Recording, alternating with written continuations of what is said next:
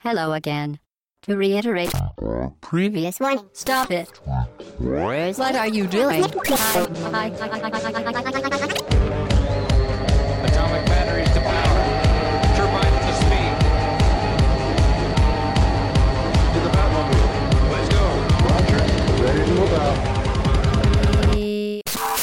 Au bagaujoie.fr, le podcast session 160. Nous sommes le dimanche 4 octobre au matin et j'ai aujourd'hui avec moi Mike. Salut Mike. Salut Hobbs, bonjour à tous.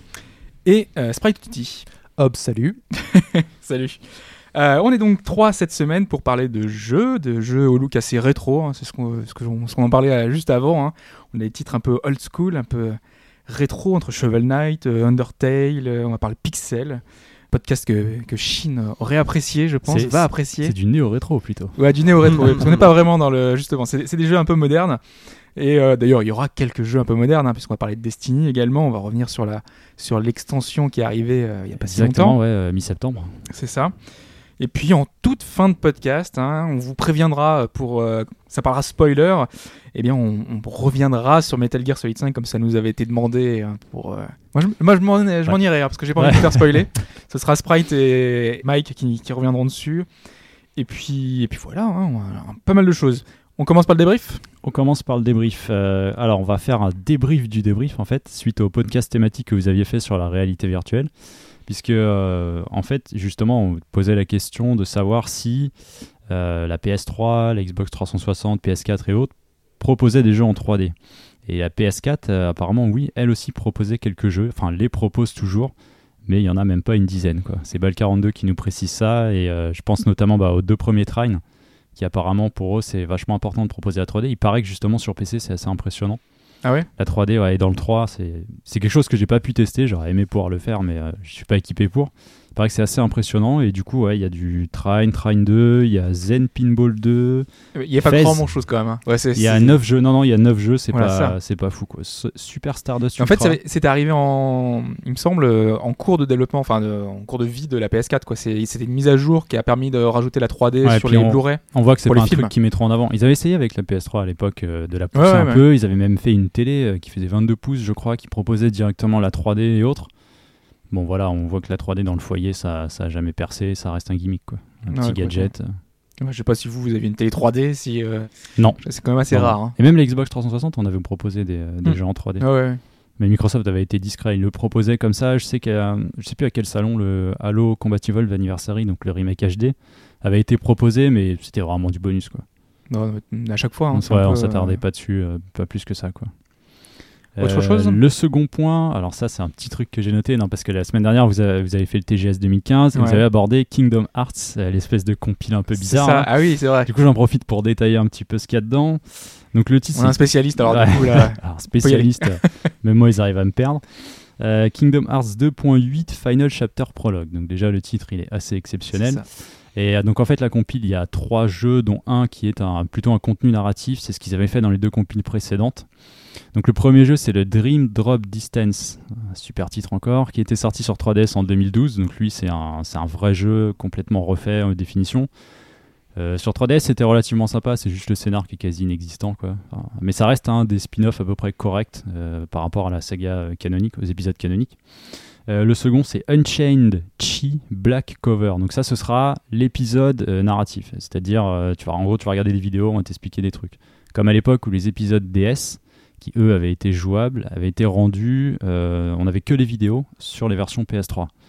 Et en fait, c'est largement suffisant parce que c'était vraiment le seul intérêt de ces jeux-là, tu vois. Mais c'est donc c'est des jeux qui étaient sur euh, donc sur console Nintendo, sur cons- console Oui. portable et qui vont arriver sur console de salon. arrive, ouais, qui arrive comme ça sur console de salon. C'est vraiment, en fait, la totalité de la, de la saga. Aujourd'hui, il y a deux compiles sur PS3 et la dernière compile, elle sera sur PS4. Et moi, j'ose espérer qu'il y ait une compile générale sur PlayStation 4, tant qu'à faire. Oui. Et c'est faisable, hein, c'est largement faisable. Parce que euh, repasser à la caisse à chaque fois, changer de plateforme, c'était un des gros défauts justement de la licence, c'est que pour tous les faire, il fallait avoir toutes les consoles. Mhm. Là, ça a un peu limité la chose, c'est relativement intéressant. Et le dernier, le plus intéressant peut-être et la grosse nouveauté, c'est euh, Birth by Sleep 0.2, A Fragmentary Passage. Et en fait, on jouera à quoi un des personnages de Birth by Sleep avec le moteur de Kingdom Hearts 3. Donc ce sera l'Unreal Engine 4. C'est comme ça que Nomura justifie d'ailleurs le fait que ce soit une compile PS4. Par contre, ce serait apparemment super court. Ça durerait quoi, genre euh, deux heures. Mhm. Et ce serait enfin le lien direct avec euh, le prochain Kingdom Hearts. quoi. Enfin bon, Qui est prévu méfie, pour hein. Euh, Logiquement l'année prochaine. enfin, on espère fin d'année prochaine, mais Ouais. bon. Vu comme c'est parti, il y a FF15, il y a lui. Enfin, il y a beaucoup de jeux euh, chez Square Enix, donc en fonction des équipes, on verra quoi. Ok, c'est terminé pour ton pour, Pour mini moi, c'est débrief. bon. Ok, Ouais. ouais, je voulais juste rajouter un petit, une petite remarque de je ne suis pas un robot qui alimente régulièrement le topic euh, sur euh, Super Mario Maker, hein, qui qui nous rajoute des niveaux, qui nous parle un petit peu de, de l'expérience, qui nous re- remet des articles. Et il nous précisait donc qu'on pouvait effacer euh, nos niveaux. euh, Enfin, nos niveaux. Et euh, en fait, les étoiles ne sont pas retirées quand on le fait. Donc, euh, en fait, on peut on- du coup jouer avec les 10 niveaux parce qu'il y avait une limite, c'était 10 niveaux maximum pour les mettre en ligne. Et euh, donc là, du coup, c'est possible de les retirer pour en placer des nouveaux et ensuite de les remettre euh, par la Ah, suite t'es limité garde nos- à, nos à étoiles. l'utilisation, Oui, à l'envoi à de tes 10, niveaux en 10 ligne. envois en fait, Ouais. en ligne. On remarque que c'est peut-être logique par rapport à Nintendo, un système de sauvegarde, je sais pas. Voilà. Donc en tout cas, c'est possible. Il nous dit qu'il a testé et que ça fonctionne. Donc c'est plutôt euh, une bonne nouvelle parce que c'est vrai que si, si t'es vraiment limité à 10 niveaux, que t'as un niveau qui marche bien et qu'en fait Ouais, tu vas c'est faire une ça. petite modif ou un truc Admettons comme que ça. fait euh, un super niveau que tout le monde adore jouer et que t'es obligé de le laisser, bah, tu te retrouves limité en slot. Quoi, Voilà, un du principe coup, tu de peux plus faire tester tes autres, euh, tes autres niveaux, donc c'est plutôt, euh, plutôt pas mal. On va peut-être passer à, du coup, à la, à la question, et c'est pas moi du coup qui m'en occupe cette semaine, c'est toi moi. Sprite. Tout à fait. Alors, est-ce que vous vous souvenez un peu de la Neo Geo? On se souvient tous de la Neo Geo quand même. Bon, Qui Oui. nous a un peu fait rêver. Mais... Oui, c'est vrai, pour moi, plus de noms, mais euh, je vois ce que c'est. bah, c'est vrai qu'elle a, elle a plus de 25 ans, donc euh, c'est normal. Alors, les, les jeux Neo Geo, ils, ils exhibaient fièrement la taille de leur cartouche sur la jaquette. Mhm. Il y avait un petit, un petit Ah oui. icône qui, qui indiquait euh, la taille, et c'était un peu la course à l'échalote, puisque euh, au fur et à mesure de, de, de l'évolution de la console, il y a eu des jeux de plus en plus euh, lourds, jusqu'à, euh, je crois, 700 mégas pour euh, Ah oui, quand même. King of Fighter 2003. Ce il qui était la plus taille d'un 700 CD à plus l'époque. plus de 700 euh, mégabits. ouais. Ouais. Alors Pour que, des jeux 2D. Hein. Oui, bah oui. alors que par exemple les, les derniers jeux euh, euh, Super NES, Star Ocean faisaient du 48 mégabits. hein, et c'était, c'était vraiment ce qu'il y avait de plus gros euh, avec Tale of Fantasia. Voilà, donc ce que je vais faire, c'est que je vais vous proposer plusieurs titres Neo Geo, et parmi eux se trouve la plus petite cartouche Neo Geo. Ok. C'est le pif total. Alors c'est, pas mal de titres récents dans, dans la vie de la console, évidemment. Ouais. Mais voilà, alors donc euh, vous allez en choisir un, et je, une réponse par personne. Ok. Alors j'ai Puzzle Bubble, Mhm. Neo Bomberman, ouais. à, à ne pas confondre avec Bomberman 0 sur 360, hein, vous vous souvenez de- de ce jeu. Je pense qu'on Après, côté, on l'a oublié. j'ai Super Baseball 2020, Ouais. League Bowling, Ah, il y a du choix. hein. Magician Lord, un des premiers jeux célèbres de la Neo Geo, et enfin King of the Monster, Ok. un versus fighting avec des monstres. Et donc là, T'as t'as mis beaucoup de choix là. J'en- J'en ai, j'en ai six. Ouais, je vais mettre enfin, Ouais, Magician Lord. Magician Lord Ouais, pour Mike. vais un peu au, Ouais. au pif. Vas-y. J'essaye de voir. Tu euh, vois le- tu J'ai vois le- certains souvenirs, je vois à peu près ce que c'est. ouais. Alors, C'était typiquement un jeu d'action arcade. euh, de C'était un jeu d'action? Enfin, Magician Lord, oui, c'est assez action. C'est. Ah, c'est euh, pas ce à quoi je pense alors. Tu penses à quoi? Mais j'ai j'ai en tête un, un titre un peu à la Diablo où tu parcours différentes salles, c'est bourré de pièges à droite à gauche. C'est c'est un- C'est peut-être un- même pas sur un Geo, en scrolling fait. de 2D, le personnage vu de côté, ça ressemble. Ah non, euh, bah, c'est pas ce à quoi je pense. Tu, tu vois Ouais. Magician Lord, toi? Ouais, ouais, ouais. Bon, tu, le style Non, euh, bah, je très vais pas prendre ça alors. Ok, je te le, large, je te Euh, laisse le, jeu, le jeu de bowling. D'accord. Le truc, il n'y a, rien du tout en fait. euh. Non, je pense qu'un jeu de bowling, tu vois, tu as l'occasion de mettre peut-être des vidéos. Je sais pas, je sais pas à quoi il ressemble, mais tu as peut-être l'occasion de mettre un peu, un peu de pourrait. contenu quoi. Ça pourrait, ouais. Euh, non, moi, Puzzle Bubble, moi, ça me, Puzzle va, très bien. C'est un jeu typé arcade à l'origine. Je pense pas qu'ils aient fait de grosses modifs. Je vois pas la version Neo Geo ce que ça donne. Si c'est vraiment plus que ce qu'on a sur les autres Je, plateformes. crois- je crois parce que c'était vraiment un portage direct de l'arcade. Ouais, donc Mhm. euh, à part s'ils aient mis des sons de folie et que les petits, les petits dragons ils fassent d'autres bruits, euh, je crois pas qu'il y ait, y ait plus que oui, ça. c'est vrai. ouais. Bon, bah écoutez, on, on verra ça en fin d'émission. C'est ça, donc euh, réponse euh, en fin de podcast. On va passer à la première chronique, la chronique sur Undertale.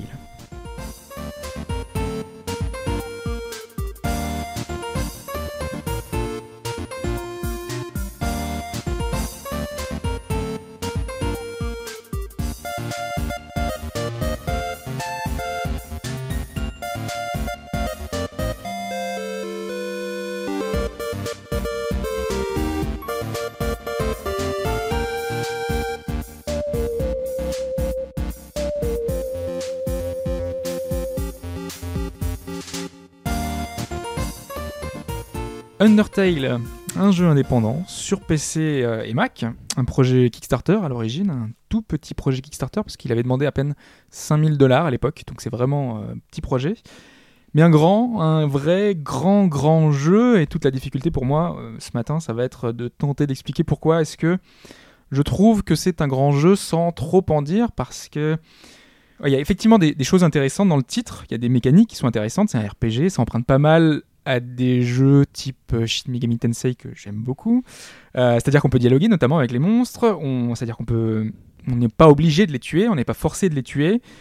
Donc le gameplay ne rebute pas, au contraire, il y a plein de bonnes idées, c'est efficace. Mais ce qui prime, et c'est sur ça que je vais mettre l'accent, c'est que l'important vraiment, c'est la découverte. Je crois très fortement aux vertus de la découverte, je le dis souvent, et le jeu ici repose essentiellement sur, sur ce procédé, donc moins on en sait, mieux ce sera. Et c'est vrai que c'est pas un jeu déjà qui est très connu, hein, puisque aujourd'hui, euh, je pense qu'il y a une semaine, euh, personne n'en a entendu parler. C'est en train de changer. Mais c'est en train de changer, voilà, c'est ça. C'est euh, avec le bouche à oreille, en voyant aujourd'hui que sur Metacritic, la note la plus élevée de, de l'année sur PC depuis très longtemps, je pense, c'est 97% hein, sur Metacritic. Euh, ça montre que euh, le titre est en train, petit à petit, de faire parler de lui. Et c'est ça qui va être intéressant. Donc, Là, ce que je vais faire, c'est pas vous le décrire analytiquement. Je pourrais euh, finalement parler des, musiques qui sont vraiment excellentes. Il y a plus de 101 titres dans la, dans la, bande son, donc vraiment, il y, a, il y, a, plein plein de choses. C'est une personne qui a tout fait. C'est une seule personne qui a tout fait, oui, c'est un seul développeur. On en a parlé avant. Et c'est relativement varié, justement, le fait qu'il y ait... Complètement, il y a de tout. là, l'extrait vous avez entendu, ça fait très Feeling Strike. mais il y a des extraits qui sont beaucoup plus péchu, il y a des trucs un peu la Mega Man, il y a de tout, il y a vraiment de tout. Et c'est ça qui est, qui est, très fort, quoi, c'est que cette bande son est très, très variée. Euh, le scénario tient la route, visuellement c'est très old school, c'est euh, voilà, on... ça sera pas du goût de tout le monde je pense parce que c'est pas les sprites sont pas toujours extraordinaires, il y a c'est très très euh, simple. Ah c'est très très simple. Et c'est surtout les décors moi à la limite qui m'auraient le plus pas choqué, mais les persos sont plus ou moins travaillés mais on sent on sent plutôt une limite dans les couleurs aussi. Ouais. Oui, 3, complètement, on est dans. Pas quatre couleurs, il y en a plus, mais euh, c'est très très limité. Mais ça a l'air. fait le charme au, du jeu. Au, vu de la démo, ça a l'air d'être un, choix esthétique. Complètement. Oui, euh, très basique comme ça. Et même dans l'aspect esthétique, je trouve que ça, ça, fait très. Moi, ça me fait vraiment penser à des, à des bandes dessinées américaines indépendantes, enfin de l'underground. C'est très particulier. Hein. Ouais. Donc donc c'est pour ça que soyez prévenus, ça ne plaira pas à tout le monde. Euh, c'est déjà que les jeux en pixel art déjà aujourd'hui, on... les gens se plaignent. Alors là, on est avec une esthétique aussi si limité, finalement, ça peut, ça peut rebuter. Mais c'est vraiment un choix. C'est un choix, c'est une volonté. Euh, j'aurais pu dire également que le jeu était long. C'est une quinzaine d'heures pour finir un premier run. Euh, sachant que voilà, il y a une replay value, donc euh, voilà, c'est plutôt, c'est plutôt pas mal. Qu'il est assez proche d'un Mother, c'est-à-dire que c'est une aventure humaine, c'est une aventure sincère, touchante, faussement naïve. Enfin, en faisant la démo, on se rend compte que oui, je pense y a aussi pas mal d'hommages à d'anciens jeux. C'est le premier qui m'est venu à l'esprit en fait. Complètement. C'est il y a d'ailleurs un, site très célèbre qui s'appelle Starman euh, hmm. qui, regroupe un peu tout l'univers de Mother aujourd'hui, euh, qui reprend l'actualité de donc, Mother, Earthbound et toute la série. Et euh, ils ont créé un sous, un sous forum, plus ou moins, sur le jeu, sur Undertale. Et, le créateur renvoie les gens vers le forum justement de, de, de, Starman, donc de Mother, parce qu'il y a presque une filiation. quoi. C'est vraiment un titre qui est très très proche dans l'esprit. Mm. Et depuis le début, c'est voulu comme ça. quoi. Donc euh, c'est vraiment une démarche qui est très intéressante et qui est très proche de tout ça. Et, parmi euh, tous les jeux qui se revendiquent un peu d'Earthbound and Mother, tu trouves que c'est un, un, des plus réussis? Euh, Clairement. Parce que bon, j'en ai vu quelques-uns défiler et c'est. c'est bien de, de, vouloir rendre hommage à, à, Mothers, mais des fois c'est. Je, je sais même pas, si c'est voulu. Enfin, je, je pense que c'est voulu parce que c'est un titre qu'il qu'il apprécie, mais il l'a surtout mis en avant. Après, en fait, ils ont sorti une, il a sorti une démo assez tôt avant, avant de lancer le Kickstarter, il a fait c'est le projet de ma vie, c'est le projet que je veux sortir. Mhm. Euh, donc je vous montre ce que ça peut donner. C'est la démo que vous avez faite, hein, je crois que vous l'avez téléchargé tous les deux. Euh, donc euh, voilà, il mettait tout le contenu nécessaire et il a vu que après, une fois que la démo était sortie, tous les titres qui s'y rapprochaient, donc euh, Shin Megami Tensei, euh, Mother, euh, il y avait Cave Story, voilà des titres qui revenaient je, un trouve peu souvent. effectivement, bah, dès, dès, dès, la, démo, le, personnage que tu rencontres, là, qui est une sorte de, femme chèvre, enfin un petit peu curieux, ça, ressemble beaucoup au personnage d'animaux de, Cave Story, je trouve. Ils, ont vraiment ce physique. On est dans, dans cet esprit-là, complètement. Donc voilà, j'aurais pu parler de tout ça, j'aurais pu dire également que le gameplay repose sur des phases qui parfois virent au jeu de rythme, qui est, c'est particulière que c'est avant tout un jeu drôle. et pas un jeu de rôle, un jeu de rôle vraiment, un jeu marrant avec des blagues, avec des, euh, avec des jeux de mots, avec euh, plein, plein de petites choses. Mais tout ça, vraiment, vous pouvez le voir dans la démo. Donc, testez la démo pour vous faire un avis, pour vous faire. euh, voilà, je, je vous encourage vraiment à aller sur le site officiel, undertale.com, et vous y lancer, sans trop savoir de choses. Vraiment, moins vous en savez, mieux ce sera. Parce qu'aujourd'hui, je voulais surtout m'interroger sur autre chose. Depuis qu'on a commencé à faire ces podcasts, donc ça fait maintenant trois ans, euh, on s'interroge souvent avec Pipo sur le questionnement de ce qu'est un bon jeu vidéo, sur ce qui le caractérise, sur ce qui est essentiel dans un jeu vidéo.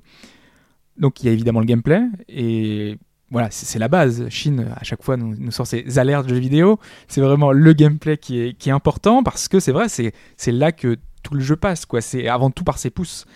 Et si le gameplay est bon, bah, tu vas pouvoir t'amuser, tu vas pouvoir t'exprimer, parce que le jeu vidéo a la chance de nous permettre d'utiliser des outils, des règles, pour qu'on ne soit pas le spectateur de la vision de son créateur. On va vraiment pouvoir incarner sa vision et surtout s'impliquer. Parce qu'on est acteur, on n'est pas, euh, on pas passif, quoi, comme dans, comme dans un film ou comme dans un autre média, comme dans une bande dessinée ou autre.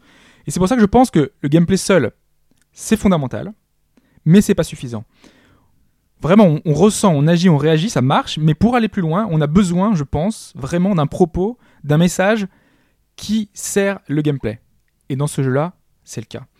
J'ai vraiment, j'ai jamais été autant acteur dans un jeu vidéo que dans Undertale. Mes choix, mes actions, toutes ont eu de l'importance. En plus, c'est un jeu un peu méta, il nous parle directement à nous, et parfois davantage que ce qu'on le pense, c'est encore plus impressionnant. Donc c'est pour ça que je trouve que c'est un grand jeu, parce qu'au-delà de tout ce que j'ai ressenti en jouant, avec mes pouces, j'ai été poussé à la réflexion et à l'émotion. Donc si vous êtes un tant soit peu sensible, si vous êtes quelqu'un de voilà qui, aime profondément les gens, qui est profondément gentil, si vous avez un cœur, c'est pas un jeu qui va vous faire pleurer parce qu'il y a des titres qui peuvent le faire et qui le font aux moyens scénaristiques euh, particuliers. Non, là, c'est un jeu qui va vous toucher pour vos actions, pour votre rôle, pour votre implication en tant que joueur. Donc j'espère vraiment parce que je vais pas en dire plus que ça, je veux même pas vous donner le pitch, je veux vraiment que vous le découvriez par vous-même, que vous alliez, que vous faisiez la démarche d'aller voir ce que ça donne. J'espère vraiment que vous lui donnerez sa chance. Vraiment, écoutez-en le moins possible. Ne lisez rien, n'allez pas voir les tests, n'allez pas voir les, les trailers, n'allez pas euh, lire des, des avis un peu de, de, telle ou telle personne. Faites-vous N'écoutez pas ce podcast. N'écoutez pas ce podcast. J'ai failli faire comme on avait fait pour Our Story, dire vous me faites confiance, est-ce que vous me faites confiance? N'écoutez pas la chronique et passez à la suivante. Mais je me suis dit c'est un peu dommage parce que ça peut amener à une. Ce jeu-là, moi, m'a poussé à, à réfléchir sur la manière dont je vois le jeu vidéo. Tellement il m'a bluffé, tellement euh, j'ai été euh, presque enfin, traumatisé par, euh, les événements qui arrivent, notamment vers la fin. C'est un jeu qui est extraordinaire parce qu'il a une dimension supplémentaire, peut-être pas supplémentaire parce qu'il il révolutionne pas grand chose quoi. C'est pas dans le gameplay, c'est pas dans l'histoire. Il y a pas des choses qui sont inédites, mais c'est un jeu intelligent. C'est un jeu qui est extrêmement bien construit. C'est un jeu qui emprunte et qui a plein de petites références à plein de plein de jeux différents. Euh, je disais, euh, il y a des, des références à tu tu en parlais aussi, tu disais qu'il y avait des choses, euh, des, des codes et des trucs que tu voyais. Il y a du FF6, euh, il y a du Phoenix il y a- plein de petites choses qui, qui reviennent, qui sont là, qui rendent super bien. Essayez la démo. Le seul impératif, si vous, si vous lancez dans le jeu, c'est faites-le jusqu'au bout. N'abandonnez pas en plein milieu. C'est 10 euros à peine. C'est sur PC et sur Mac. Et je pense que je vais pas aller beaucoup plus loin dans cette chronique parce que Et bientôt sur console. et bientôt sur console, je- probablement. vu le succès que le titre euh, a, et j'espère qu'il en aura encore plus. Ouais, c'est vrai qu'un un portage sur console, c'est c'est possiblement dans les tuyaux. Il voulait le faire, mais euh, le truc c'est qu'il n'a pas les moyens aujourd'hui de, de le faire. Mais là, vu que le titre a, commence à avoir une petite renommée, je pense que effectivement ça peut, ça peut le faire. Et sur console Nintendo, si possible. Pour l'instant, c'est peut-être la machine où il aura le plus de difficultés parce qu'a priori, il y a des outils qui lui permettent de transférer automatiquement son jeu sur des consoles, sur PS4 et sur Xbox One. Mais sur Wii, ça va être encore plus, ça va être délicat, quoi. Donc, euh, pour l'instant, il n'y a rien, aucun outil qui lui permet de le faire. Mais voilà, un grand, grand jeu. Moi, je sais pas ce que vous avez pensé, sans Et trop en dire non plus la, euh, la sur démo, la démo. représente exactement le début du jeu parce Ouais. que quand elle est sortie, il Ça a été dit modifié, hein. attention, il y a des choses qui Ouais. seront changées. Mais c'est ça en fait. Mais gros, grosso Au modo, niveau c'est des ça. contrôles, du reste, tout est Tout pareil. pareil. Ouais. Ouais. Non, c'est assez- moi, ce que j'ai euh, ce que j'ai apprécié, enfin ce que j'ai trouvé assez marrant et euh, un peu surprenant, c'est quand tu quand le monstre est en phase d'attaque et que tu as un, t'as un petit truc à faire de ton côté en fait. Quand le monstre attaque, tu n'es pas passif en fait. T'as une Oui, petite action, euh, je vais pas en dire plus pour, pour respecter euh, ta chronique, hein, mais euh, il y a un petit truc à faire qui est assez sympa. Après, au bout de la démo, c'est sûr qu'elle se finit bien dans le sens où on t'invite à continuer. Je sais pas si, pour l'instant, je vois un grand jeu derrière, en fait. Je- ça me donne envie quand même de continuer. Je sais pas si je vais le faire tout de suite, mais je pense que oui, intéressant. Après, est-ce qu'il sera aussi, euh, enfin, est-ce que j'aurai autant d'éloges que je peux en voir à droite à gauche? Euh, On verra bien. Mais je pense que oui, il est relativement intéressant euh, dans son approche. quoi. Et Est-ce que le jeu conserve cette, cette structure de RPG jusqu'au bout? Oui. Ou- Oui, D'accord, jusqu'au bout, est, on est dans le même esprit. Euh, Il y a vraiment une structure en plus classique du RPG avec Oui. les, les types d'environnement qu'on peut voir habituellement. Ça se termine sur un truc Non, un peu futuriste et tout. Bon, je, je me demandais s'il allait pas justement faire éclater cette structure au bout d'un moment où. euh, Il y, a- il y a des petites choses qui, qui bougent, hein, mais euh, globalement, on, on garde cette structure-là. Ouais, donc ça, ça donne un cadre euh, que les gens connaissent. On n'est pas, on perdu non plus. Non, non, c'est ça. On a des, de l'XP, on a des, des levels, on a des attaques, on a euh, plein de trucs différents. On est dans un cadre de RPG. Le seul truc, moi, qui me gêne, c'est pour le côté visuel et technique, c'est que euh, euh, donc c'est un jeu en fenêtré normalement sur PC. Oui. Donc ça passe plutôt bien, sauf qu'en fonction de la taille de votre écran, la fenêtre est toute petite. Tu peux faire du plein écran. J'ai Ouais, fait, ouais, j'ai ouais, fait ouais. justement le plein écran, euh, mais là je trouve que enfin, ça gêne en fait. Pour moi, plus, fait en fenêtre. hein, plus tu grossis le truc, plus tu vois les pixels et moins c'est précis. Pour moi, c'est un truc qui peut me gêner en fait. C'est pour ça que je me dis sur une console portable, ce serait, euh, ce serait parfait en fait. Ou une 3DS ou une Vita, Et- ça rendrait bien. Quand, le quand tu, pixel quand tu serait à joues par exemple tu sur, euh, sur une console de salon, Ouais. est-ce que ça te gêne moins quand c'est comme ça, non fenêtré? Ou t'as quand même peut-être un peu plus de distance, je sais pas. Moi, je. Euh, c'est pareil, les pixels pareil. grossissent en Ouais, fait. Si tu veux. d'accord, d'accord. Parce que euh, oui, parce que là, ce qui est particulier aussi sur PC, je trouvais ça. Alors c'est peut-être que la démo, c'est pas jouable au pad? Si, c'est jouable. au Si, pad. ok, donc ouais. la démo n'est pas jouable au pad, d'accord.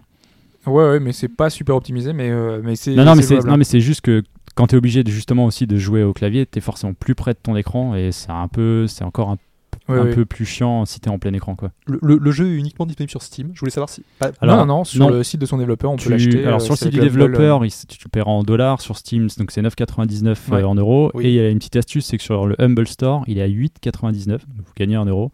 Ah. Et vous avez une clé Steam et une version DRM free C'est à ça. télécharger directement. Donc moi je vous conseille éventuellement de faire ça. D'accord.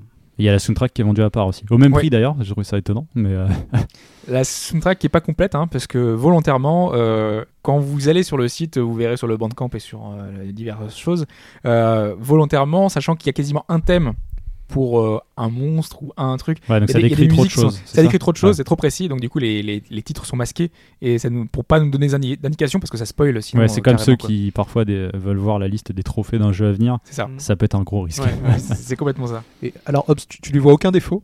Ah si Il y a si, il y a deux, trois choses il qui- n'est pas extraordinaire. euh, Enfin moi ça m'a vraiment rebuté au début. Je, je me suis dit euh, c'est trop moche pour que j'essaie. Hmm, C'est peut-être la première barrière que j'ai eue. D'accord. Euh, Il y a beaucoup de, beaucoup beaucoup de blabla. euh, donc du coup il faut vraiment s'accrocher à vouloir tout lire, à vouloir tout écouter. Euh, donc est-ce euh, est-ce qu'ils est-ce qu'ils sont justifiés? C'est nécessaire? C'est en général les interventions? C'est globalement nécessaire, ouais. Ouais. ouais. Et peut-être un peu trop de références à la, à la pop culture, enfin à la culture web. Euh, Il y a plein de petites choses euh, D'accord. qui C'est le peuvent risque. euh, C'est le risque, je trouve, sur certaines œuvres, le côté trop, trop référencées. référentiel. Ouais.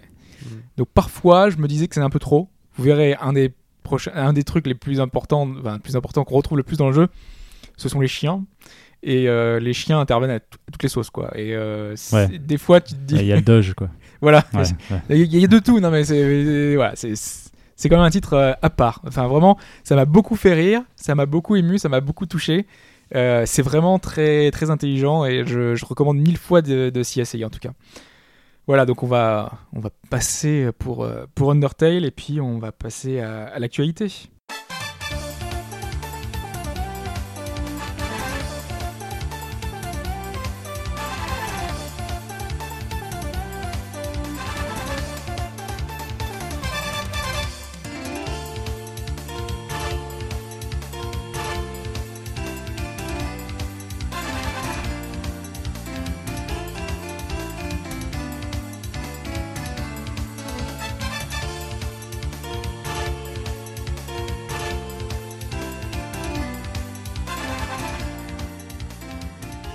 On ouvre l'actualité avec un autre titre à l'origine un peu rétro, mais euh, donc un Megaman. Mais là, c'est pas la version rétro dont tu veux nous parler, c'est enfin, si, plus ou moins. En fait, c'est une- un titre PlayStation à l'origine. hein, Oui, oui, oui. Donc Megaman Legends. Megaman Legends. Alors, c'est c'est important d'en parler parce que c'est un jeu qui a été longtemps réclamé. Mhm. Euh, il, est, il, est, il est ressorti, Megaman Legends 1 et 2, sur PSP, mais uniquement au Japon, au début de la vie de la PSP. Et ça, cette version-là n'est jamais sortie chez nous. Euh, les gens ont, un amour, c'est vrai que c'est un titre, moi je, l'ai- découvert euh, avec cette sortie euh, PlayStation Network, et, et c'est vrai qu'il a extrêmement bien vieilli, et il, est, il, est, il y a une sorte de joie de vivre, et c'est typique de ces jeux PlayStation 1 qui, qui, qui vous emportaient tout de suite. Et, et ce qui est important de noter avec cette sortie PSN, c'est que donc, le jeu a longtemps été réclamé, et Capcom, euh, alors il y avait une rumeur qui, qui courait, qui, qui indiquait que Capcom ne pouvait pas le sortir à cause de problèmes de, de droit sur les voix. Ah, un peu comme Earthbound, on avait eu des problèmes avec pas mal de droits sur des œuvres. Exactement. On, et, et là, tout d'un coup, euh, mystère, enfin, euh, C'est résolu on- d'un coup. C'est résolu et, et Capcom vient de le sortir. Alors pour l'instant, ça concerne uniquement le PlayStation Network américain, Mhm. mais ça devrait arriver en Europe parce que bon, il... Au final, s'ils ont eu les droits sur Exact- un exactement. territoire, Et le jeu est sorti chez nous aussi. Et, et voilà. Ça n'a pas trop vieilli? Parce Ah que bah, c'est un titre, enfin, pour la première Non. PlayStation, et il y a beaucoup de ces jeux-là qui je ont beaucoup suis- vieilli, quoi. Je suis extrêmement parce que moi, je- effectivement, je suis le premier à, à trouver que par exemple les, les jeux euh, en 3D typiques PlayStation 1 ont beaucoup plus mal vieilli que les jeux 16 bits. Ouais. Et là, c'est pas le cas. Je le trouve. euh, Alors, Ah ouais. ce qui est dingue, c'est c'est un jeu de 97 qui est sorti avant Ocarina of Time, qui est plus beau qu'Ocarina of Time. Euh, Ah oui. les, les modèles, mais euh, c'est la nuit et le jour. Les, les modèles sont parce que c'était pas vraiment du cel shading, mais on sentait que c'était un- il y avait une volonté de faire simple et ça Mhm. marche encore très bien. Moi, je, je- là vraiment, euh, si vous le regardez sur euh, sur Vita, c'est impec. Moi, j'ai essayé les deux versions parce que le seul petit souci, c'est que je trouve la maniabilité plus adaptée au DualShock. Ah oui. Étant donné qu'en fait, on gère, comment dire, les, on tourne la caméra à droite ou à Parce gauche c'est vu avec les le, le gâchettes. personnage voilà, c'est ça. ouais. Et on a aussi un lock. Et ces trois boutons, il faut, si vous voulez, les avoir en fait en- un peu en permanence et pouvoir les appuyer. Alors le problème, c'est que avec la Vita, il va falloir euh, remapper les boutons. Mhm. Et en... le plus logique, c'est de mapper avec un des analogiques, plutôt l'analogique droit pour la caméra. Et ça marche moins bien parce que c'est pas une caméra moderne, si vous voulez, qui, qui va partout. C'est uniquement un déplacement latéral, droite-gauche. Ah oui. Et euh, alors, bon, j'ai testé les deux versions et je le trouve beaucoup plus jouable sur, euh, avec un DualShock, donc sur PS3. Mais après, donc ça peut passer. Et, et ce qui est à noter, donc, c'est que le, le jeu est extrêmement fun. C'est c'est un espèce de. hum, Alors, pour ceux qui ne le connaissent pas, c'est donc un, un jeu d'aventure-action en, en 3D. Euh, Il y a une zone, c'est un proto-open world. Euh, Il y a une grande ville, grande île. Il y a plusieurs donjons qui sont parsemés, qui sont interconnectés. Et, et on, dé- on découvre au fur et à mesure du, du jeu des nouvelles zones. Enfin, c'est très agréable à vivre. Il y a un beau ciel bleu. Les personnages sont joyeux. Le, le doublage est pas, pas idiot, je trouve, pour un jeu de cette époque 97. C'est plutôt pas mal. Euh, Megaman a, vraiment la voix qu'on lui imagine. Du coup, on peut parler à tout le monde et tout enfin, Ouais, ouais, ouais, ouais. Il y a beaucoup Euh. d'humour. C'est les. On, on rencontre pour la première fois le personnage de Trombone, Mhm. qui, est- qui est devenu célèbre. Les Servbots aussi qui font leur apparition. C'est c'est un jeu vraiment emblématique et qui, euh, je, pense, a, a pas été assez joué. Et les, les gens qui le connaissent, en, général, en parlent avec beaucoup de, de passion. Ouais, parce que moi, je vois juste des images dans les magazines, Ouais, des choses- ouais, des choses ouais. comme ça, Et- mais. euh, Et, et alors, euh, ce qui est- la, la bonne nouvelle aussi, c'est qu'on on peut sans doute s'attendre à avoir la suite, donc qui est, qui, qui est en plus une, là vraiment débordait de, qui était, qui était beaucoup plus importante au niveau des moyens, plus, plus belle, tout était mieux dans cette. C'était aussi sur la même plateforme Ouais, même plateforme, et qui sortie quelques années après. suite. Et, et donc voilà, donc c'est- plutôt une sortie inespérée puisqu'on on le pensait euh, au cache, enfin du coup, il aux est oubliettes. Pas dans les compiles euh, qui sont sortis récemment parce Non. Que, euh, parce que toi, tu l'avais acheté en plus. Là, il y a la, la, compile, oui, euh, la, la collection, Alors, la- la- la pas Mega- complète, Megaman en fait. Legacy Je pensais que c'était, Collection. ouais, il y avait vraiment En fait, tout. hein, c'est une compile très spécifique puisqu'en fait, ils, souhaitaient uniquement remasteriser les épisodes NES. Ok. donc 1 à 6 et ils ont utilisé d'ailleurs pour cette compile donc, la- je, je disais Megaman Legacy, Legacy Collection ils ont utilisé une méthode c'est pas vraiment de l'émulation je crois qu'ils ont euh, alors c'est assez complexe parce que c'est- Digital Eclipse qui s'est reformé pour faire ça et ils ont une sorte de nouveau moteur. Alors ils, ils sont encore assez discrets dessus parce qu'ils veulent pas euh, mais ils comparent ça je sais pas si vous connaissez les films américains Criterion qui euh, Oui, euh, oui, oui. les choses en Blu-ray et donc ils comparent leur méthode à ça. Alors pour y avoir joué c'est c'est vrai que c'est très chouette. Je pense que c'est actuellement le si vous n'avez pas euh, bah, je pense que c'est même le meilleur moyen pour jouer au premier Megaman au niveau de la qualité de l'image et de la modernité du, euh, du menu parce qu'ils ont fait tout un tas de petites modifications c'est euh, et en plus les, les jeux sont dans leur jus c'est à dire qu'il y, a- il y a les clignotants sprite il y a tout ce qu'il faut c'est à dire que c'est- vraiment une euh, ils remettent en avant les premières versions mais vraiment d'une façon superbe c'est pour, le- pour, les, pour les amoureux des premiers Megaman c'est c'est ce qu'il y a de mieux Donc c'est Megaman Collection. Megaman Lega- Legacy Collection Legacy sur euh, Collection. euh, je crois que c'est PC, PS4, Xbox One. Ça doit être ça. Il y a ouais. au moins Mhm. ça, ouais, comme il, plateforme. il devrait arriver sur 3DS plus tard, il l'avait promis. T'as pas la version collector avec les, les- qui est. euh, il me semble que c'est pas celle-là qui a un. Ah, c'est c'est énorme, euh, c'est uniquement un, un jeu à télécharger. Ah, c'est uniquement. ah, ok. Oui, le Non, Legacy je-. Oui. Et, et pour en revenir à ta question, euh, Mega Man Legend, non, il Mm. n'était jamais sorti dans les compilations parce que c'est vraiment une série à part. C'est Ok. c'est- c'est- c'est la série 3D un peu de Mega Man et c'est euh, c'est c'est très séparé. hein. Même dans les, les thèmes, c'est un petit peu différent. Ok. Mm, mm. Mais c'est bon, c'est moi je vous. Bah, écoutez, si- parce que même si vous avez une PS3 et un, un compte américain, euh, il n'y aura pas de problème de zonage, vous pouvez tester. Ah oui. Et le jeu est à 10 dollars par contre, donc c'est Ah oui, il est vendu un peu. euh, c'est le prix premium des, des jeux PS. C'est comme Suikoden 2 euh, Mm. quand il était sorti. hein, c'est des jeux, ils savent qu'ils sont cher, hein, attendus. parce qu'il y a par exemple Persona, pendant, enfin Persona 2 était à presque 30 dollars. Enfin, il y a des, des titres comme ça qui sont. euh, à sur des le sur le PSN. Oui, Persona mais 2? parce qu'il est pas Ouais. ressorti sur PSP. C'est une version PSP. Oui, c'est une version PSP. Il fait. y a des jeux rétro sur le PS Store qui sont assez chers comme ça. Ouais, mais à partir de quand tu quand tu quand tu restes dans les dans les euh, euh, PS1 archives, Ouais. c'est jamais au- au-dessus de 10 Ok. dollars. Mais là, là, par exemple, ton Persona 2, c'était un, un jeu PSP, effectivement. C'était un, Ouais, c'était un remake d'ailleurs. Enfin, un remake. hein. Ils Oui, c'était une les version menus. euh, euh, portable. ouais. Là, c'est quand même le jeu d'origine dans son, Mhm. dans son jus, Mega Man Legends. Ok. Mais une, bon, une très bonne sortie. Autre sortie qui bah, qu'on qu'on n'attendait plus peut-être, euh, 1001 Spikes, donc euh, Ah, oui. 1001 Alors, Spikes. Tout à fait. Alors là, c'est un jeu indé. Ok, euh, alors tu que l'as les tenté, allées, ouais. c'est un jeu indé japonais. Ouais. Euh, Très particulier. Moi, j'ai jamais ouais. trop voulu. C'est c'est aussi pareil. C'est euh, ça a l'air dur quand même. Ça a l'air euh, un petit peu Alors, faut, faut, difficile. faut savoir qu'à l'époque, il était sorti, mais dans sa version euh, 1000 Spikes, donc Ouais. il, il manquait un Spikes, euh, sur euh, le système euh, XB-LIG de, De la Xbox, la Xbox euh, 360. 360, ouais. Et il était vendu à à peine un, un dollar, enfin un euro. Et, et il était sympa, mais extrêmement dur. Et je trouve que dans cette version-là, qui est maintenant disponible euh, sur. euh, euh, alors, en Europe, il arrive uniquement pour l'instant sur les consoles Nintendo. Il vient de sortir sur les consoles Nintendo, mais je pense qu'il va arriver après sur la PS4 et Xbox One. Parce que là, il est déjà disponible sur PC depuis quelques temps déjà. hein. Ouais, ouais, un de- an. depuis un an, facile. Ouais. hein, il est sorti en juin, juin 2014. Voilà. Et D'ailleurs, on l'avait signalé, je crois, dans un podcast. Euh, On avait, on avait dû en dire Ouais. juste un petit mot rapidement. donc c'est un jeu réalisé par un, un dev c'est toi qui l'avais dû le faire. un, un dev, exact, un, un dev indé japonais Ouais. qui, euh, qui est tout à fait dans, dans l'esprit du, du créateur de Cave Story. Ouais. Il, a, il a réalisé avant ce jeu, il a fait pas mal de petits jeux euh, gratuits qu'on peut trouver sur son site et, et qu'on peut essayer. Et, et celui-là, il a par contre été euh, quand même produit avec Nicalis, donc qui, qui sort pas mal de jeux aux États-Unis. Et, et du coup, c'est c'est une version quand même euh, plus soignée et très intéressante. C'est un jeu relativement dur avec des stages. Moi, ça me fait beaucoup penser à un Rick Dangerous japonais C'est ouais, c'est un peu ça. avec ouais. un côté tableau et, euh, et on progresse. Alors on a euh, 1000 vies, 1000 et une vies d'ailleurs, mais il, il les faudra parce que vraiment on en perd beaucoup. Et, et ça, ça a beaucoup de charme, beaucoup de jeux. Ouais, regardez les notes puisqu'on parlait de Metacritic c'est tout à l'heure. Il, il a des très bons échos. Ouais. Il, il a été très, très bien accueilli euh, l'an dernier. Ok. Euh, on va passer à toute autre chose. hein. On va passer à, à Nintendo. Le retour des Nintendo Select. Parce qu'avant, on avait ça sur Wii avec euh, les, les fameux choix des joueurs. Donc il y avait pas mal de titres qui étaient disponibles C'est à, vrai que ça à existe. bas prix. Et pour l'instant, ça n'existe pas sur Wii U. Non. Il n'y a rien, ouais. Ouais.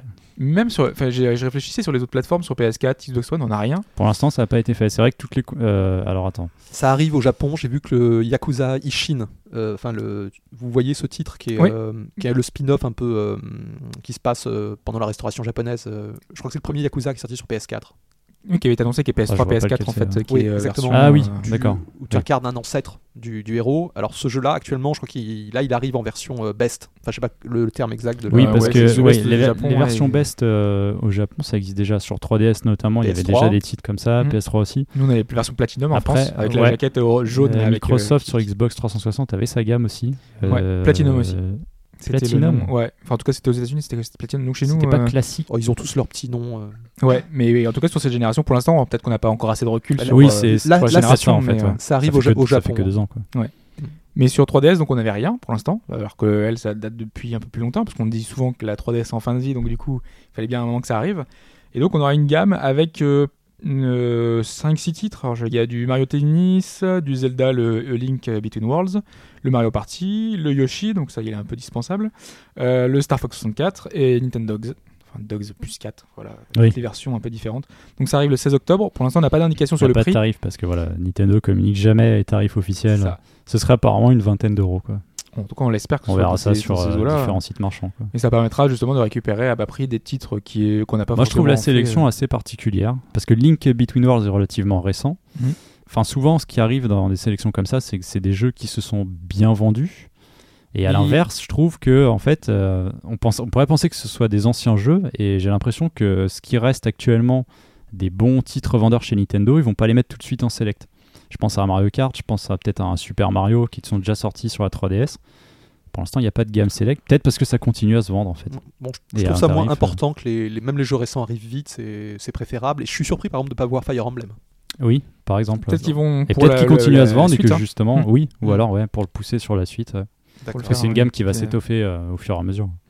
Et le Zelda, il me semble qu'on le voit régulièrement en solde quand euh, arrive. euh, bah, Aujourd'hui, Nintendo fait de plus en plus de soldes dans des maths. Oui. Et euh, il y a des, ça fait partie des jeux qui sont assez soldés, il me semble. Donc euh, voilà, voilà. Donc ce qu'on peut en dire sur sur ce Nintendo. Euh, on va passer à complètement autre chose encore. Kickstarter sur euh, Divinity. On en avait parlé quand on avait lancé Ouais, quand le il était lancé. Kickstarter. ouais. Donc maintenant, ça fait 35 jours. Ça C'est y est, ça. c'est fait. Et bah, la campagne, de toute façon, la campagne avait été faite en moins de 10 heures. Voilà. Il leur fallait 500 000 dollars pour. Alors, pas pour financer le jeu, puisque le jeu était déjà financé en fait. Ils avaient réussi avec le Divinity à, à s'en sortir à ce niveau-là. Non, c'est surtout pour euh, rajouter pas mal d'options qu'ils auraient aimé faire et pouvoir prendre le temps de le faire. C'est surtout ça. Ne pas se foutre la pression, parce que l'Ariane Studio, ça reste un, un studio indépendant qui grossit. Maintenant, il y a trois studios, euh, mais qui reste indépendant. Et du coup, bah, ils l'ont fini et ils ont atteint tous les stretch goals. Et bon, moi, j'avoue, je n'y croyais pas. Euh, je trouvais que ça serait difficile. Ouais, je trouvais que ça serait palier de 2 difficile sur la fin. Et euh, bah, c'est la première fois que je suis un Kickstarter d'assez près. Et j'ai vu un peu comment ça, comment ça fonctionnait. Et sur la fin, ils ont permis, donc ils ont fait un stream qui a duré euh, 24 ou 48 heures, je sais plus. Euh, Il y a eu Chris Avlon aussi, parce que c'est ça aussi la, la- la rejoint grosse info de, ouais. de fin de Kickstarter, c'est que euh, bon, ils ont fait une petite mise en scène, ils l'ont appelé par Skype. D'ailleurs, c'était un peu dégueulasse, tu, il est à moitié coupé euh, parce que ça passe pas très bien. Et donc Chris Avlon les rejoindra. toujours comme ça. hein. Les fins de Kickstarter, c'est un petit peu à l'arrache. Vas-y, il y a toute l'équipe qui est derrière. Ouais, l'équipe, mais c'est marrant parce que les Kickstarter update de- du studio, c'est vraiment ils sont en train de bosser, puis il fait sa vidéo, quoi. Il fait sa vidéo, il te montre des trucs, il fait ah non ça, on peut pas montrer, hop, on passe de l'autre côté. Donc ouais, ils ont atteint les 2 millions et sur la fin, il y a un truc que je trouvais intéressant. Alors je sais pas si d'autres campagnes Kickstarter l'ont fait, vu que je suis pas trop un coutumier du fait. C'est euh, par rapport à ton à ce que tu avais mis euh, initialement. Donc Ouais, au palier pledge, que tu avais choisi, Mm. tu pouvais, euh, moyennant euh, certain montant qui était indiqué dans une liste, rajouter des morceaux. C'est-à-dire que par exemple, pour, euh, 20 pour 20, euh, ouais, 25 dollars, tu pouvais te rajouter une copie de- du jeu, du second, ou une copie du premier. Euh, si tu rajoutais tant plus les frais de port pour ce qui est physique, tu pouvais rajouter euh, un suite qu'ils avaient mis, euh, deux, un lorebook euh, ou un artbook. En fait, tu choisissais comme ça. Et en fait, ils te recontacteront quand, euh, quand ce sera terminé pour que tu dises voilà, il me fallait ça et ça. Tu rajoutes les frais de port et voilà, c'est fait. quoi. En général, ils ajoutent de nouveaux paliers. hein. Ouais, Donc, moi, euh, moi, ça m'est arrivé pour euh, un jeu qui était euh, initialement prévu sur PC. Et je sais qu'au fur et à mesure, avec les stretch goals, ils ont annoncé les versions console. Ça arrive Et souvent, ça on aussi. pouvait rajouter, il fallait d'ailleurs, si, si on voulait la version console, il fallait rajouter quelque chose comme 5 dollars. Ah oui. Tu vois, en fait, parce que initialement, tu avais accès qu'à la version PC. Mais et si tu rajoutais 5 dollars, donc tu avais les, les plus, toutes les versions pour lesquelles Ouais. tu avais. non, tu, euh, en fait, tu t'en choisissais une, mais tu avais accès aux versions console. Enfin, tu, tu pouvais choisir une version console. en- Et dans le cas Divinity, ce qui est intéressant, c'est que le, le palier des 2 millions de dollars, c'est le Game Master Mode. Donc ça On a des détails justement sur le mode Parce que, à part que ça a l'air alléchant sur le papier. ce qu'on sait, c'est qu'ils ont, toujours voulu faire ça. C'est des gros fans de, RPG euh, RPG, j'allais dire JRPG. Des CRPG et jeux de rôle, JRPG, jeux de rôle en général, parce qu'apparemment Neverwinter Nights euh, a un mode comme ça, Oui. qui est toujours joué, il y a Mhm. toujours du contenu qui est produit, et ça c'est assez dingue. Et donc euh, ils voulaient le faire, et d'après ce, enfin, d'après ce qu'ils disent, euh, peu importe que le truc s'arrivait à 2 millions ou pas, ils auraient tenté de le faire. Quoi. On l'aurait peut-être eu plus tard, mais ils voulaient vraiment essayer. Alors ça risque d'être intéressant, est-ce que ça sera réussi? Bon bah ça on verra. Et puis on, surtout on qu'ils ont tout pour la hein, parce que maintenant il y, a le, il y a le mode split screen euh, qui permet de, de gérer de deux côtés. Il y a Et vraiment pas mal de choses qui, qui, je que- trouve, est quand même euh, hyper bien foutu. Je sais Ouais. pas si tu as vu les vidéos, c'est Si, si, euh, ouais. quand même assez. C'est-à-dire que, euh, je sais pas si Sprite t'as suivi, t'as vu à quoi ça ressemblait. Normalement, donc dans le 2, tu pourras utiliser quatre personnages. Et si tu joues avec quelqu'un, c'est un peu la feature de la, de la, du premier en Enhanced Edition qui arrive Mm. à la fin du mois. Si tu te sépares de lui, vu que tu es sur le même écran, l'écran va se scinder en deux. Ça va faire la un split Dragon Ball, screen à la Mario. Kart, à la Dragon Ball, voilà. Donc, Comme dans les films des années Et tu 70. peux faire, oui, je- tu peux faire ce que tu veux. Lui, il peut aller parler pendant que toi, tu es en combat tour par tour à gauche. Tu peux gérer tes menus, il gère ses menus, Mm. et puis il peut venir te rejoindre, et c'est bien fait. hein. Et esthétiquement, parce que moi je vois, je vois très bien à quoi ressemble le premier, c'est même moteur? Enfin, il- Alors c'est le même moteur parce que justement, euh, On c'est dirait pas que le jeu a changé, hein, honnêtement. euh, Ouais, on dit que c'était le 1, euh, j'aurais dit que c'est le 1. C'est un poil moins cartoon peut-être, et les couleurs sont un peu plus saturées, je dirais. On est moins dans le, dans le vif, dans le criard. Il y a- Enfin, les couleurs, je dirais, bon, ça- le terme va faire un peu bizarre, peut-être un poil plus mature, plus pas grise, mais alors c'est peut-être pas définitif non plus. hein. Il y a Moi, je trouve ça aussi plus joli en fait. Je- moi, je trouve l'interface beaucoup mieux. L'interface a changé, alors surtout que pour ouais. l'instant, l'interface il la monte principalement à la manette. Oui. Donc parce que ce sera jouable aussi à manette et au PC, pour ça mais les y a moins d'éléments sur l'écran, il y a moins de choses. euh, Peut-être aussi, mais je trouve qu'il y a quand même pas mal de bonnes idées euh, au pad. Ça vaut le coup de regarder quelques vidéos de présentation. Des, Puis les- des stretch goals console? Non. Non. Non. Non, leur, mais Vu va comme ça s'est ouais. passé pour le premier, ouais, ils ont posé la question, ils ont dit on peut pas répondre pour l'instant, donc je pense qu'ils vont faire le jeu sur PC. Et en plus, c'est tout, il y a tout qui est prévu pour. Quoi. Et vu- jouable et à la, tout est à la prêt, en fait, manette, ouais. euh, s'il y a Tout split est prêt, ouais. screen, il y a déjà tout qui donc est je pense qui que ça quoi. viendra, et si ça viendra, ça viendra peut-être un an après, et il ça- de grandes chances qu'ils refassent peut-être même la même chose, c'est-à-dire en partenariat avec Focus pour une distribution un peu plus tard. Je pense que pour ça, il faut pas s'inquiéter, ça arrivera. Quoi. Complètement. Ouais, non, mais c'est vraiment. euh, Ça- en tout cas, ça a l'air prometteur. Le- les bases du premier, le même moteur, euh, le, le côté euh, coopération dans ton canapé qui est assez unique en son genre. Et euh, bah, pas mal de petits trucs, l'écriture qu'on espère vrai ouais, scénario. vraiment plus travaillée et encore plus de possibilités. Quel, dans quel- rôle va avoir Chris Avalon? Ça va- Il va être très impliqué ou c'est. Ouais, il va écrire avec eux. ouais. D'accord, ok. Je demande à voir quand même, parce qu'il a été impliqué sur pas mal de projets. Il a pas toujours été autant C'est euh, monsieur, les projets que. monsieur Stretch Goal Kickstarter. C'est ça. il Surtout qu'il est toujours, euh, de ce que j'ai vu, il est toujours sur. euh, je crois que c'est Torment, euh, Oui, euh, Tides of Numenera, un truc Hmm. comme ça, ouais, Ouais. Il est toujours dessus. mais en même temps, c'est son bébé, quoi. C'est Oui, lui oui. qui avait supervisé, enfin, qui était sur le premier, donc. euh, C'est un peu la superstar de- des RPG PC, quoi. Ah oui, Bah. Planescape Torment. Non, mais au niveau de l'écriture, voilà, il était dedans. Enfin, voilà, quoi. C'est quelqu'un qui va beaucoup apporter, euh, en tout cas, au jeu, et je l'espère, en tout cas. qu'il Maintenant, on croise les doigts parce que la campagne est un succès. On croise les doigts pour pas qu'il y ait de soucis, euh, que ça arrive au bout. Quoi. On sait jamais ce qui peut se passer. Hein. Des campagnes Kickstarter, récemment, justement, on en a vu quelques-unes où on se pose des questions. Euh, Star Citizen qui est pointé du doigt sur certains points. Moi, ça, je, je trouve un peu la. la- ah, Je sais pas, j'ai pas encore lu, j'ai vu passer, mais bon, tu sens qu'il y a, peut-être aussi des jaloux, hein, ça arrive. hein. Mais euh, Non, mais c'est c'est un projet qui a tellement convaincu, pas convaincu, mais en tout cas, il y a beaucoup de monde qui, s'y intéressait, et surtout depuis que. on- et qui communiquaient chaque mois, euh, oui, ils ont franchi tel palier, tel palier, qu'on- qu'ils ont à tant de millions, tant de mais millions. ça coûte aussi énormément d'argent. C'est un jeu en full Ah non, mais 3D, c'est l'un des sûr. plus ambitieux peut-être Oui. sur la plateforme Kickstarter à ce niveau-là, donc ça peut inquiéter aussi. Mais plus, je pense que c'est peut-être le projet PC le plus ambitieux technologiquement, parce que Oui. euh, Chris Roberts expliquait qu'il voulait faire un jeu dédié au PC. Et donc graphiquement, que ce soit euh, que ça utilise la puissance de nos machines, et que ce soit pas comme aujourd'hui, comme pour beaucoup de jeux sur PC, des jeux qui soient un petit peu prévus aussi sur console et qui aient euh, la possibilité de Ah, le c'est faire. un jeu de Là, pas du tout, c'est full euh, PC oui, euh, à sûr. fond. Donc graphiquement, il se lâche quoi. Et on, on le sait, pour l'instant, c'est pas optimisé. Il y a plein de choses à, ça, voir. il y aura quand même une limite. Je veux dire, les premières vidéos, quand tu, verras, quand tu le verras trois ans après, ça restera impressionnant parce que Oui. le moteur est impressionnant. Mais il y aura l'optimisation qui permettra sûrement de plus, au plus grand monde d'y accéder. Ouais, ça, c'est plutôt cool. quelques années, voilà. Mais euh, non, après, je sais pas. Je présume pas. de- de- Est-ce que ça va réussir à sortir ou quoi. pas? Ah, je leur souhaite pas non plus. hein, je veux dire, finalement, leur financement sera un rêve. hein. Mais, mais j'ai l'impression que beaucoup de gens euh, s'inquiètent parce que on n'en a pas grand chose, quoi. C'est- C'est euh, c'est Unsung Story, je crois aussi, qui a été euh, pointé du doigt Oui. récemment. Ouais. Et D'ailleurs, tu l'as financé aussi comme moi. Je l'ai ouais. financé. Ouais. C'est Et- parce que y a pas- Ça t'inquiète ou pas alors? Ah ouais? Oui, oui. Mais- C'est- ce que qu'ils je- ont annoncé, c'est que attends, je, je te coupe, Ouais. mais euh, c'est qu'ils avaient pas de programmeur, c'est ça? C'est c'est ce jeu-là Non, où ils ils, annoncent qu'au bout hein, d'un non, an, non, ils- non, non, ils Non, non, avaient- Ah, j'ai vu passer un autre truc comme le, ça. le souci, c'est qu'ils ont annoncé que finalement, ils allaient euh, orienter le jeu vers du euh, PvP. Ouais. Et c'était pas du tout ce qui était présenté Ah initialement. oui. On voulait du scénario, étant donné que le, le jeu était ouais. quand même euh, fondé sur les épaules de Matsuno. Ouais, vous attendiez un FF Tactics, quoi. Exactement. Ouais, et là, j'ai l'impression qu'ils sont en train de, de revoir leurs ambitions. Et là, ce qu'ils font actuellement, c'est du damage control. Enfin, ils répondent euh, en, Mm. en s'excusant, mais ça, ça commence à sentir le roussi. hein. Enfin, euh, Ah ouais. Moi, j'ai ouais, j'ai un peu flippé. T'avais baqué aussi J'avais baqué, Ouais. ouais.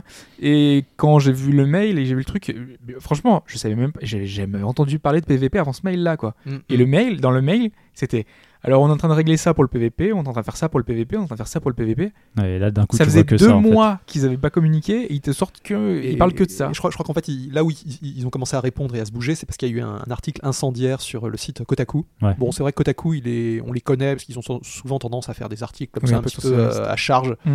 Mais, mais là, c'était bon, étant donné que nous on est aux premières loges, c'était nécessaire. Et d'ailleurs, le, le journaliste qui a écrit l'article avait aussi baqué, donc Ouais. euh, il, c'est donc il visiblement- aussi, bah ouais. oui, oui, oui. Non, c'est plutôt pas mal qu'ils aient pu euh, justement démentir tout ça et, alors, il y, a eu- direction. il y a eu autre chose de- dans la presse japonaise. Matsuno euh, a déclaré aussi, alors ça n'a pas fait beaucoup de bruit parce que c'est pas arrivé sur Twitter et c'était en japonais, mais il a dit qu'au au final, sur ce projet, je crois qu'il était dans une interview sur euh, complètement autre chose, sur Final Fantasy XV, parce que, euh, euh, 14, parce que c'est un, 14, grand- un joueur de Final Fantasy XIV. Il a dit que pour ce projet, si vous attendiez un, un RPG scénarisé par Matsuno, c'est il fallait pas s'attendre ce jeu. Wow.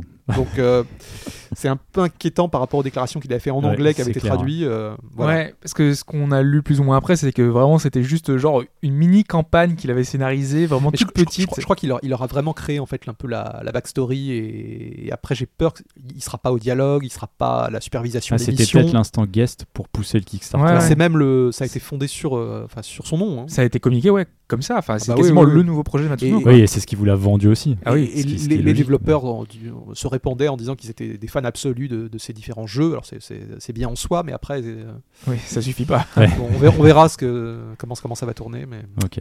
Et j'avais une question sur euh, Star Citizen, on en parlait tout à l'heure. Ouais. Euh, Est-ce qu'il a dépassé sa date? Non, parce qu'en fait, à la, à la base, euh, c'est vraiment par morceau de modules. Et S'il y a des dates à dépasser, c'est des modules qui seraient en retard. Ça, c'est déjà arrivé Ouais. par contre. Il y a des modules, euh, il y en a un qui devait arriver, je crois, c'était août, qui a été repoussé d'un ou deux mois. Ah, ok. Donc, il- t'as un module Arena, c'est- t'as un module C'était prévu FPS, pour très très modules. loin. Je crois que c'est fin 2016 à l'origine. C'était au moins. Pour au moins une 2016. bonne structure, Voilà, ouais, ouais. ce serait fin ils- 2016. Ils sont encore dans les clous au niveau de, de leur délai. De toute façon, ils voulaient de- dépasser hein, allègrement, je pense. euh, les- enfin, Ouais, il y aura peut-être oui, un ouais. an. où- Mais quel projet n'a n'a hein. pas été en retard Euh, Il y a une, euh, c'était Oui, quand c'était au, au mois d'août là, la, la. Undertale, c'est un an. Enfin, c'est un an de décalage par rapport au projet d'origine. Ça, ça, c'est typique des Kickstarter, on va dire jeux vidéo. Moi, je vois tous mes projets jeux vidéo Kickstarter, ils ont tous un an de, de retard. Mm. Et alors, j'ai quelques projets livres, et ils ont tous été livrés à temps, quasiment. Donc ça, c'est assez surprenant. Mais les, ouais, voilà, les Kickstarter livres, c'est quand même très sérieux. Ah ouais, non, mais euh, les jeux de plateau, euh, en général, ils ont Oui. une idée bien précise et ils ont quelque chose à produire qui est, qui est un peu différent du jeu vidéo où il y a pas mal d'aléas, quoi. Donc euh, c'est plus compliqué quand même à gérer. euh, que- Mais quand ça dépasse euh, un an, un an et demi, euh, après un an et demi, il faut quand même. euh, Ouais, s'inquiéter. je crois que le plus important, c'est d'avoir des, des updates réguliers. euh, Bah, le, le risque, je dirais aussi, quand, euh, quand tu n'atteins peut-être pas euh, ton but et que tu le dépasses, c'est les coûts qui peuvent être aussi plus importants. Hmm. Et à ce moment-là, ce que tu avais prévu à la base, euh, peux te retrouver. euh, Ouais, bec ouais. Mais après, quoi. des fois, ils ont, ils ont tendance à en rajouter dans Undertale. Par exemple, ils avaient prévu que ce serait 4 heures de jeu.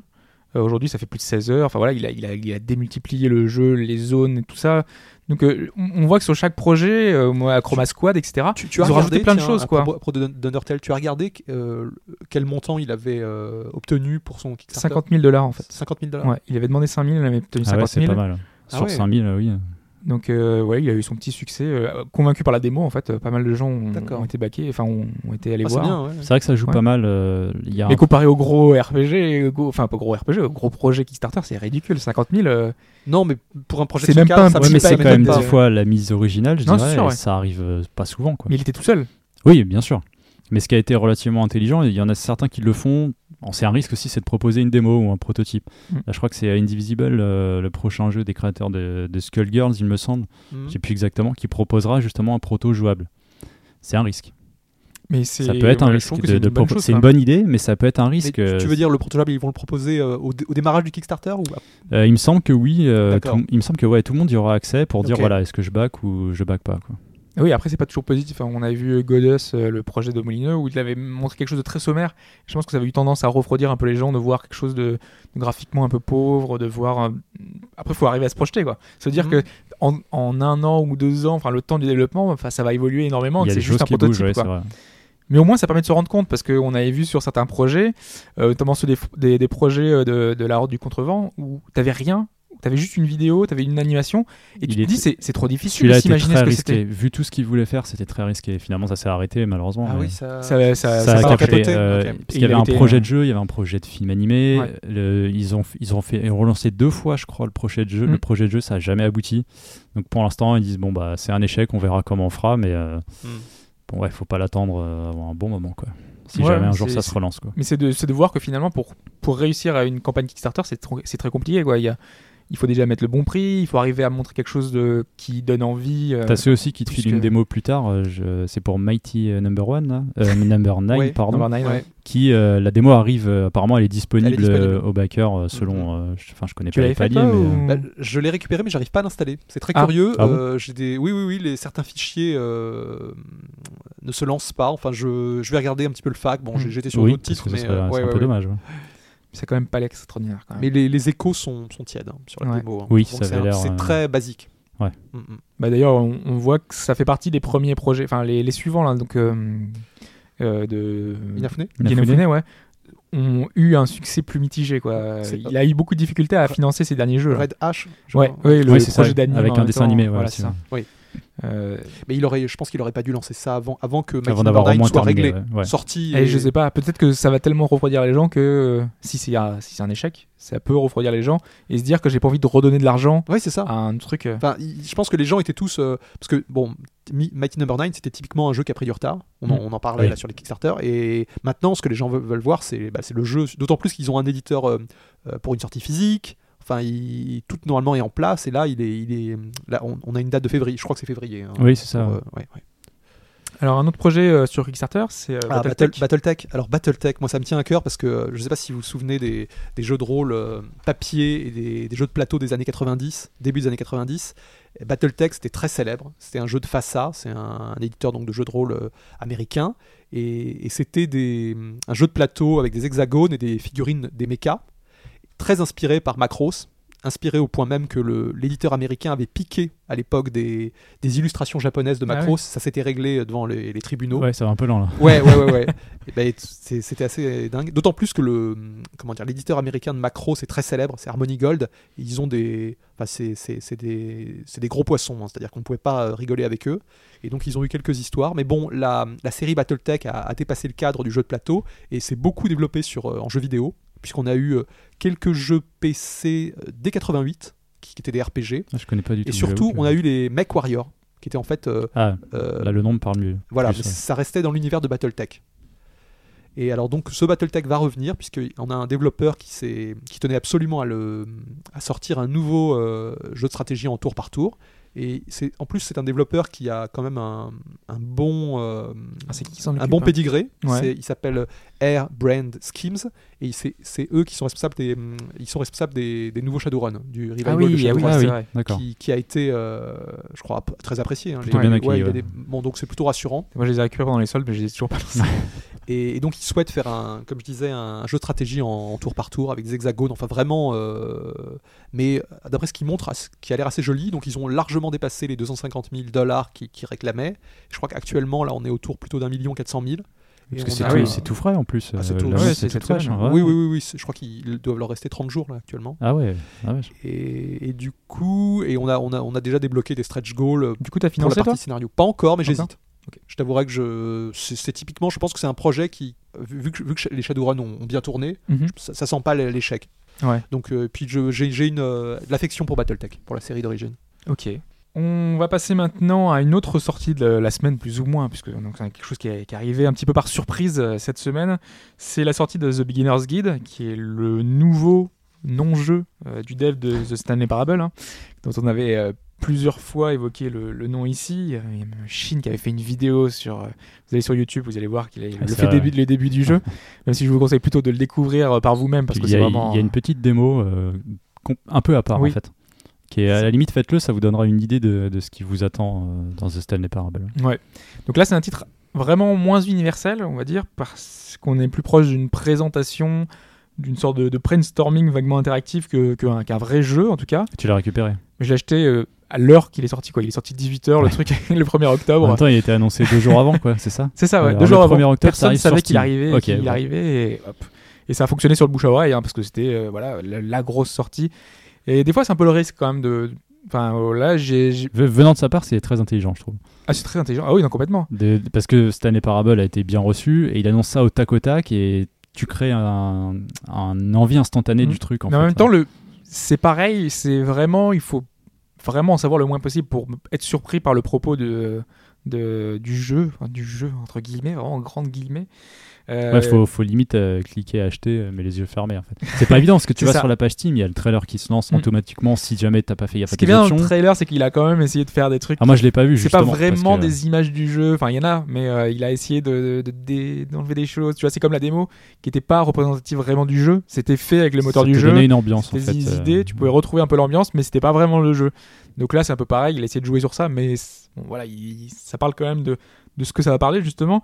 Et, euh, et là, finalement, c'est, euh, intéressant de voir euh, ce qu'il a réussi à faire. En fait, il nous pousse à la réflexion. Euh, c'est toujours intéressant de, pouvoir nous amener à voir comment est-ce que le jeu vidéo fonctionne, parce que c'est vraiment sur ça, c'est sur, euh, le jeu vidéo, voir comment ça se passe. Et je trouve que, c'est assez réussi, c'est assez bien amené, et ça nous vraiment nous fait réfléchir sur le pourquoi du comment. Donc si vous aimez justement cette espèce de réflexion sur... euh, je veux pas trop le, le dire non plus, mais voilà sur comment ça fonctionne. Euh, voilà, ça dure 1h30, c'est très court, c'est très très dirigiste. Faut pas vous attendre à un jeu comme euh, The Stanley Parable qui était très drôle. Finalement, si vous avez aimé l'humour de The Stanley Parable, faut pas y aller pour ça quoi. C'est- si vous ah allez oui, pas y aller. C'est pas du tout la c'est- même chose à ce non, niveau-là. non, c'est pas vraiment drôle. C'est c'est plutôt une réflexion sur le jeu vidéo en lui-même. Je trouve que c'est assez bien amené. C'est pas très cher. hein, C'est, euh, je crois que c'est 9 euros. euh, PC et Mac. Là, en ce moment, c'est moins 10%, donc ça doit être 7 Oui. euros, un truc comme ça. Euh, donc c'est 1h30. Il n'y a pas de replay value, contrairement à Stanley Parable où tu pouvais rester. Moi, je crois que j'étais resté 6 ou 7 heures dessus. Donc euh, voilà, il y a des choses. Là, une fois que tu l'as fait, t'as pas envie d'y revenir. quoi. C'est pas, il y a vraiment rien, aucun élément qui fait que t'as envie de te retaper tout ce que t'as fait.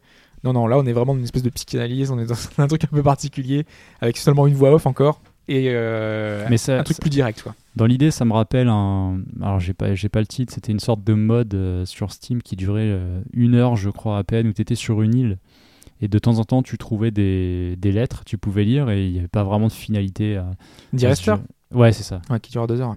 Ouais. Qui était Non, vraiment mais- très court et Ouais. tu sais pas trop en fait ce qui s'est passé, ce que tu fais, et c'était un peu particulier. c'était c'était plus le côté un peu poétique, un peu Ouais. reposant.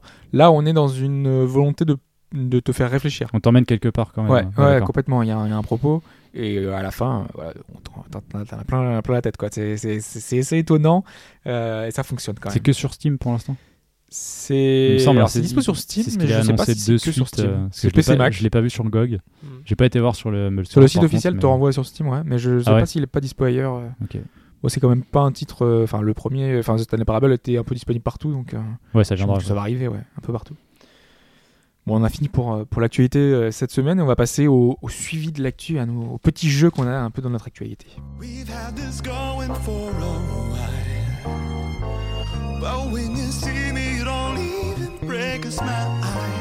Try not to let me see you cry. Guess I'm the boss here, so it's a little lie. I count the days since you've been gone.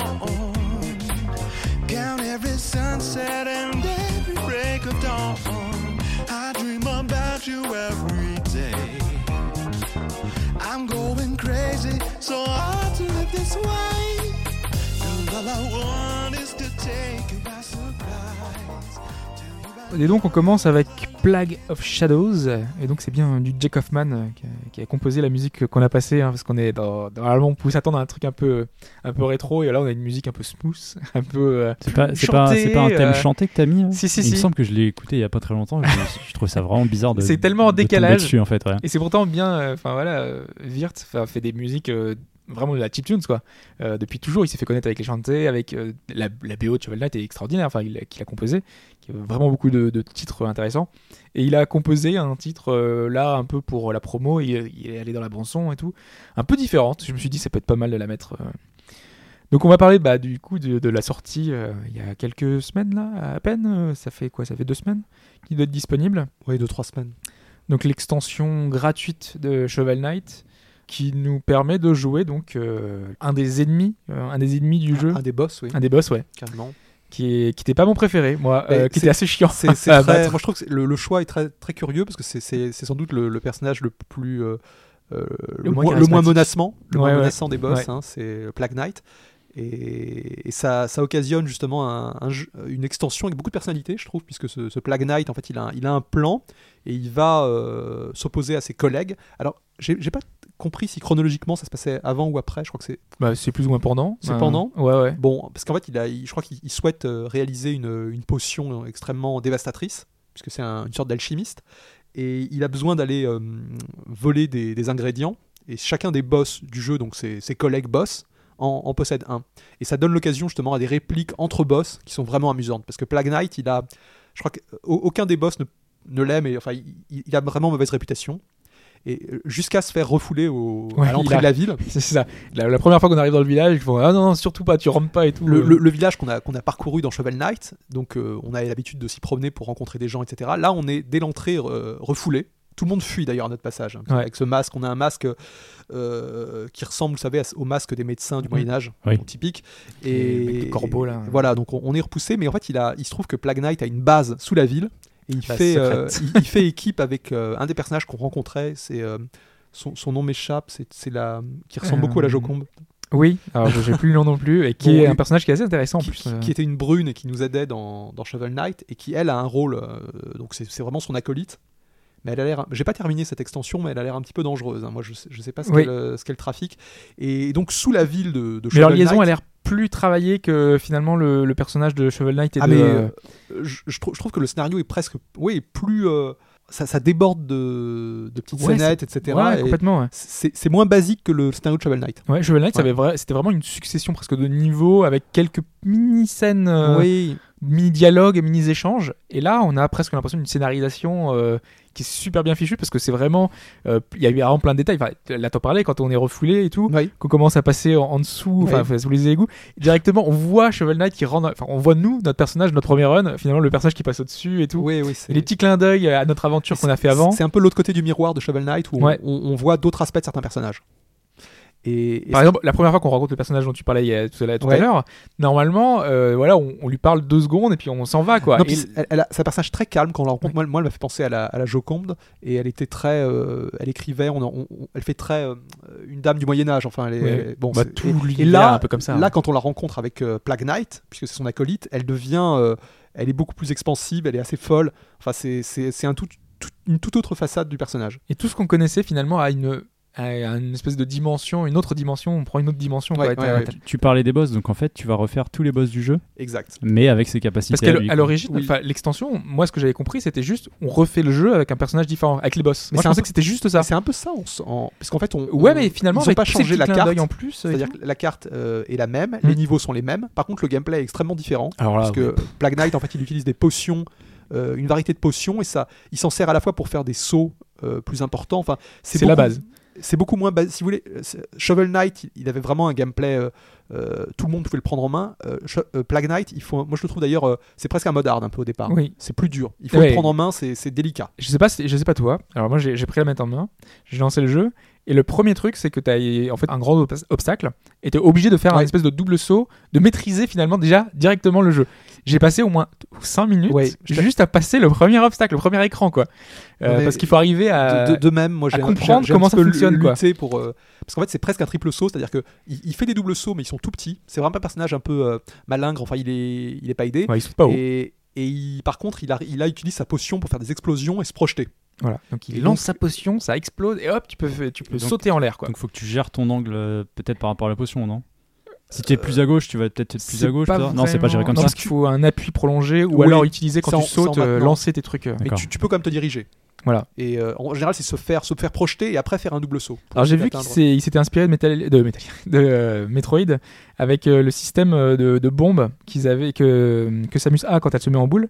Euh, tu Ah. poses une bombe et en fait Ah tu oui. sautes comme ça et tu fais des, des, doubles sauts. euh. C'est tout à fait vrai. J'avais pas vu. Donc euh, euh, en fait ça. ils ont voulu reprendre Là, une comprends. inspiration classique et l'utiliser. euh, Et alors, par contre, pour les niveaux, donc ils ont repris le, le, le level design à l'identique, mais je me demande si par contre le placement des, des coffres est pas différent. Pour, euh, spécialement pour euh, Plague Knight. Alors j'ai pas, enfin le, j'ai pas fait le jeu entier, mais de ce que j'ai vu, j'ai pas vu de grosses différences en tout cas. D'accord. Il y a des choses à récupérer en plus, par exemple il y a la monnaie là qui est euh, les- les- les- l'espèce de, hum, de pièces vertes qui nous permet d'acheter de nouvelles oui, choses. Oui, oui, oui. Euh, donc du coup il y a des Oui, pièces c'est un peu vrai, partout en plus. Il y, a- il y a des nouveaux. Et du coup, ça, enfin, ça Des change quand même pas mal gauche, le, le- la, la façon dont on aborde les niveaux parce que, par exemple, la première fois qu'on rencontre le dragon, normalement, tu sautes dessus pour l'éviter. Là, tu peux le buter directement, quoi. Tu peux lui lancer des potions et euh, en fait, tu passes les autres différem- différemment. Un peu comme quand tu joues avec euh, un Sonic, euh, un Sonic avec un Knuckles. Tu vois, tu prends des environnements différents, des choses différentes. Là, tu fais vraiment les niveaux de façon un peu différente. quoi. Donc, et alors, ouais. En termes de durée de vie, ce serait quasiment équivalent. alors. Bah, J'ai l'impression. Ouais. Parce que J'ai pas terminé la non plus, façon mais, dont euh, vous le décrivez, ce oui, serait la oui. même chose, les Si mêmes tu veux, boss? C'est ce que, ce que disait Hobbes, on a typiquement l'impression d'un de ces jeux. euh, bon, il n'y avait pas les DLC à l'époque, mais tu sais, où euh, grande surprise, à la fin du jeu, tu débloques un nouveau Un personnage. peux perso, et tu le recommences, Voilà. ouais, d'accord. Mais là, ça va quand même beaucoup plus loin parce qu'il y a tout un scénario finalement derrière avec ce personnage et le gameplay est, radicalement différent. Ah, mais c'est pas du tout la même chose, hein, vraiment. Quand tu dois passer certaines zones, en plus ça t'oblige à maîtriser le truc. Donc tu dois faire des doubles sauts là, donc pour sauter très haut. Et après tu peux encore faire des, des sauts dans le vide, quoi, plus ou moins. Donc tu dois enchaîner des sauts sur- en surtout, l'air. moi, et ce que j'ai ressenti, c'est que c'est bien pensé. On, s- on Ouais. sent que c'est pas le- l'extension qu'ils ont fait euh, à la va-vite. C'est travaillé. Ouais. Et puis elle est gratuite et ça, c'est cool. Ah ouais, c'est et, vraiment euh, bien mm. ça, cette, euh, le- cette extension. Puis c'est une extension de qualité. Enfin, c'est c'est comme. euh, ouais, ouais, ouais, ouais. C'est un, un très beau truc. Et moi j'avais pas vraiment envie de jouer avec Plague Knight. Et puis finalement je me dis qu'il est intéressant ce, ce- ce petit perso il, est, qui est- est- il est drôle et, vraiment les dialogues avec les boss, mais c'est. Je crois que c'est ce qui me fait. le- Enfin, il Oui. se- Et puis il faut rappeler que, je- j'avais oublié finalement à quel point ils avaient mis en scène le, le- le texte, quoi, avec euh, des, des petits éléments de texte. Par exemple, ils mettent, quand ils veulent mettre l'accent sur un sur un morceau de la phrase, Oui. euh, le texte qui bouge. Oui, oui, oui, Euh, ça- il y a- ça il y a m'a plein ça de m'a petits surpris. détails. J'avais oublié, moi, tout ça. d'ailleurs c'est- c'est pas plus prononcé dans Plague Knight par rapport à Shovel Knight. C'est possible. J'ai pas le J'ai souvenir, vraiment effectivement. l'impression que c'était marquant là du coup. Quand, euh. quand ils veulent vraiment te, te- te- comment dire, te, te retenir ton attention sur un mot, ils ils vont le créer un effet euh, effectivement dessus et c'est Un c'est- c'est peu, très un chouette. peu comme les comics où c'est du, où c'est Ouais, en gras par exemple. exactement ça. souvent, ouais. Et animé en plus là. D'accord. Ouais, Ouais. Là, euh, ça bouge, c'est C'est ça, coloré, c'est ça. ces trucs, ça clignote. Il y a- plein d'éléments Ok. comme ça. font, ils vont dire ouvre cette porte. Alors tu vois qu'ils vont bien te. Mais c'est Ouais. mais c'est bien parce que c'est un côté second degré. C'est t'as compris, t'as compris? Non, non, ça fonctionne bien. Moi, je, ouais, j'étais surpris. Je pense que je vais le finir du coup là dans la, dans la semaine et c'est euh, c'est plutôt pas mal, vraiment. Et il Euh, sort bientôt en boîte aussi. hein.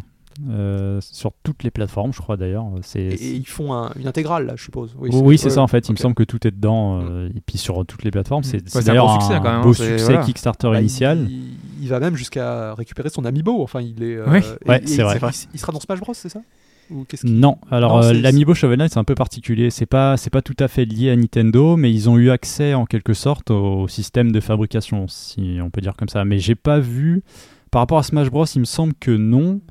Euh, par contre, ça débug des trucs dans Shovel Knight, ça c'est certain. Ouais, bien sûr. Mais je sais plus ce que c'est. Donc, donc c'est le premier amiibo un petit peu non officiel, on va dire. Bah, enfin, c'est le premier euh, Amiibo d'un tiers. on va dire. ouais. Donc euh, il y en aura sûrement d'autres. Ouais, il y en aura sûrement d'autres, ouais. vu, vu comme ça, et ça, en plus, ça a l'air de plaire. hein, je veux dire, l'Amiibo Shovel Knight, parce que bon, c'est vrai que le jeu a un certain succès aussi. Mais L'Amiibo a l'air de plaire euh, sur le net en tout cas. Et ça a eu un certain succès, notamment sur console Nintendo, parce qu'on a eu des chiffres. Oui, Euh, Oui. Oui, oui, oui.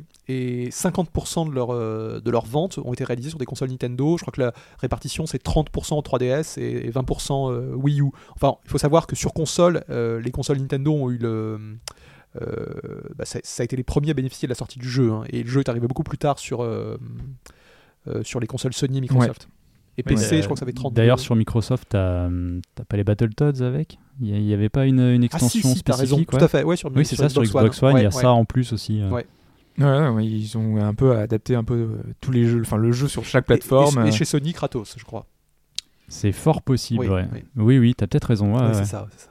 Parce que c'était aussi dans Super Time Force où t'avais pas mal de, de clins d'œil, euh, pas Ouais, mal de sur la euh, version euh, Ultra. ouais, avec euh, Yoshida, etc. Mm. Ouais, ils Ah, s'amusent bien à faire des. Oui, oui, oui, Oui. carrément Yoshida.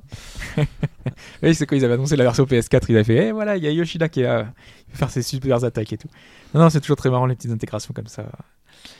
Euh, bon, voilà, on en a terminé pour, euh, pour ce Plague of Shadows. Euh, on va passer à toute autre chose, à Destiny, puisque l'extension du est également sortie. A. Voilà, du triple A. On voulait quand même euh, l'aborder parce que bah, nous, ça fait déjà quelques temps qu'on y, qu'on y joue. Euh, Euh, Toi particulièrement toi, tu as Moi, fait, toi, tu as fait l'an 1. Voilà, moi j'ai fait l'an 1, moi j'ai commencé au début, et puis après j'avais pas pris les, exten- enfin, les extensions, les DLC qui étaient sortis intermédiaires. J'avais un peu laissé tomber, j'avais pas repris avec les mises à jour régulières, parce qu'il avait pas mal changé euh, finalement la donne, euh, sans, sans jeu de mots. Ah. Euh, la donne et. Ouais. et, bon. euh, et finalement, voilà, on sort finalement cette grosse extension. Je me suis un peu fait avoir parce que pour l'instant j'ai les deux jeux encore. hein. Du coup, j'ai le- j'ai racheté la version physique avec euh, l'extension. Oui. Parce que le truc, c'est que. C'est ça, on, on va l'expliquer aussi. c'est un peu cher. Il faut le savoir en fait. Euh, si vous avez acheté le, le jeu euh, la première fois, donc en septembre 2014, euh, ensuite il y a eu des extensions. Donc déjà vous avez mis environ 50 euros si c'était euh, acheté euh, le premier jour. Chaque extension, donc la maison, les ténèbres souterraines et la maison des loups, c'était 20 euros l'unité, uniquement dématérialisé. Ça n'existait pas en boîte. Aujourd'hui, euh, le roi des corrompus qui est sorti au mois de septembre coûte 40 euros, ce qui est déjà pas rien pour une extension. Mm. Sauf que pour ceux qui possédaient le Destiny, on va dire Vanilla, euh, le choix est relativement limité parce que pour avoir le roi des corrompus, il faut obligatoirement posséder les ténèbres souterraines et la maison des loups. Donc si tu avais que la version boîte, il faut que tu passes par euh, 20 euros plus 20 plus les 40 pour Voilà. avoir la totalité. Ou tu fais comme Hobbs, tu rachètes Tu complètement la la, co- la version boîte. Puisqu'en version boîte, il faut savoir qu'il n'y a qu'une seule version, ce qu'ils appellent l'édition légendaire. Alors ça ne veut pas dire que c'est une édition limitée ou autre. Non, non, c'est juste, juste- euh. Le Destiny avec tous les contenus. C'est extrêmement vicieux, ça. de- C'est extrêmement de- vicieux, D'avoir besoin des, des DLC. C'est aberrant. C'est très très. Et du coup, euh, c'est en fait c'est plus intéressant. Bon alors maintenant sur du coup sur le bon coin ou autre, il doit y avoir beaucoup plus. de Destiny Vanilla. C'est pour ça que je t'ai dit Moi, je te juste avant, fais-le. Sur, sur eBay, même à 15 euros, ça part plus. hein. Ah, ça part plus puisque euh, voilà, tu l'as payé 50 à l'époque, tu remets 50 aujourd'hui pour la totalité. C'est quand même plus intéressant, mais c'est maintenant difficile de le revendre en fait. C'était presque un truc à anticiper et on s'en Ouais. débarrassait avant en fait. Parce que la galette, tu pouvais la vendre euh, un peu moins de 20 euros. 15 euros, ouais. à déduire sur le reste. euh, ça, c'est un peu, un peu chiant. Donc pour un ancien joueur, c'est pas, pas évident. Non, Pour un nouveau, vraiment, ouais, voilà, pour un nouveau comme moi, ça reste, euh, Bah, ça toi, reste coup, correct. c'est- Arrivé à l'an 2, t'as tout le contenu, tu te tapes tout le truc pour une cinquantaine d'euros, c'est, c'est honnête. Je dirais que c'est relativement honnête. Mais le principe est particulièrement vicieux. et Non, mais c'est- J'aime pour moi, c'est le, gros point noir. Et je crains en fait que ça. ça continue. C'est-à-dire que moi, joueur maintenant, est-ce que au fur et à mesure, euh, par rapport à l'année prochaine, Bon. euh, c'est ce que je me dis. Est-ce que je vais attendre On en euh, parlait avant, normalement dans le l'an planning 3 direct, global de ce qui était, euh, ce qui était sorti, parce qu'il y avait un énorme leak à l'époque sur les documents officiels que euh, enfin, Bungie avait signé avec Activision. Il y avait une espèce de plan, euh, c'était donc en 2014 sorti Destiny, en 2015 sortait l'extension, en 2016 sortait Destiny 2. C'était vraiment un nouveau titre qui était censé arriver assez tôt. Euh, donc a priori l'année prochaine ce sera, il y aura peut-être pas besoin du coup de, il faudra vraiment racheter un nouveau jeu quoi. Donc euh, Ouais. Enfin, moi, je vois, je vois ça comme une des extensions. On verra comment ça va se passer, mais finalement, je du pense que ça fera. encore. Bah, en fait, je pense que ça fera comme un comme un MMO, c'est-à-dire une grosse extension à chaque fois. Je veux dire, tu prends World of Warcraft, il n'y a pas. de World of Warcraft 2, tu vois. Enfin, ouais, mais Je vois pas comment ils pourraient justifier un numéro 2 sur un jeu comme ça. Ça reste un jeu multijoueur. Bah, pour changer la structure, pour changer les niveaux, pour changer des trucs, tu vois, pour euh, montrer qu'il y a des nouvelles Ouais. choses. euh. ouais, je sais pas. Parce que là, on commence à tourner en rond. Enfin, voilà. euh, même si ça fait, enfin, c'est Bah, encore c'est intéressant. c'est le ce principe truc. du jeu. Il y a les planètes, il y a. Non, mais je suis d'accord. Mais il faut quand même de nouveaux environnements. Tu peux pas du- durer 10 ans avec euh, toujours sur Ah, Terre, c'est clair, toujours oui, sur la que Lune, oui, à toujours la sur base, Mars. le- leur plan est annoncé pour une dizaine d'années en fait. Oui. Et donc, euh, donc bah oui, on va en revenir au, au roi des corrompus quoi. Ouais. Voilà, enfin, voilà. Tout ça, c'est le côté marketing. Ça, c'est le côté un peu négatif, aberrant, euh, c'est très côté, euh, euh, Activision, c'est le côté Activision de toute façon. Ouais. Alors, je sais pas à quel point ils ont été influencés. euh, Enfin, Bungie a été influencé par En tout fait, ça. qui est, ce qui est fou, c'est que, c'est que ça s'inclut dans le développement du jeu en fait. Ouais. C'est ça qui m'attriste le plus. C'est que ça va être pensé pour être étudié sur ces années-là, alors que le contenu, il est peut-être déjà établi sur, euh, sur une feuille, il est là, et on va se dire comment on va le vendre en morceaux pour tenter de, euh, de continuer de, de le faire persistant en fait, comme un, comme un peu un MMO qui va te filer une extension régulièrement. quoi. Mais c'est presque annexe, quoi. Parce qu'une fois qu'on a le jeu, c'est quand même le plus important, c'est ce qu'on met le plus souvent en truc. Parce que, ok, et c'est vraiment, je, je- je regrette tout ce qu'il y a eu, et presque, j'ai pas eu envie de. la- Enfin, au départ, je voulais pas l'acheter, quoi. Pour moi, c'était trop euh, critique. Euh, je l'ai finalement, j'ai finalement craqué. Toi aussi, toi, du coup, t'as découvert le jeu avec euh, Alors, toutes je- les nouveautés, parce qu'il y a vraiment Ouais. énormément Alors, de fait, choses. J'avais fait la bêta. Ensuite, euh, quand j'avais acheté ma Xbox One, j'avais eu gratos avec le- la version Xbox One. J'avais joué un peu, sauf qu'en fait, euh, tout le monde était sur PS4. donc, euh, C'était un peu relou et j'accrochais pas au principe du jeu en fait. Donc là, euh, ce qui m'a amené à m'y remettre, c'est la version d'essai que vous pouvez trouver sur tous les stores, euh, les stores numériques. Elle fait à peu près 17 Go parce qu'en gros, c'est le le jeu. hein. complet. C'est le jeu, sauf qu'il va être limité euh, numériquement. Donc vous avez 5-6 niveaux et un assaut à faire. Euh, à partir de là, on vous propose de l'acheter, bien sûr. Et je me suis dit, bon, allez, avec le roi des corrompus, j'ai pas grand chose ou quoi, je vais le prendre et on va voir ce que ça donne. quoi. Et en l'occurrence, euh, bah, le roi des corrompus, puisque bon, j'ai fait l'histoire d'une traite, donc euh, niveau t'as repris un- 40 ouais, maintenant. un perso depuis zéro et tout. J'ai pris euh, un perso totalement à zéro. Et on sent en fait, arrivé au Roi des Corrompus, qu'il y a une forme de scénarisation, de mise en scène qui a changé. Euh, parce que c'est ce qu'on pouvait lui reprocher, c'est-à-dire que c'est un jeu. Beaucoup ont pensé que ce serait un MMO FPS, finalement, c'est pas le cas. On essaye de te faire croire qu'il y a un monde qui est, enfin, qui est plus ou moins vivant, qu'il y a des bases, qu'il y a des, des clans qui se tapent dessus et tout, sauf que bah, au final, on s'en fout Oui, complètement. l'univers est c'est très mal pas fait. assez travaillé. Enfin, pas assez travaillé. Non, l'univers est travaillé, mais c'est vraiment C'est l'histoire, la vas-y, je narration. veux dire, euh, il y a le gardien sur la Terre, voilà. euh, euh, non, pas le gardien, euh, le voyageur. Il y a le voyageur sur la Terre, tu as un gardien, merci, t'as fait ton boulot, allez, c'est parti, on y retourne. Même si sur cette extension finalement on a enfin le paquet depuis le début quoi. Donc on ça prend suite par rapport aux extensions qu'on a eues. Donc on devait battre Kropta qui était en gros le gros méchant. Là, là il y en a son père qui revient. Voilà, donc faut savoir qu'il y a toujours un méchant plus méchant que le Voilà, méchant. il c'est un peu comme Dragon Ball quoi. T'as Freezer t'as son père ça. qui arrive et Voilà. qui veut le venger. Donc là, le père de Euh, Cropta, le père de Freezer? La père de Freezer, oui bah oui dans, dans Dragon Ball. Eh oui, comment il s'appelle euh, euh, bah, il revient quand. euh, Bah, il y a son frère déjà, frère, euh, euh, oui, couleur. couleur. et, euh, On va pas d'ailleurs, refaire les tout Dragon titres, Ball, hein. même les noms sont géniaux en fait. J'ai pas suivi, mais je, je pensais son- que c'était- je pensais que c'était une résurrection en le voyant. euh. Et son En père, voyant je, les images. Il y a une résurrection de, de Freezer, mais et en fait c'est son père justement qui vient le qui vient le soigner et tout. Enfin bref. Oui, bah là c'est le même principe. Donc c'est Cropta, son, son père, bah, c'est Oryx. Voilà. et euh, enfin annoncé comme un dieu en fait donc tu peux pas vaincre un dieu sauf Voilà. que forcément euh, bah, à un moment donné tu le bats donc euh, il y aura quelque chose d'autre plus tard hein, on s'en doute Ouais. Et euh, non, c'est vrai que c'est ce qui m'a le plus frappé, je dirais, c'est que ça a vraiment changé la mise en scène. La mise en scène, la façon de le présenter. Plein de cinématiques et moi j'adore. Nouvelle zone, il y a plus de cinématiques, certaines avec euh, en CGI, d'autres avec le moteur du jeu. On voit un peu plus, euh, je dirais, les, les personnages, parce qu'en fait, en gros, il y a un maître de chaque faction, enfin de chaque classe, Titan, Chasseur et Et Arcanis. ça depuis le début ils auraient dû le faire en fait. Parce qu'il y a Et des ils sont, personnages. ils sont un peu plus impliqués dans l'histoire, et t'en as un qui est un peu plus marrant, l'autre qui est vachement Mm. droit, l'autre qui sait pas trop ce qu'elle fout là, mais euh, ça fait un peu plus ordre Non, parce religieux. qu'avant, on allait, on allait à la tour, qui est un peu, enfin, la, la- la- la citadelle humaine, là, un peu de la Mass Effect où tu, tu, tu te rendais. T'as plein de personnages euh, avec qui tu peux parler, mais genre, moi, je m'ai jamais retenu aucun nom, quoi. mais juste ils filent des quêtes en fait, tu vois. C'est- c'est tu juste- leur achètes des trucs. En gros, c'est, ils auraient pu mettre un poteau, c'était la même chose. Ouais, c'est pareil. ouais. Et là, ils ont, en fait, euh, chaque personnage va bah, parfois te parler dans une mission, va te donner une mission et va t'impliquer. En fait, tu commences à voir qu'ils ont tout petit background qui est commencé, quoi.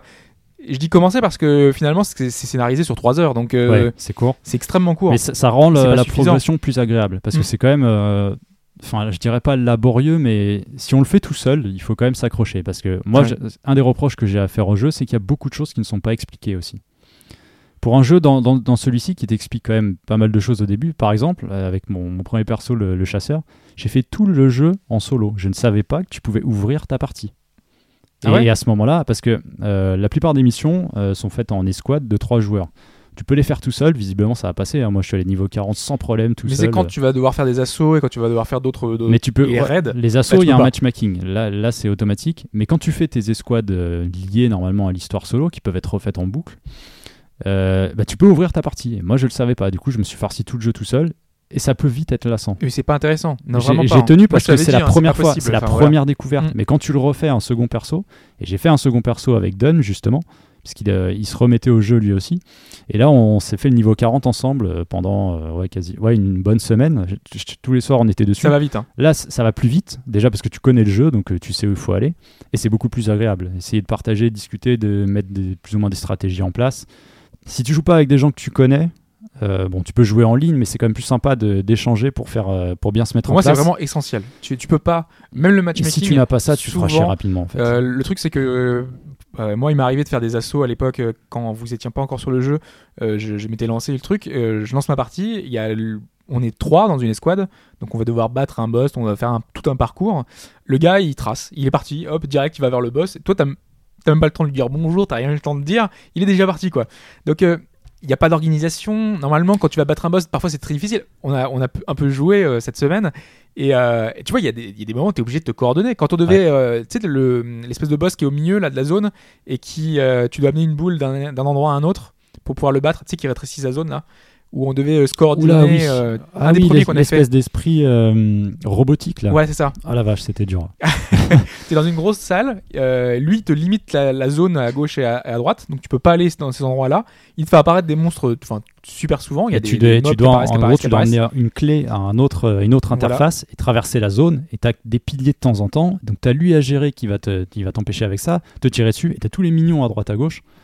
Ça demande une organisation en fait. C'est vraiment. Et c'est plus tu y joues, plus tu te rends compte que c'est proche d'un Diablo dans l'approche. C'est-à-dire qu'un Diablo, c'est pareil quand il y a un boss. Tu, bien sûr, tu, te tu restes focalisé sur le boss, tu dois gérer tes compétences et tu dois aussi faire attention à ce qu'il y a autour, puisque le but c'est de le tuer, mais c'est aussi de survivre principalement. Dans Destiny, tu, passes quand même pas mal de temps à courir Ouais. pour sauver tes fesses. hein. C'est ça. C'est vraiment de survivre. Et, euh, et ça demande de la coordination. Quoi. Il y a un qui va à la clé, un qui attire le, le boss parce que il va faire un espèce de, de, de- de truc, je sais plus ce que c'était comme, euh, comme attaque, un, un espèce de, truc de la méduse qui faisait que ça te, ça te floutait ton écran. Voilà, t'as as plein de petites choses comme ça. Et euh, ça demande vraiment de l'organisation. Et si tu fais ça euh, sans connaître les gens avec toi, tu peux pas parler, tu peux pas t'organiser. Et c'est presque chiant quoi. C'est t'as pas vraiment l'interaction et c'est pas c'est pas intéressant. Hier avec Don, on, a fait quelques parties. Je me, enfin, je me connectais pour aller voir euh, Xur, un personnage qui n'est là que le week-end et Ouais. qui vend des trucs de fou aussi, parce que évidemment il y a le principe de, de grind permanent, c'est la course au loot. euh, c'est vraiment, c'est vraiment un esprit à la Diablo. quoi. énormément mis l'accent parce que vraiment je, je- le l'an 1 le loot était nullissime je l'avais dit euh, dans ma chronique je trouvais ça enfin vraiment pas bien pensé et en fait tu trouvais jamais rien donc du coup tu étais obligé d'acheter chez le marchand ou alors une fois de temps en temps tu tombais sur un objet Maintenant Là- jusqu'au niveau 40, c'est, ça, ça tombe tout seul. En fait. voilà et quand tu tues des monstres tu vois des, des- des- donc des espèces de, de boîtes la fin de, de, de- c'est Les des engrammes, là, ouais, c'est, c'est, c'est joli, j'aime bien l'effet Ouais, d'ailleurs. ça fait c'est un- des sortes de lumineux. petites, euh, comme, des, comme un dé de vin.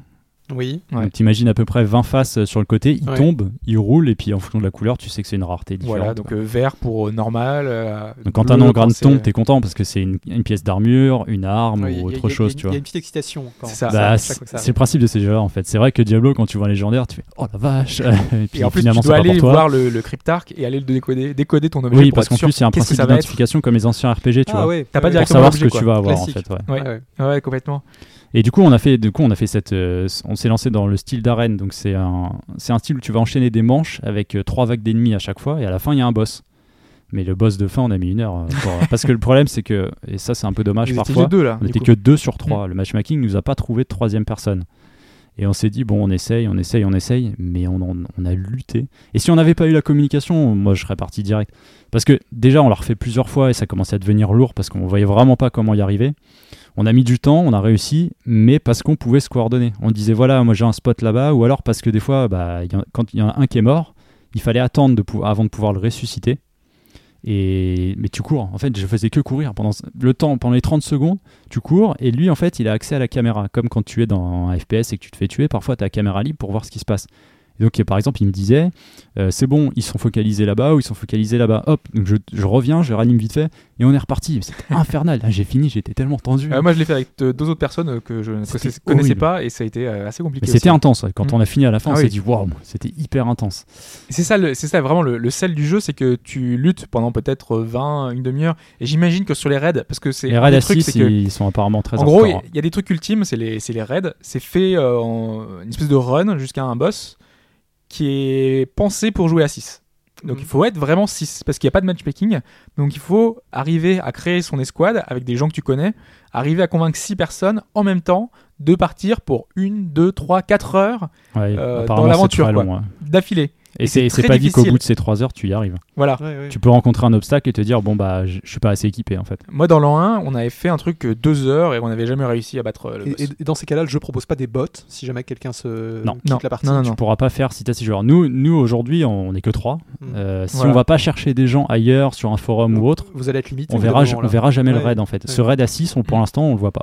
Déjà parce qu'on n'est pas prêt euh, Parce qu'il faut avoir un, bon niveau, voilà, c'est ça. Et en fait, c'est ça, c'est-à-dire que euh, il faut le savoir aussi, si vous avez le Destiny Vanilla, malgré le fait qu'alors qu'il y a eu un patch en fait qui a amélioré pas mal de choses, qui a revu un peu l'interface et certains Qui a changé systèmes les pratiques, niveaux, etc. donc ça c'est plutôt bienvenu, ça a été relativement bien pensé.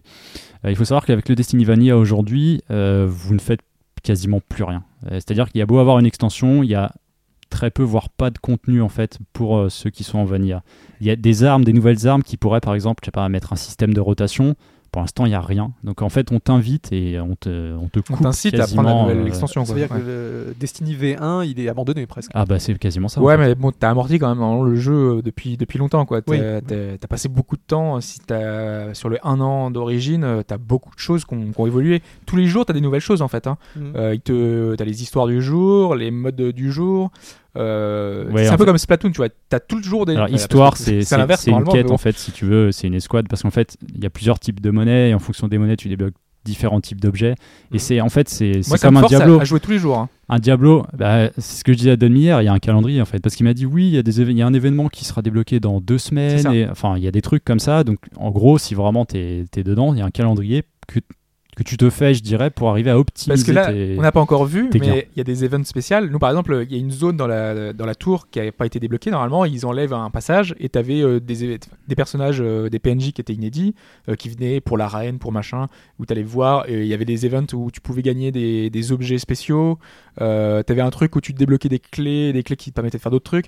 Tout ça, ça a été, c'est euh, des trucs un peu euh, qui, qui arrivent dans les semaines et comme ça à venir après la sortie et qui font que le jeu a une vie sur la longueur. quoi. C'est pour ça c'est le côté MMO qui est présent, qui fait que tu as envie d'y retourner parce que ça se débloque des, des choses comme ça.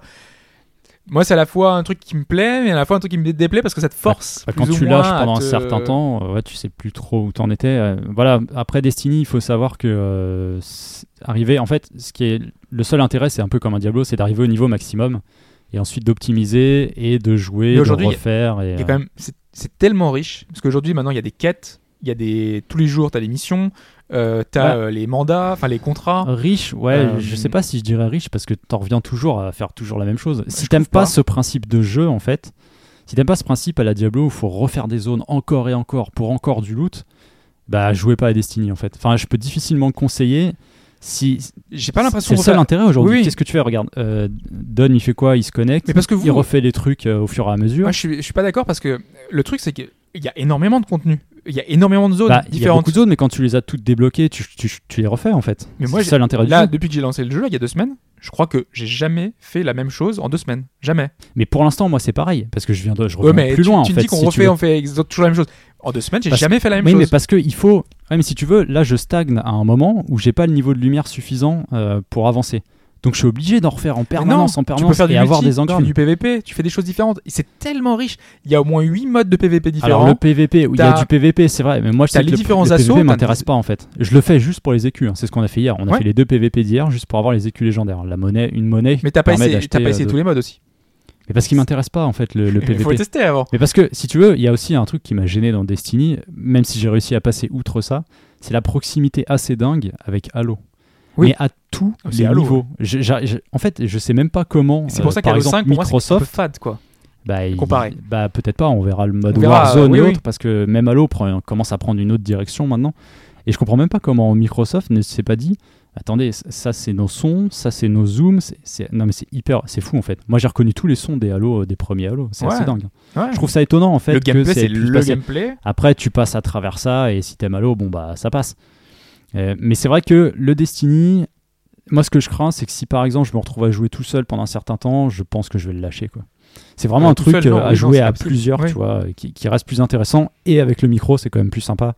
Pouvoir échanger, mettre des stratégies en place et autres. En tout cas, je regarde pas du tout, moi, parce que vraiment, à chaque fois que je lance le jeu, bah, j'ai une nouvelle quête qui se débloque par rapport à un personnage qui me dit d'aller euh, dans tel truc ou dans tel autre. On a découvert plein de trucs cette semaine avec Eden.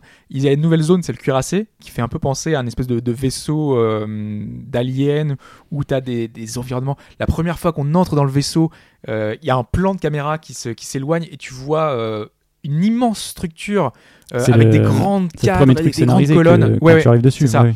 j'ai trouvé ça, mais la direction artistique est à tomber, mais vraiment. Ah ça oui, ça je, reconnais que extraordinaire. artistiquement je le trouve, je le trouve chouette. ouais. Et, euh, et la première fois que j'avais fait la mission dans le cuirassé, c'était juste hop, j'allais jusqu'à un endroit, puis c'est terminé. Et avec Don, on a beaucoup tourné en fait dans le cuirassé parce qu'il y a des missions de patrouille, donc on peut se balader dans, le, dans des grandes zones comme ça, ouvertes. Et euh, on a trouvé des clés. On ne savait pas à quoi elles servaient ces clés. Finalement, on s'est rendu compte qu'il y avait des coffres. Donc on s'est baladé à essayer de trouver les coffres. On, on s'est rendu compte qu'il y avait plein de coffres différents, qu'il y avait des noms différents. Donc du coup, on a, on a cherché le coffre qui correspondait à notre clé. Une fois qu'on a, qu'on a trouvé ça, on a tombé sur une zone où il y avait euh, une espèce de, mini-arène où, où des monstres étaient invoqués. On s'est dit, mais c'est bizarre, euh, c'est invoqué une fois de temps en temps. Puis plus tard, on a trouvé, on a obtenu une rune. La rune, on savait pas du tout à quoi elle servait. On s'est rendu compte qu'on pouvait faire une offrande. On a fait l'offrande, arrivé un monstre. Une fois qu'on a battu ce monstre, on a obtenu un autre objet qui nous a permis d'a- d'a- d'accéder à autre chose. Il y a plein, plein, Enfin, plein toi tu de vois comme une richesse, moi je le vois sur certains points comme un défaut ça en fait. Moi, j'ai l'impression de découvrir tout le temps Parce- quelque chose, quoi. Mais oui, mais, mais C'est Noël, quoi. J'ai mais il y a l'impression un de- côté, je trouve qu'il y a un côté artificiel dans tout ça. Ah, mais oui, Il y a un absolument. côté Mais hyper sur- artificiel parce que à chaque fois, Diablo, quoi. là, euh, hi- hier celui qu'on a fait, ça nous a donné un, un, un type d'objet que tu peux avoir qu'une fois à chaque fin de, Ouais. de cette mission là. Bon bah en fait c'est des objets de niveau 20 tout de suite quoi. Et c'est mort, ça sert plus à rien en fait. Il faut après ensuite débloquer les niveaux, niveaux qu'on peut pas accéder pour l'instant. C'est un principe. euh, Ça, c'est un event qui est arrivé il y a c'est un mois. truc de récif en fait, oui. Oui. Donc euh, c'est la maison des loups. Donc euh, forcément, ça donne des objets qui sont vieux. mais que j'avais pas normal. que j'avais pas débloqué en fait si tu veux donc c'est- ça reste moi je pense que si vous l'avez jamais fait et que ça vous intéresse aujourd'hui c'est le bon moment pour y aller c'est Mm. certain puisque pour 50 euh, ouais pour 50 euros vous avez un pack complet et il y a de quoi faire c'est après c'est le côté euh, multi que je crains c'est que si, c'est- je le dis enfin je, je vais me répéter encore mais si je me retrouve tout seul je pense que je vais vite le lâcher en fait Mais c'est pas un jeu à faire tout seul. voilà, c'est ça. C'est il faut savoir, faut savoir dans quoi s'embarquer. Il faut savoir qu'après c'est un principe de course au loot aussi. Mais on, on- Enfin bon, on va pas rester non plus. si- oui voilà. donc si vous voulez hein, jouer, bah, ouais. rejoignez-nous. On est dessus en ce moment. Ouais, ça. Euh, du coup, on va passer à Curses and Chaos.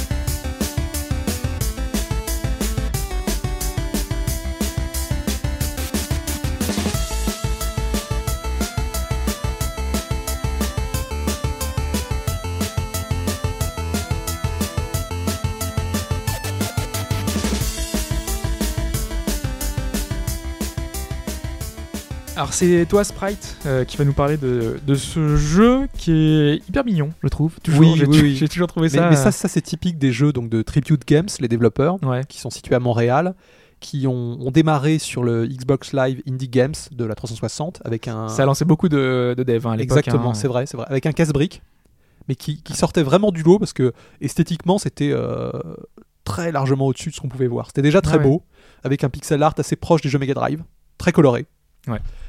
Donc euh, Curses, and Chaos, c'est leur troisième jeu, puisqu'ils ont déjà signé euh, une première fois avec Sony pour un Mercenary Kings qui avait Qui été. était, euh, Alors moi je l'ai pas fait personnellement, mais les échos étaient pas très bons. Je crois. Ouais, mais on en avait parlé dans le podcast et c'était pas extraordinaire. Ils sont Il pas que oui, extraordinaires. ouais. Ouais. qui, qui avait bon euh, il a- il- visuellement il- le Il jeu avait la, idées, avait hein, la patte de pas- Tribute Games c'était, Mm. c'était- mais c'était pas ça alors Curses and Chaos c'est sorti cet été et moi je, je suis venu au jeu par son, son aspect visuel mais j'ai été vraiment conquis par le gameplay Ah ouais. ah vraiment c'est euh, alors pour vous parler de l'histoire donc c'est euh, on suit deux personnages qui sont des mercenaires Léo et Léa alors Léo c'est une sorte de montagne de muscles avec un casque de chevalier on voit pas son visage et Léa c'est une sorte de, de brune sportive en mini short et bottes de cuir rouge très très dynamique ouais. et c'est un personnage alors ce qui est du pixel art et tout petit, hein. c'est tout choupi. hein. Ah, c'est le euh, Ouais. du pixel art. Alors, les, les sprites en eux-mêmes sont tout petits, effectivement. Par contre, tu as des génériques et tu les vois euh, dessinés et tu, tu, vois, Ah oui. tu, tu vois très bien à quoi ils ressemblent. C'est une représentation un Qui, peu plus. qui d'ailleurs ont été. euh, le, le générique d'introduction et les, les boss sont animés par Paul Robertson, qui est assez célèbre Ah dans oui, le milieu oui, du pixel art. Tu, tu vois Ouais, j'adore. Bon, qui- J'aime qui- bien ce qu'il fait, c'est qui assez marrant. sait euh, de- donner du punch. Donc voilà. Et alors leur histoire à Léo et Léa, c'est qu'ils sont poursuivis par une malédiction qui a été lancée par le Wizard King. Et ils ont une sorte de mauvais sort qui plane au-dessus de leur tête. Et les monstres et les animaux féroces du, ro- les animaux féroces, pardon, du royaume leur, les poursuivent. Où, où qu'ils aillent, ils sont, ils sont attaqués. Donc en fait, il- le jeu va consister à, à essayer de rechercher un, un élixir pour euh, lever le sort. Et alors, ce qui Ah, ce intéressant, qui m'étonne quand même, Oui. euh, c'est ce que j'avais cru lire, que c'était, c'était simplement des arènes. alors Alors, et là, Ouais, on a l'impression ouais, que ça donne euh, que Ah bah une aventure. Bah, y a, il y a un, ça c'est un, c'est la trame de base, mais c'est vraiment un jeu de combat en arène. Enfin, moi je dirais vraiment tableau, parce qu'en fait il fait référence. Pour moi, c'est visuellement, c'est il fait référence à des jeux micro et arcade euh, plutôt début 90, fin 80, où tout se passait dans, dans un tableau et on enchaînait en fait les tableaux les uns après les autres. Et là, c'est le, le- le gameplay, c'est vraiment un brawler. C'est-à-dire qu'on on incarne euh, l'un ou l'autre, ou soit on peut jouer aussi à deux. Ça veut dire que chacun va prendre un personnage, euh, soit en, en hot seat, enfin pas en hot seat, le- bah, oui, euh, à côté en coop. Quoi. oui, ou en online, donc ça, Mm. ça fonctionne dans les deux cas. Et on affronte des vagues d'ennemis qui arrivent. euh, alors, euh, je tiens vraiment à ce principe de vague, puisqu'en fait, on, les tableaux, les, les vagues sont, possèdent un chrono. Et une fois ce chrono, c'est-à-dire si on n'a pas euh, vaincu toute la vague d'ennemis, la mort apparaît et, Ah nous- ouais. et nous poursuit dans le tableau. donc on se retrouve avec les derniers ennemis à, vaincre plus la mort. Et on peut la tuer la mort Ça, ou c'est euh, Non. Non. Non, non, non, ça ajoute de l'intensité. Alors, tu parlais justement des sprites de, de Léo et Léa qui sont volontairement très petits Ouais. les ennemis sont un peu plus grands parce qu'en fait c'est pour laisser beaucoup de place à ces tableaux qui sont vraiment très travaillés. Je pense que Mhm. si vous voyez n'importe quelle image du jeu, vous allez tilter sur les décors qui sont C'est euh, c'est des couleurs euh, euh, assez belles, chatoyantes. Enfin c'est vraiment c'est d'une grande beauté et bien animé. Mais ça c'est le fort de Tribute Games. Ils savent ils font ils font dès leur premier jeu c'était joli. Et alors, ce qui est chouette, c'est que ce jeu, alors il- en plus, il- au niveau du gameplay, il est très basique. On a un seul bouton d'attaque. Ouais. Euh, les attaques sautées sont, font un peu plus de dégâts. Et on, on récupère, typiquement comme dans les jeux d'arcade, des items. On peut en posséder qu'un seul à chaque fois, et c'est souvent des items d'attaque. Donc c'est juste le bouton d'attaque qui va servir à utiliser cet item ou il y a un deuxième Non, bouton non, non, c'est un bouton, deuxième bouton. Mais c'est, euh, on a le bouton d'attaque classique, Ouais. euh, et on a un bouton pour lancer son item. Ça peut être un item de soin ou un item de. On a trois vies et quelques cœurs. Et ça peut être euh, différentes armes, shuriken, bombes, enfin il y a de tout et n'importe quoi. Et c'est alors c'est un jeu qui est, qui est relativement dur pour progresser, puisqu'en fait donc on, on a 10 vagues d'ennemis par euh, tableau et un Mhm. boss. Et donc si on arrive à le terminer ça avec nos trois vies, parce qu'il n'y a pas de continue, hein, c'est vraiment limité, on débloque le tableau suivant et on avance, parce qu'en fait on... Et on du coup, on reprend au tableau suivant. On n'est pas obligé de Ah refaire oui, tout oui, d'un oui, coup à l'ancienne. euh, Non, non, non, le, le jeu nous... euh, en fait, si, si tu veux, les, les Ça tableaux... aurait pu être un côté roguelike et te faire vraiment non, non, commencer. non, non, non, depuis- non, mais tu repars à plus ou moins zéro. C'est-à-dire que tu conserves bah, les items comme c'est des items à utilisage unique, tu, tu les, tu les, hum, comment dire, tu ne les conserves sont- pas. ouais. Et je trouve que moi, moi, la façon dont je jouais à ce jeu au départ, c'est je, je pensais uniquement au départ euh, euh, progresser, c'est-à-dire euh, débloquer au fur et à mesure des tableaux. Mais là, tu vois, j'ai le jeu depuis un mois et demi et je suis toujours au cinquième. Pourtant, j'y joue régulièrement parce qu'en fait, c'est toute la partie scoring que je trouve hyper intéressante. Je- en général, je suis pas un joueur qui, qui, qui fait du scoring, mais sur ce jeu-là, je, j'y reviens sans arrêt. Donc j'ai j'ai beaucoup joué par exemple au premier niveau, puisqu'en fait c'est très lié au trophée du jeu. Bon, le jeu est aussi disponible sur PC, hein, mais je- j'y joue principalement sur PS4. Il est aussi disponible sur Vita, et c'est un cross-buy PS4 Vita. Mais, le pad est beaucoup plus adapté parce que c'est un jeu très nerveux. Je pense qu'on est beaucoup plus à l'aise avec un DualShock 4 qu'avec une, euh, une Vita. Et on... donc c'est lié aux trophées qui sont extrêmement euh, ardus à obtenir. Je crois que le, le premier trophée, on doit avoir euh, 12% des, des possesseurs du jeu qui, qui l'ont. Vous voyez le niveau, enfin c'est Ouais. et c'est en fait euh, passer la barre des 100 000 points par tableau. Et chaque tableau donc euh, à cette barre est un trophée lié. Et moi j'ai là, là je l'ai fait peut-être il, y a- il y a deux semaines, mais j'ai enfin réussi à obtenir ces 100 000 points. Ah oui. Et en fait, ces points, euh, pour les obtenir, il faut maintenir ce qu'ils appellent des chain hits, c'est-à-dire qu'il faut ne pas se faire toucher. Et tu- euh, si vous voyez ce que je veux dire, si Ouais. vous ne faites pas toucher par les ennemis, en fait, plus vous abattez d'ennemis, plus les chain hits augmentent, et à partir d'un certain palier, vous triplez ou quadruplez vos points. Et pour obtenir 100 000 points, c'est quand même un, effort- un énorme effort. Ouais, avec les vagues qui doivent arriver. C'est euh. le principe de beaucoup de, bah, de beat'em all en fait. Enfin, Ouais. Je pense à Devil May Cry et, et autres. Quoi. Complètement. Et là, là c'est par contre, c'est par rapport à Devil May Cry, c'est qu'il n'y a, il y a pas de progression, on est toujours dans ce tableau, donc en fait, on, on doit tenir. Ouais, d'accord. C'est vraiment plusieurs vagues à, à enchaîner. Ouais. D'accord. Oui, vois. sachant que les ennemis viennent de droite, gauche, du ciel, du sol, et avec des sprites à chaque fois très, très originaux. Les ennemis sont, sont assez intéressants, il y a tout un tas de petits monstres.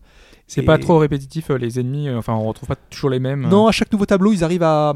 Ils en ramènent quelques-uns des pas du color précédents. swap. Après, sur Pa- les palette. ennemis. euh, Euh, palette, ouais. Euh, écoute, j'ai. Est-ce qu'il y a du palette? Swap Bonne question. Non, je trouve qu'ils font quand même des efforts à chaque nouveau tableau. Il y a des nouveaux ennemis. Ils, en, Ouais. ram- ils en ramènent quelques-uns parce que chaque ennemi a quand même son pattern. Et il y a des patterns intéressants. Et non, non, je trouve qu'il y, a- il y a des variations. C'est assez, intéressante. Et c'est un jeu, moi, quand je suis surtout dans ces phases scoring, ça veut dire que le- avant de le lancer, je me dis est-ce que je reviens dans des anciens stages pour faire du scoring ou est-ce que je continue à essayer de progresser? Et souvent, quand je me mets dans ces phases de scoring, je rentre en transe. C'est vraiment un jeu avec les phases, on est complètement omnibulé. Surtout pour essayer de ne pas se faire toucher, et ça, prend euh, merveilleusement. Et je pense que c'est vraiment le jeu qui. Bon, j'ai pas mal de maintenant de petits jeux indés sur PS4. Il y en a beaucoup qui, une fois finis, euh, je les mets de côté et on n'y revient plus. Celui-là, je pense que je l'aurai toujours sous la main. Dès qu'il y aura un téléchargement à faire ou patienter pour quelque chose, je relance une partie. C'est, euh, je sais pas, il y a, y a- y y a peu de jeux qui, qui ont cette euh, espèce d'effet hypnotique. Euh, euh, Il y a des grands classiques évidemment, Tetris, euh, Puzzle Bubble, enfin des, des jeux très très forts comme Mm. ça qui marchent tout le temps et auxquels on peut revenir euh, même aujourd'hui. Et je pense que ce- celui-là, moi, ça va faire cet effet-là. Et c'est surprenant parce que je suis vraiment venu pour le visuel. Ouais. Et j'ai trouvé un gameplay qui me, qui me plaît énormément, alors que je suis pas en général euh, amateur des jeux en arène. Et c'est finalement peut-être le côté simpliste, simpliste plus ou moins, hein, de le- Ouais. de- du gameplay et, immédiat peut-être, euh, oui, arcade quoi. et il est, il est extrêmement euh, maniable et souple. Enfin, les personnages, on Mm. les a tout de suite en main, ils bougent bien, on contrôle bien les sauts. C'est effectivement. Et, et voilà, c'est un jeu pas cher du tout parce que c'est 10 euros. Et, et c'est quand même relativement soigné. Je crois qu'il y a une quinzaine de tableaux, mais j'en suis au cinquième. Et, Mais quand tu dis, quand tu dis que tu fais, le, tu fais du scoring, euh, tu fais du scoring vis-à-vis du score euh, sur le net ou c'est juste pour toi, pour, pour, ton pour plaisir moi, pour- euh, surtout pour euh, essayer de passer cette barre des 100 000 par tableau. Ok. J'ai par exemple, j'ai réussi à le passer pour les, les- le premier monde. Et t'as pas un système d'étoiles qui t'indique si c'est si 100 000 c'est bien ou un truc, euh, tu sais, parce que souvent. te- t'as Je, je sais pas s'il y a un leaderboard hein, de toute façon. euh, Ah ouais, par exemple, euh, le- la, la semaine dernière ou il y a deux semaines, je sais plus, j'avais Oui. parlé de Laser Life. oui. Et par exemple, quand tu faisais 100 000, c'était une étoile, 200 000, c'était deux étoiles, et 300 000, c'était trois étoiles, grosso modo. Écoute, Donc je- ça te donne une indication pour savoir si c'était vraiment bien ou pas. non, et mais c'est le genre de choses qui te poussent un petit peu à les refaire. euh, Non, mais là, je t'avouerais que c'est plus. Bon, je, je suis pas un chasseur de trophées, Non, mais, non, mais oui. là, je, je- j'essaye de me baser là-dessus et je. Ah oui, et tu- oui, si, il y a les trophées du coup qui peuvent te donner une correspondance et tout. Effectivement. Donc, et chaque tableau donc, a son trophée si tu passes les 100 000. Et donc, il y a vraiment cette partie pour avancer dans le jeu ou le scoring. Et je, j'alterne et je, je prends beaucoup de plaisir. En sachant que pour la partie progression, je dirais que euh, au départ, c'est normal de perdre beaucoup de vie parce qu'on connaît pas le, ni- le- le nouveau tableau et les vagues sont, sont, sont assez vicieuses, enfin, sont, sont de plus en plus dé- délicates. Par contre, quand tu le connais bien, tu arrives à ne pas perdre de vie. Je crois que c'est vraiment le but d'arriver, d'arriver face au boss sans avoir perdu de vie. Parce que lui, lui va t'en faire perdre, ça c'est évident. Et ça se joue beaucoup là-dessus. C'est, a- de l'apprentissage. Il y a quoi comme type de, de boss justement C'est euh, Alors, euh, c'est, ils sont, ils sont, ils- comment dire, c'est un peu des cabots les boss parce qu'ils ils font un peu leur numéro. Ils sont justement animés par Paul Robertson. Alors, le premier monde, c'est un, un, un gros fantôme qui se rapproche un peu des, des bouts de, de la série Mario, mais euh, et qui, qui crache des fantômes. Après, tu as une chimère qui est assez jolie en pixel art, euh, mais toujours dans un style un peu cartoon. Le troisième boss, ah impressionnant parce que dans, à partir du troisième monde, on arrive en ville et c'est un bateau pirate qui arrive au port. Enfin, c'est, il apparaît complètement, on s'attendait pas à ce qu'il sorte. Et là, le, le quatrième que j'ai eu récemment, que j'ai réussi enfin à passer, c'est un boss tout petit qui a la taille des ennemis, qui a la taille de, de nos sprites et qui est un- une sorte de, de voleur et qui Ah. envoie des vagues d'ennemis et qui, se, qui sautent un peu partout en envoyant des dagues et des pièces. Justement, d'un d'un boss à l'autre, ça change. Ça peut être, ils peuvent être très gros et impressionnants ou petits. Ouais, Parce que moi j'avais vraiment l'impression en voyant toutes ces images et tout ça, j'avais Oui. l'impression de, de jeu de duel au départ. Vraiment l'impression que c'était Ah, un ennemi contre, contre un autre quoi. Euh, exact. ben voilà. C'est ça. ouais. Voilà, Je suis sur le Tumblr de, de Paul Robertson et on voit On une voit les animations en fait. T'as au- en haut le fantôme, effectivement, Ah et là la chimère, mais elle est beaucoup, plus- elle apparaît beaucoup plus grande. Alors il y a un mecha visiblement, mais je l'ai pas encore vu. Et- non non mais spoiler. Mais voilà, il en, il en parle et mais le, le- le jeu a, une patte graphique. Re- re- regardez le trailer et si, si ça vous parle, enfin vous, je pense que vous y serez. Et même sinon, enfin, le- par contre, je vous, je vous garantis un, un gameplay euh, hyper soigné. Et, c'est vrai que en général, on, en- on en revient là-dessus. J'aimais pas les jeux en arène et ce, Mm. ce style de jeu, mais là, là, ça me plaît beaucoup et c'est vif, c'est très vif. Ouais. En tout Ouais, cas, moi ouais. comme toi, j'avais failli craquer juste pour le visuel quoi. Ça avait donné envie. Et moi, euh, je l'ai pris parce qu'en plus, on était en plein été. C'était, euh, il est sorti aux États-Unis, je crois, euh, le mi- mi-août. Et vous savez, c'est la phase où on a un peu la, Ouais. un, un manque de jeu, donc j'ai sauté dessus. Puis bon, j'a- j'apprécie Tribute Games et, et voilà. Non, non, c'est une très bonne surprise. Qui, qui a, qui malheureusement, je crois, peu de publicité. On en parle assez peu. parce Non non ouais. bah, c'est- grand dommage. Pourtant il est sorti sur un peu toutes les plateformes. Hein. C'est Euh, attends, non, non, Sony et PC. On Sony PC. Oui bah, bah, c'est Enfin, PC, euh, Mac, euh, gros, PS4, bah- Vita. Enfin c'est quand même déjà un- pas mal quoi. Je, je sais pas s'il est sur Mac, à vérifier. Si, si. Mac, Euh, ok, ouais, d'accord, bon, il, ouais. est, il y est. Et, bah, il- je sais pas, moi, c'est un jeu qui mériterait d'être partout, hein, d'être à la fois, c'est aussi chez Nintendo. Il, chez- il se prêterait parfaitement sur une console, sur Wii U. euh. Peut-être pas 3DS, parce que ça serait vraiment trop compliqué. C'est pour ça que je l'ai pas testé sur Vita. Mais, Je pense que c'est trop euh, petit. Enfin c'est difficile de voir, euh, d'avoir une vision globale avec un écran aussi petit. Ah, je pense que pour la maniabilité, oui, oui aussi. Ouais. Ouais, il- tu, tu martèles quand même bien le, le DualShock. Curses and Chaos. Ouais, exactement. Euh, donc euh, bah, c'est pas très cher, c'est euh, c'est joli, c'est mignon et finalement il y a un côté, Il y a un très bon gameplay. ouais, un très bon gameplay Ouais, qui, ouais, ouais. qui fait qu'on y Bonne revient prise en main. complètement.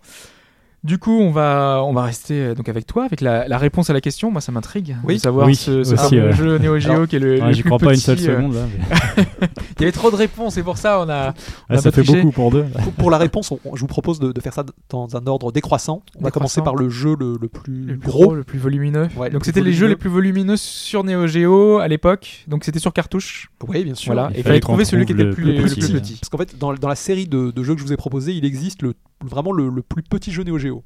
Ok. Jamais sorti. D'accord. Alors, on va commencer donc par le plus euh, volumineux de, de la Donc série. toi t'avais dit un jeu de, De bowling, bowling, ouais. et moi j'avais dit euh, Puzzle Bubble. Puzzle Bubble. Alors, le plus gros de la série, c'est Neo Bomberman. Ah ouais. Qui, euh, et Neo Bomberman, en plus, c'est une version euh, cru, hein. spécifique, je crois, pour la Neo Geo. C'est-à-dire que bon, il a le gameplay des Bomberman classiques, 16 bits, etc. Je me demande d'ailleurs si c'est pas un por- une, une- une adaptation aussi d'un de l'arcade, enfin à vérifier. Mais c'est, c'est, elle existe, cette version n'existe pas sur les autres consoles. D'accord. Donc c'est vraiment une version spécifique. Ouais, ouais. Et donc, euh, moi aussi, j'étais surpris parce qu'en fait, en, pour euh, rentrer dans les, dans les coulisses et pour- quand j'ai créé cette question, je- j'ai cherché un peu des titres en voyant la liste des jeux Néo Jeux, en me demandant. Je voulais vous donner des titres qui n'étaient pas, pas des jeux de combat, qui, avec des, Ouais. des gros sprites qui forcément. Mais ça, c'était euh, évident que c'était bah, vraiment voilà, volumineux. voilà, donc, voilà. euh, Donc, je cherchais un peu des petits trucs. Et j'ai été surpris de, de voir Bomber- un Bomberman avec 138 mégabits. Ah bah ouais. Alors, après, en numéro 2, on a King of the Monster. Alors, lui, il était assez emblématique. Il était aussi en arcade. hein. Alors c'était quoi comme type de jeu je ça, c'était un jeu de con, un versus fighting entre monstres. Mais ça, ça avait un côté un peu jeu de catch. C'est-à-dire qu'il y avait la ville autour et on pouvait la détruire. Un- vous vous souvenez de Rampage? Oui, mais moi je Oui. pense à Rampage justement. Bon, ouais. Avec les ça, dinosaures. ça avec ressemble les un peu à, à Rampage, mais c'est plus orienté en fait. euh, les, les, monstres se mettent, les monstres se mettent sur la figure quand même plus. Moi je trouve que c'est un, ça me fait penser à un jeu de catch avec des monstres et la ville autour, mais que tu pouvais un peu détruire aussi, hein, récupérer des tours et, se- et se taper dessus. Donc, T'avais il- les humains par terre qui étaient pareils, qui venaient qui intervenaient dans le combat? Je crois pas. C'était vraiment parce que les sprites étaient pas si grands que ça quand même pour un Ouais. jeu Neo Geo, enfin, mais il n'y avait pas d'humains. Il y avait peut-être des hélicos ou des, des tanks qui venaient attaquer les monstres. Donc celui-là, c'est cin- 55 mégabits. Donc on, on commence, à, on déjà, commence à Ah Ah descendre. Voilà. Après, euh, vous avez bien fait de pas le choisir, c'est Magician Lord. Ah. C'était euh, un, des- un des tout premiers jeux Neo Geo, mais, euh, mais qui, qui, bon, on sentait quand même en le voyant que c'était, ça avait été relativement travaillé. Ouais. C'était, Oui, mais c'est pour ça, moi un je jeu d'arcade. tu, tu peux justement voir euh, Mike, Mike, qui cherche. Non, non, Oui, mais parce que celui-là, comme je le disais euh, au début de la question, c'est que je pensais complètement à autre chose. Et d'ailleurs, euh, j'ai toujours pas retrouvé le nom du, le nom du jeu.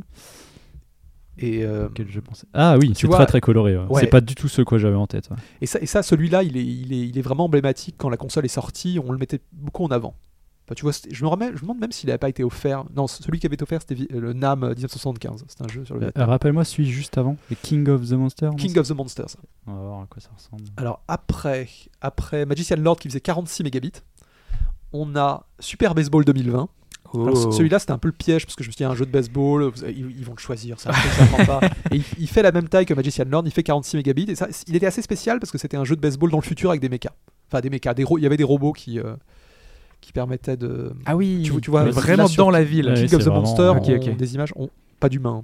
C'est uniquement sur un plan 2D ou on peut se balader avec la profondeur? On a l'impression qu'il y a un peu qu'on peut se balader. euh, Euh, c'est exactement, 3D c'est exactement comme dans les, hum, les jeux à la Double Dragon et euh, Ok. Final Fight. Mm. Tu, tu vois, tu peux, oui, euh, tu des- montes un peu, Ouais, ouais. ouais, cette impression-là.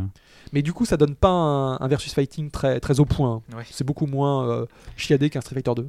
C'est c'est un peu le, le côté impressionnant d'avoir des gros monstres Ça- dans la ville, quoi. Ouais, moi je me rappelle que petit, quand j'étais petit, ça me, ça me fascinait la série des King of the Monsters, surtout le 2, parce qu'ils ils avaient fait un, un effort énorme sur le, le design des monstres.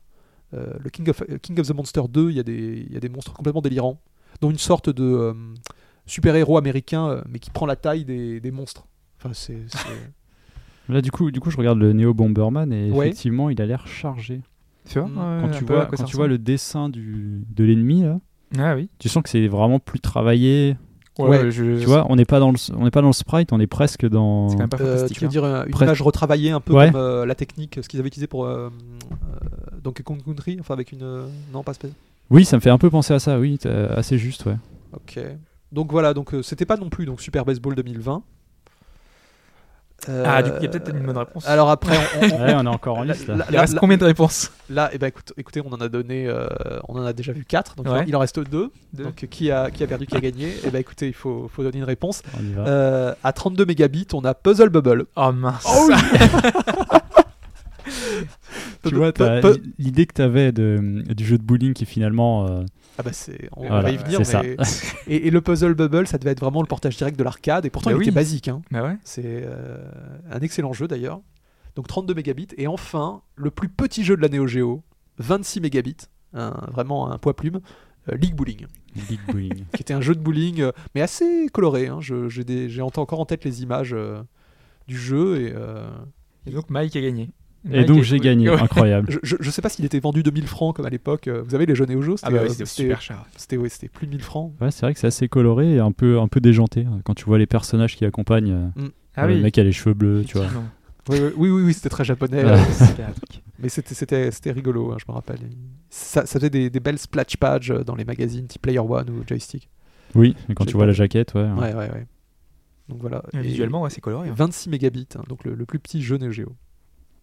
Ah, Là, vous, vous avez été bon quand même. Hein. Euh, Ouais, Rob, ouais, ouais, ouais, parce que c'est vrai que arrivé sur le deuxième. On était dans, le bas, ouais. dans le bas de la liste là. Et, euh, Mais c'était difficile pour moi de trouver des trucs encore plus tordus euh, parce qu'ils ont assez peu de puzzle games ou des choses un peu euh, faciles. Après, on tombait vite dans les jeux de, de combat. J'ai voulu mettre un Fatal Fury, mais c'était euh, la taille aussi. C'était plus c'était dans les Oh bah, ça- autour de 50 Ça aurait été mégabits. assez sur Neo Geo, ça doit être les jeux les plus gros, non? C'est les jeux de Bah, combat. pas les premiers en fait. Euh, Ah ouais? les, les tout derniers, si, parce que je crois que le, le plus lourd, c'est un King of Fighter qui fait plus de 700 mégabits. Ah oui, quand même. Ouais. Vache. Et- Mais, Non, du, mais mais du ouais. coup, alors, euh, pour un truc comme ça, est-ce qu'il fallait l'extension Neo Geo. CD, non? Je- Parce non. que 700 mégabits, ça me paraît. Non, euh, le Neo Geo Ah. CD, en fait, c'était, ils avaient fait uniquement ça pour te vendre les jeux. euh, ils étaient beaucoup moins chers déjà. Ouais, Mais par contre, il y avait des temps de chargement. En Ouais. fait, si tu pouvais avoir la version cartouche, c'était, c'était ce qu'il y avait. ouais c'était un des problèms de la PlayStation aussi, c'est le temps de chargement sur le Et CD. du, du coup, avec la, donc la Neo Geo CD, c'est que tu pouvais avoir des jeux qui te faisaient envie pour beaucoup moins cher. Parce qu'ils étaient, ils devaient avoir le prix de, de jeux d'époque. Alors que la Neo Geo, ils te vendaient les cartouches euh, plus de 1000 francs. Enfin, ça Ouais. parlait en francs, bien sûr. Ouais, elle a aussi cette réputation de console Et- très et- chère. Ou alors t'achetais une Saturn et tu prenais la version euh, la, la plus proche presque de la version Neo Geo de, de certains jeux Ouais. de KOF euh, Ouais. qui avaient avec l'extension mémoire. euh, Bah, la, la Saturn, C'était la console qui était la, la la plus reine de la proche, 2D. la reine de la 2D, ouais. par rapport à la PlayStation. Et c'est marrant Quand t'étais pas riche, tu prenais la Saturn. les, Ah les- oui. les- les- les jeux cartouches comme ça, Neo Geo, qui, qui étaient très très chers à l'époque, maintenant, moi j'en ai vu justement au Japon à Akihabara. Euh, je suis tombé sur, je crois, Fatal Fury spécial. Et j'ai un ami qui, était, qui, qui adorait cette licence. J'ai failli lui prendre, mais la boîte était quand même extrêmement volumineuse. Je sais pas si vous vous souvenez de la taille des boîtes aussi. C'était. euh, euh, Non, je vois jamais vraiment vu. tu vois l'écran, euh, ça devait faire à peu près la. ouais. Et euh, ça devait faire la taille de cet écran. Ça ressemblait à des. un- immense, un, quoi, peu, tu vois les VHS. Ah ouais. Ouais. Oui, Ouais, c'était encore plus gros que des boîtes VHS et, Ah, et l'épaisseur c'était ça. Ah, et plus épais aussi. ah oui, c'était des, des foutez quoi monolithes. dedans Il y avait un livret la, ou- la cartouche déjà était énorme, hein, la cartouche Neo Geo. hein. Ah, Je me rappelle une, pas euh, avoir vu une cartouche comme ça. Et, et du coup, du coup, justement à Akihabara, j'ai vu le Fatal Fury Special et il était euh, pas cher du tout, je crois, à 300-400 yens. Ah oui. Et rien que pour la boîte, avec ce, ce visuel, vous savez, ces artworks de SNK d'époque qui sont, qui sont emblématiques et jolis, j'avais envie de la prendre pour, euh, pour la déco, et, mais bon, le jeu était un peu gros. Ça, c'est le problème du Japon, quand tu rentres, euh, t'as pas, Ouais, la pas valise toute la place. Non, non, ouais, ouais. Enfin, voilà, maintenant c'est abordable, les certaines cartouches. Donc, tout le monde te demande de ramener quelque chose, donc. euh, Exact, exact. final, Mais euh, bon, si, si c'est petit, ça va. Ok, Voilà. bah donc euh, félicitations Mike hein, d'avoir. Ah bah ouais, ça fait longtemps que j'avais pas gagné. euh, ouais, ouais. c'est pas la chaise, donc du coup. euh, ça- ça- Oui, ça parce qu'on n'est pas à l'endroit habituel. Voilà, c'est ça. Du coup, ça marche pas. Euh, du coup, qu'est-ce qu'on fait? On passe à, à l'instant doublage? On a toujours pas trouvé de nom. hein, du tout. coup, ça Donc, va, ça va être pour l'instant, ça va, Voilà. ça va rester. On va, on va rester. T'auras pas une idée, Sprite pour, Je vais réfléchir, mais ça me vient pas. Ça vient pas comme ça. non. Donc, euh, bah euh, vous, connaissez maintenant le concept. hein, ça fait déjà 3 trois, 4 émissions qu'on fait ça. Donc, on va vous passer un extrait euh, sonore d'un doublage. Vous passez passer un auditeur en tout cas qu'on va appeler, qu'on va tenter d'appeler, de tenter de joindre dans quelques minutes, dans quelques secondes, et vous allez devoir deviner le nom du jeu dont est issu l'extrait sonore, le passage doublé euh, que j'ai passé à Mike et, Sprite juste avant et qu'ils n'ont pas trouvé. Alors, on a reconnu. Ah, Ah, si, oui, si, oui, c'est Sprite J'ai- trouvé. on va dire j'ai trouvé la licence. Voilà, Voilà, on a reconnu. ce que je vais vous dire. On connaissait les doubleurs. oui, C'est vraiment des voix qu'on. On reconnu les voix. doubleurs. On a reconnu les doubleurs euh, quand même, si si. Mais euh, on n'avait pas trop associé. euh, Enfin, Sprite a trouvé quand même. Voilà. Donc on va tenter de le joindre à quelqu'un et on va voir si lui va trouver. Allô? Oh, on a quelqu'un. ça, ça a fonctionné. Donc salut. euh, donc on a, on a Coquin Impact euh, au bout du, au bout du fil. Alors on n'entend pas grand chose. C'est vrai qu'on l'entend pas très bien. Désolé. En fait, le, micro c'est ma Kinect, donc c'est pas forcément très. Effectivement, si le micro c'est Kinect, ça va, être, ça va être compliqué. Euh, bah, je vais, je vais parler près. C'est mieux? C'est un peu mieux, ouais. C'est un petit peu mieux, ouais. Ouais, je, je vais rester comme ça. On va t'entendre de très très loin. Donc bah bienvenue euh, pour, euh, pour euh, finalement cet instant doublage, pour essayer de trouver cet extrait. Bienvenue, euh, bienvenue à toi. beaucoup. Et euh, bah on va te passer directement l'extrait, on va pas, on va pas faire trop attendre. Oui, bah, d'accord. Dis donc, tu ne trouves pas que cet endroit était étrangement familier? Hmm, ça ne me dit rien. Mais cet endroit semble avoir été dépourvu de sa vie et de ses couleurs. C'est vraiment bizarre. Pas plus bizarre que de sauver des génies de livres magiques ou des aliens dans un parc d'attractions interstellaires. Ce qui m'intéresse, c'est de sauver nos amis. Eh, j'ai aperçu quelque chose là-bas au loin, comme des bâtiments, mais ils ont l'air bizarres. Ça vaut le coup d'aller y jeter un petit coup d'œil. Je reviens tout de suite Ok, peu importe qui tu es. Si tu veux éviter que je te donne une bonne correction, tu ferais mieux d'abandonner tout de suite. Sache que tu n'es pas en position de demander quoi que ce soit, espèce d'horrible cactus bleu Voilà pour, euh, pour l'extrait. Est-ce que ça te dit quelque chose comme ça déjà à froid? À froid, ça me dit- À chaud, plutôt. J'ai envie de dire Art of Darkness, mais je pense pas que ce soit. Art of Darkness. Euh, Il y aurait peut-être pu avoir un petit lien, mais on est, euh, bah d'ailleurs, dès le premier indice, on est dans l'esprit plateforme quand même. Donc on est dans cet esprit-là. Alors je sais pas s'il y a peut-être des mots clés, des mots, des choses qui t'ont, qui ont pu te, qui peuvent t'aiguiller. Je sais pas si t'as retenu des choses de, de- de tout ça. Euh. Non, pas trop. Normalement il y avait le dernier mot, enfin les deux derniers mots qui pouvaient. Euh, euh, je sais pas si euh, Sprite l'avait, parce qu'on a passé l'extrait sonore tout à l'heure à, à Sprite, et enfin j'ai passé les extraits sonores à Sprite et Mike, et, euh, et le côté cactus bleu, peut-être que tu vois, ça pouvait aiguiller. Non. Alors, euh, bon, bah, peut- peut- Peut-être plus le bleu que le cactus. ouais, Oui, c'est ça. Surtout, oui. Ça va être le- peut-être le second indice bleu. D'accord. Euh. Ouais, non, ça me dit rien. Et- Jeu de plateforme bleu. Même, même les voix ne, ne te parlent pas Ouais, les, les voix normalement, c'est des, c'est des doubleurs très, enfin c'est des comédiens de doublage qui sont très connus. Ouais, ça, c'est vrai que ça ressemble à des voix familières quand même, mais. euh, Tu, dû, tu aurais pu peut-être voir le dessin animé à l'époque. Oui, possible. euh, je sais pas. Alors un dernier indice, euh, qu'est-ce qui pourrait être pas trop évident, mais qui pourrait te mettre sur la voie? Donc un jeu de plateforme bleu. Et est-ce qu'on donne quoi? On donne le, le- le développeur? Est-ce qu'on donne Ce serait trop euh, facile. Ce serait trop Si on facile. donne. Des chaussures rouges? Je suis rouge. euh,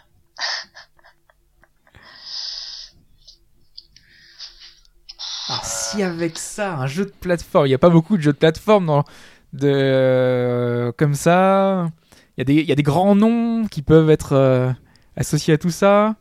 Ah, le dimanche matin, comme ça. ah oui, c'est dur. hein. Ouais, non. Euh, je sais pas. On est quand même pas là pour te, pour te faire perdre, alors on va te donner un autre indice peut-être.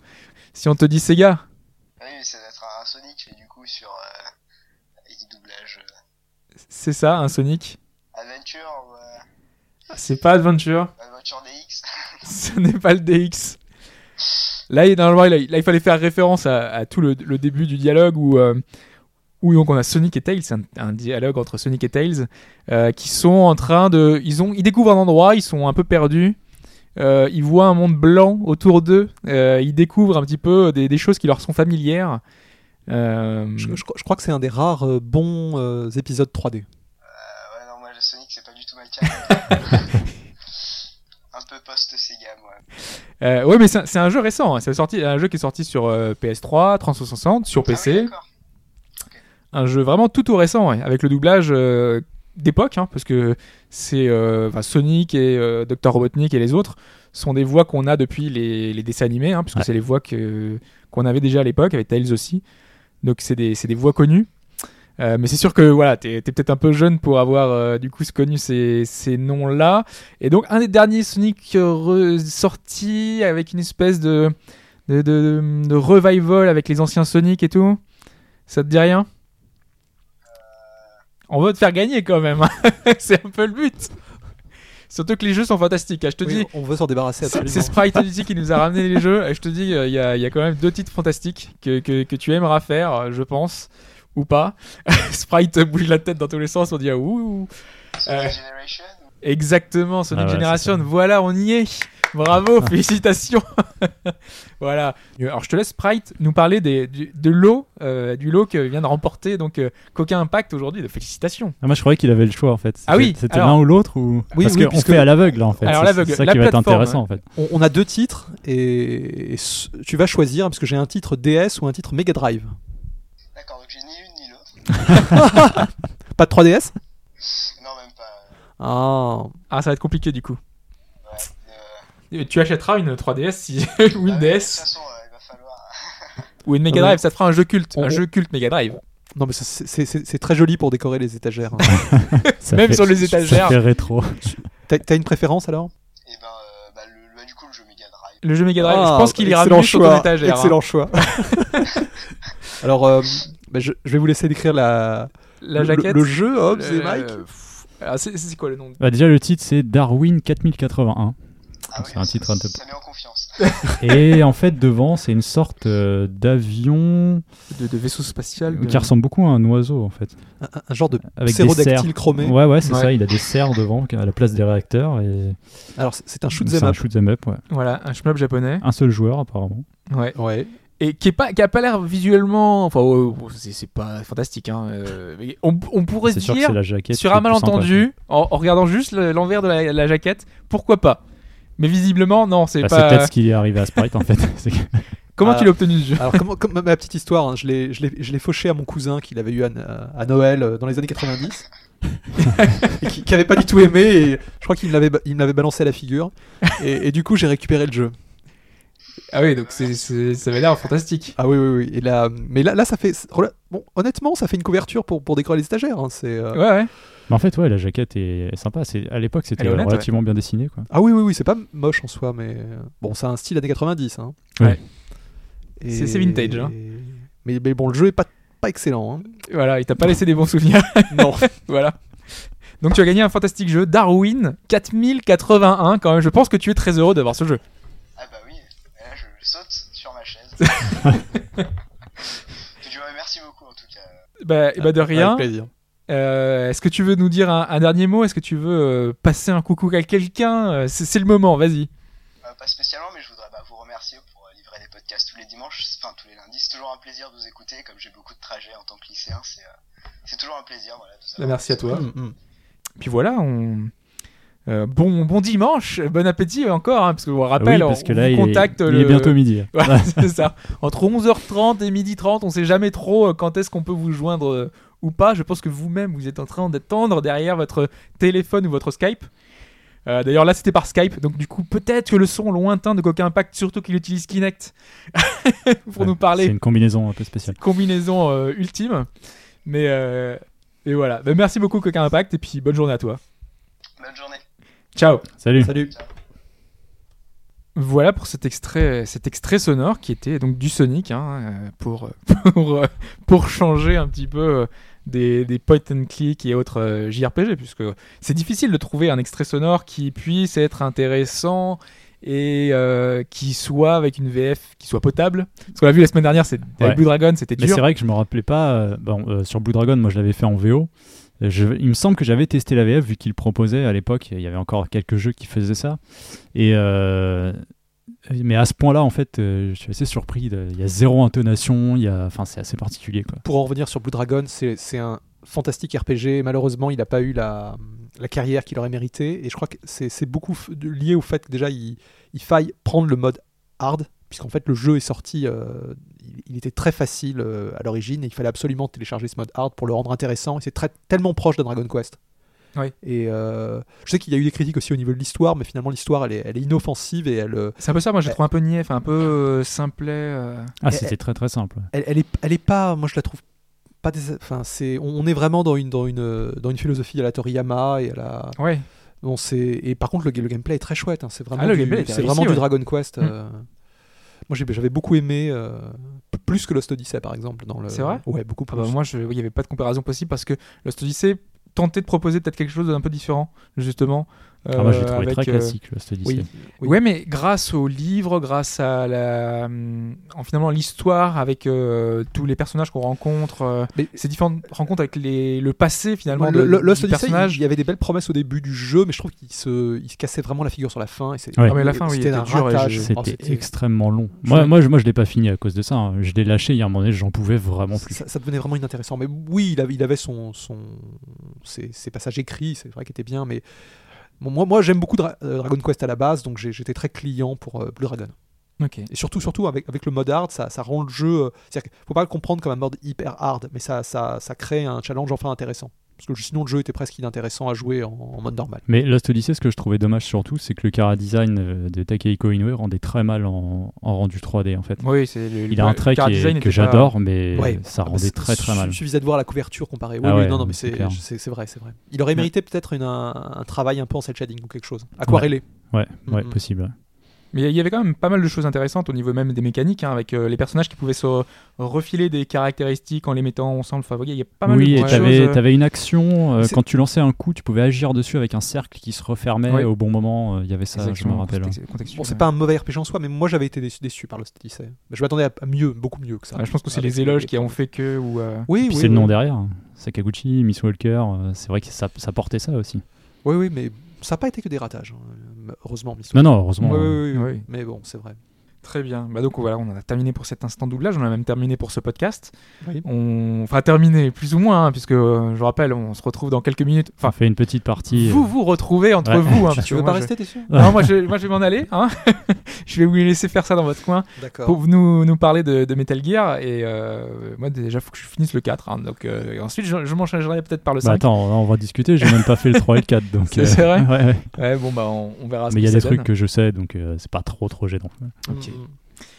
Bien, et bah du coup, pour ceux qui n'écouteront pas la suite, euh, bah, merci beaucoup d'être euh, d'être resté jusqu'au bout. Euh, on se retrouve la semaine prochaine pour un prochain podcast. Euh, vous pouvez nous retrouver comme d'habitude sur tous les réseaux sociaux. Et, et donc moi, je, je vous dis euh, à la semaine prochaine. Et pour les autres, à dans quelques secondes. Ciao. Salut. Salut à tous. some surprise. I spoke into his I thought you'd you die.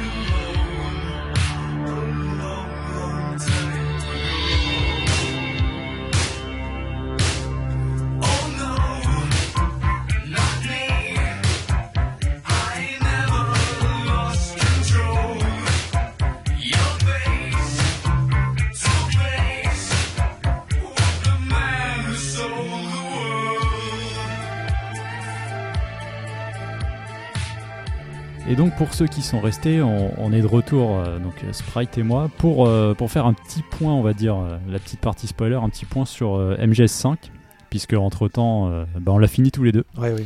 Du coup, on va, c'est l'occasion un peu de revenir sur, bah, pas que la fin, je dirais, parce que finalement le jeu c'est la seconde partie déjà en fait, parce qu'il y a aussi cette seconde partie qui moi m'a assez surpris, pas toujours dans le bon sens, et euh, cette fin que je, dis, que je dirais euh, qui m'a pas spécialement déçu, que je trouve plutôt logique et euh, à la Kojima en fait. Donc euh, c'est assez, Mhm. assez sympa. C'est plutôt la totalité de la seconde partie qui moi m'a un peu m'a un peu rebuté quoi. Oui, ce que, ce que le jeu appelle le chapitre 2, Ouais, qui, c'est ça. qui, qui, en fait, une fois l'avoir fait dans son intégralité, on a vraiment l'impression d'un long, long épilogue. Ouais. Où, où le jeu essaye en fait de résoudre, comment dire, le- l'histoire de chacun des personnages. Oui, c'est exactement ça. D'ailleurs, euh, je trouve ça assez étonnant de l'avoir coupé en deux. Pour moi, c'était pas nécessaire de, marquer une rupture. Oui. Même, même si en fait, à la fin du, du chapitre 1, on a une, ce qu'on pourrait considérer comme une première fin, avec un, même un générique. Oui, c'est euh, vrai. Tu vois. Oui, oui, c'est mais, vrai. mais, mais, mais une fin qui est pas satisfaisante parce que on... il y a autre chose. il manque enfin. beaucoup de choses. C'est Ouais, vrai ouais. que quand, quand on arrive au, au- au passage où on a euh, euh, Silent Opus, donc euh, on Ouais. finit, euh, c'est Skullface. Exactement. En fait, on, on règle vraiment le problème Skullface. Il manque des choses puisque on n'a pas plus d'infos que ça sur euh, sur les enfants terribles. Euh, Il y a des choses qu'on n'a pas encore. euh, Alors- le alors- personnage au-dessus, c'est euh, au-dessus de Skullface. Euh, Euh, zéro, c'est ça, Zéro, voilà. Zéro. Il y a pas mal de petits trucs comme ça qui sont pas encore. Même si dans les cassettes, on a des petits éléments. Oui. Euh, je trouvais que. euh, et je me suis dit que dans le chapitre 2, en- on aura- encore, encore une fois, parce que tu, tu parles de le projet Les Enfants Terribles, comme, Oui, comme ils comme disent il en anglais, ou euh, Major Zero, ça c'est des, des questions qu'on a beaucoup vues dans les autres épisodes. C'est-à-dire Major Zero, il, il est très présent dans MGS3, D'accord, que j'ai pas encore fait. Donc, qui ouais. est, qui- parce que bah, tu verras dans MGS3, c'est le, c'est lui qui commande l'opération. C'est- le supérieur de, de- du Big Boss en devenir, D'accord. donc de euh, Naked, Naked Snake à ce Oui, moment-là. puisque euh, pour rappel, le 3 se passe avant le Oui, 5. Ouais, ouais, ça. ouais. Le 3, c'est le premier, en fait, chronologiquement, dans toute la série. Tout à fait. ouais. C'est vraiment Oui, c'est vrai que oui, j'ai raté une bonne partie du truc. Et, et le projet Les Enfants Terribles, euh, c'est ça aussi, on, on en parle beaucoup dans, dans MGS2. Et moi, moi, une chose euh, sur laquelle je voulais revenir, et là on va aborder vraiment la fin en elle-même, euh, quand, quand on a commencé à jouer, on en, a- on en avait parlé déjà dans le, le précédent podcast, c'est une sensation de malaise avec ce Big Boss. Oui. Euh, comme un personnage un peu largué, mais alors ça, c'était... euh, on pouvait mettre ça sur le dos de son coma. Euh, bon, on sort, on, on sort un peu diminué d'un coma, et, euh, et c'était vraiment l'impression qu'on avait, on, on retrouvait pas le Big Boss d'avant. Et il y a autre chose, moi, qui m'a vraiment marqué quand on connaît bien la série, enfin quand on est habitué de cette série, on, on nous a plusieurs fois montré Big Boss âgé, et il n'a pas ses cicatrices, et il n'a pas cette prothèse. On l'a- vu âgé dans le 5. Ah, euh, on le voit âgé dans, euh, dans tous les autres épisodes, quasiment dans MGS1, Ah, d'accord. MGS2, tu vois ce que je veux dire? On, Je vois. on a Oui. la figure de Big Boss, Dans, dans la logique, c'est vrai qu'il n'a pas l'espèce d'antenne sur le crâne. Cette espèce de forme d'étoile un peu. c'est- Ouais, alors oui, que sa- pourtant- sa corne. Voilà, c'est ça. Alors Oui. que pourtant, au début du jeu, euh, le docteur explique bien qu'ils ne peuvent pas les retirer. Ah oui, oui, et que Ce, serait une mort on, euh, on de instantanée. toute quoi. façon, il a, il a des cicatrices sur le visage qu'on- et surtout sa prothèse. Et Oui. on nous, on nous, a C'est montré, surtout ça, en fait. on ouais. nous a montré un big boss euh, plus âgé qui, qui n'a pas ses, ses blessures. Et Donc alors, c'est ouais, donc c'est vrai que en fait, toi, tu as commencé le jeu, déjà, tu avais un doute. mais Moi, je en le voyais pas non, comme ça. Puisque... la- la- moi, la première chose que je me suis dit, c'est connaissant Kojima, il est en train de redconner sa série. C'est-à-dire qu'il il modifie la continuité, comme on a vu souvent, ça s'est vu hein, Ouais. avec des jeux, en disant bah écoutez, voici la nouvelle image de Big Boss, et c'est Big Boss tel qu'il apparaîtra plus tard. En fait, c'est- c'est- ce qu'il faisait, c'était vraiment du redcon. Et je me demandais s'il le faisait ou pas. Et en fait, on a notre explication, ce malaise qu'on a autour du personnage de Big Boss à la fin. Donc, on, on apprend que, en fait, on incarne pendant tout le jeu, c'était une manipulation de la part de Kojima, on n'incarne pas Big Boss. On incarne uniquement un double. C'est ce, qui- c'est ce qui explique d'ailleurs et que je, je ne comprenais pas spécialement, même s'ils te le mettent sur le compte du multijoueur. euh, Oui. Tu sais, le changement de visage Ah, au tout début du prologue. ouais. Créer un avatar. Ouais, c'est ça. Ça, c'est très déstabilisant au début. On ne sait pas pour quelle raison ça, ça intervient. Et alors, en fait, pour reprendre donc la chronologie du jeu, euh, à la fin de Grand Zeroes, euh, donc euh, Big Boss et son entourage Kaz, ils sont, ils sont comment dire, euh, pris dans un accident d'hélicoptère. Et on s'imagine effectivement que c'est Big Boss qui reçoit les, les éclats d'obus et ces problèmes-là. Et en fait, non, c'est le, le médecin qui était à bord, le médecin qui a Qui a enlevé ouvert la bombe de, voilà, de qui- Paz. qui a, qui a ouvert le ventre de base, de Paz, c'est ce médecin qui en fait se met, s'interpose devant Big Boss pour le protéger et qui prend ses éclats d'obus. Et c'est ce, en fait, ce, ce médecin qui va être choisi. Alors c'est, là que ça, ça se complique par Zéro, donc qui Zéro qui a surveillé toute l'opération euh, pour devenir en fait un petit peu l'ombre de Big Boss et de pour pouvoir permettre à Big Boss de travailler dans l'obscurité et d'avoir ce, second Big Boss qui va en fait capter l'attention et de Skullface et du reste du monde. Et comme ça, de son côté, Big Boss en fait, donc puisque la fin du jeu, on rejoue le prologue, Oui. mais avec des scènes, c'est, supplé- des scènes un supplémentaires. peu déstabilisant parce que euh, enfin, moi je sais que j'arrivais au bout, euh, il était un peu tard, je me suis dit allez ça y est j'ai fini, je vais pouvoir aller me coucher et en fait euh, le prologue c'est l'intégralité du, du prologue qui est ouais. assez long déjà à la base Et avec des scènes supplémentaires. et il y a des morceaux euh, qui, supplémentaires. qui et, et c'est là qu'on on apprend en fait l'identité du personnage d'Ismaël qui, Oui. Ismaël qui, qui nous est présenté au début Exact, comme euh, oui. un, un autre qui, qui est le vrai Big Boss qui est le vrai Big Boss c'est là en fait le, le twist est vraiment ouais, là. ouais, ouais. Et c'est et c'est assez donc euh, on, on arrive à ce moment-là et c'est c'est intéressant de voir qu'en fait le pendant tout le jeu le, le Big Boss qu'on a incarné en fait qui est le faux Big Boss a un nom de code qui est Venom Snake. Oui. Et qui est justement ce nouveau nom de code. Je crois qu'il faut plus le référer, il faut plus penser à lui comme euh, Big Boss mais comme Venom Snake. Et qui est, qui est le. En fait, c'est terrible, mais c'est ils ont créé un personnage, c'est-à-dire qu'il il a eu de la chirurgie pour lui donner les traits de Big Boss. Ils ont fait de l'hypnose avec les cassettes pour lui, euh, euh, comment dire, intégrer des une mémoire qu'il n'avait jamais eu. Oui parce que du coup euh, la question que je me suis posée, les 9 ans ils sont réels ou pas? Ah oui. Oui d'accord donc ça c'est vraiment et, arrivé. et même le, le vrai Big Boss aussi a passé euh, 9 ans dans. Enfin, il, il s'est réveillé un peu plus tôt. Ouais. Que, que- mais il a passé aussi 9 ans dans le, dans le coltard. Parce que je- j'en étais à me dire jusqu'à quel point ils l'ont ils l'ont pipoté tu vois. Jusqu'à quel point ils l'ont ils l'ont Alors, hypnotisé. Ça, ça- ça, c'est vrai que c'est révélé dans les cassettes. Je- tu, tu sais, il y a toute une série de cassettes sur la fin qui s'appelle La Vérité. Là. Euh, je sais pas si. Parce que j'en ai, j'en ai écouté pas mal des cassettes. Alors, c'est toutes les euh, cassettes qui, où tu entends beaucoup euh, zéro. Ah bah je crois que je les ai pas eues celles-là. C'est, tu les C'est as. c'est lié aux missions principales ou pas? Oui, tu, tu les as après avoir fait justement cette dernière mission qui s'appelle La Vérité euh, From the Man Who Sold the World. C'est la, fameuse mission où tu Ouais, rejoues j'ai le un prologue. doute. Je les ai peut-être écoutés, mais j'ai un doute là. Ouais. Faudrait que je, je retourne voir Donc, ça. et là, dans- sur ces cassettes, en fait, tu as euh, Zéro qui rentre en contact avec euh, donc Zéro qui était le, euh, en fait, la, la figure derrière, derrière Cypher, qui était l'ancien euh, leader de hum, Skullface.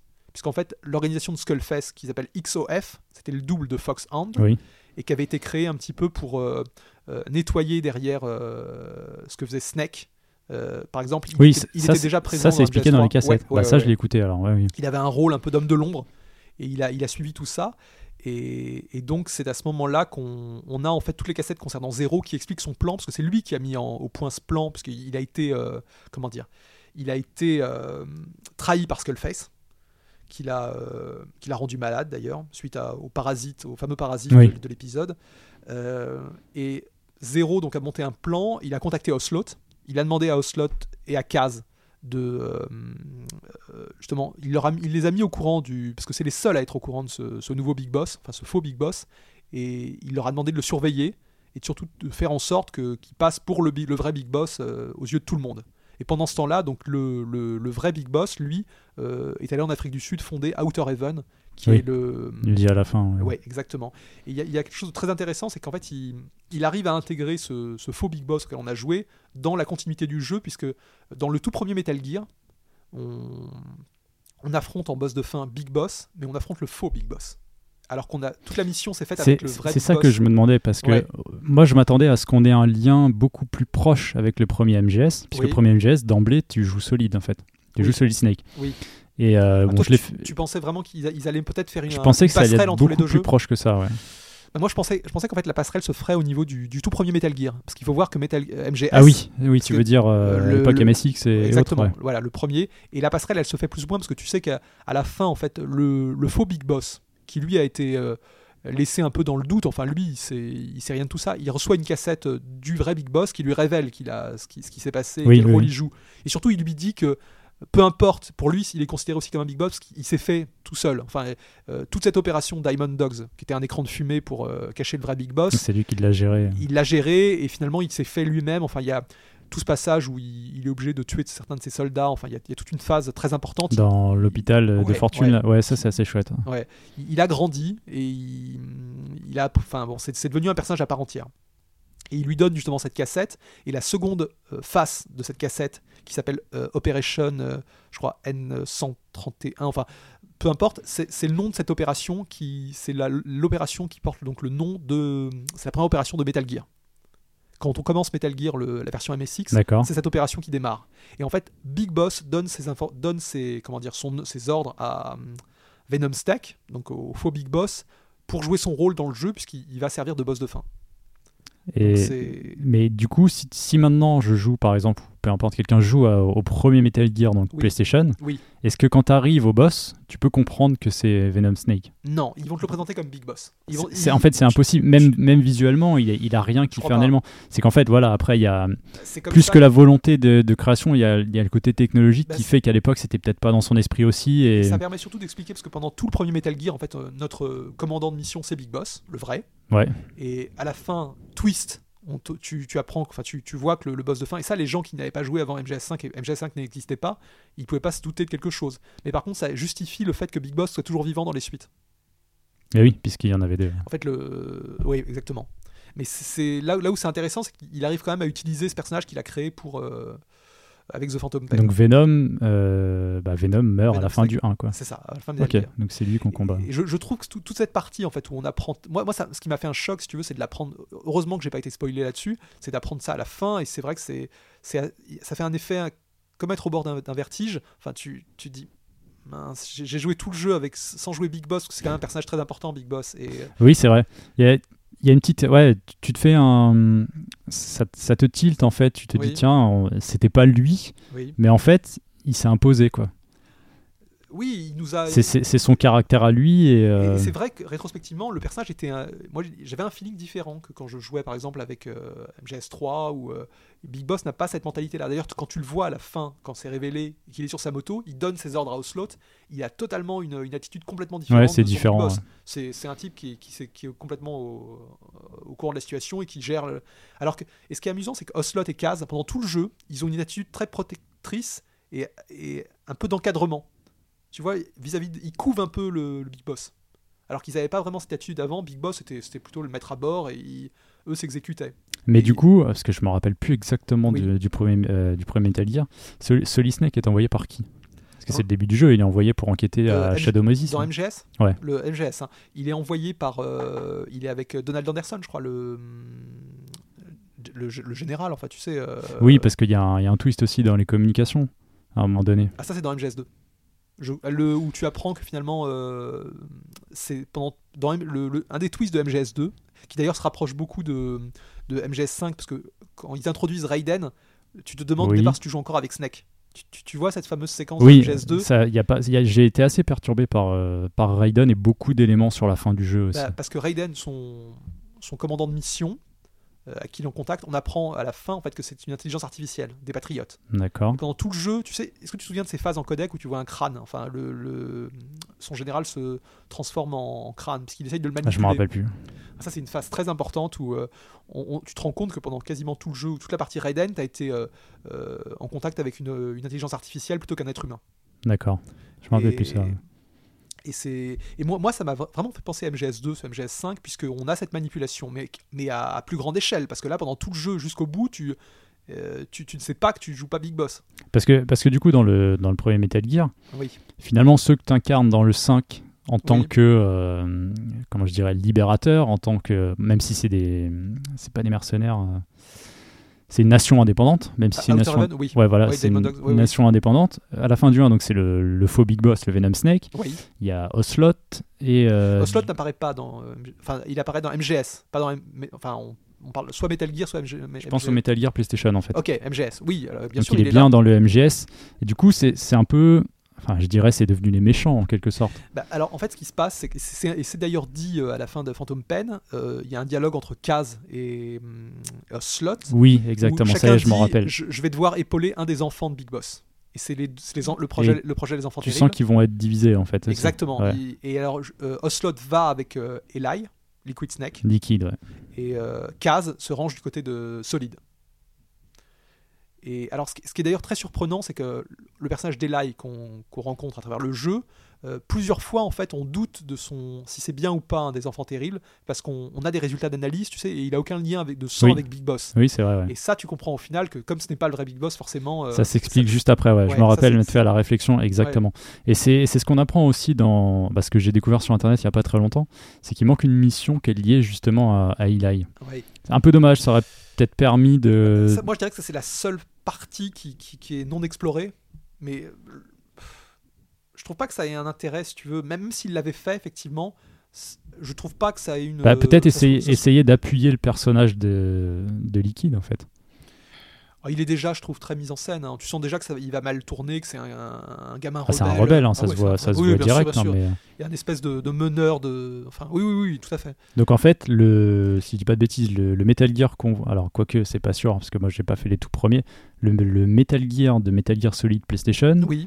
Ce n'est pas Silent Opus, si Ah non. Non, c'est pas lui. On revient. C'est ensuite ça, un autre, Ça, c'est un peu le problème des, des Metal Gear, c'est qu'avec MGS5, ils, nous ont présenté un, un Metal Gear quasiment le. Qui fait très proche, le ouais. non, plus- surtout le plus perfectionné possible. Et, à- et quand on revient au, au MGS et à MG, Metal Gear et MGS PlayStation, on est sur des Metal Gear, Metal Gear Rex, qui sont des Metal Gear beaucoup plus basiques. Parce que les Rex, dans le 2, c'est les, euh, c'est pas les Ray. Ray, Ray, Ouais, c'est ça, ouais. c'est ça, c'est Ray. Et, et ils ont, si tu veux, les Rex, ils ont, il, il fait beaucoup plus basique. Si tu veux, c'est une sorte de. C'est vrai qu'il fait hyper technologique. Bah, il a son fouet, il a le- il est, euh, il est on- puissant, on est il même, fait sortir euh, des trucs je- du je- sol. Je, trouve qu'on on bascule même vers son autre série, Zone of the Ender.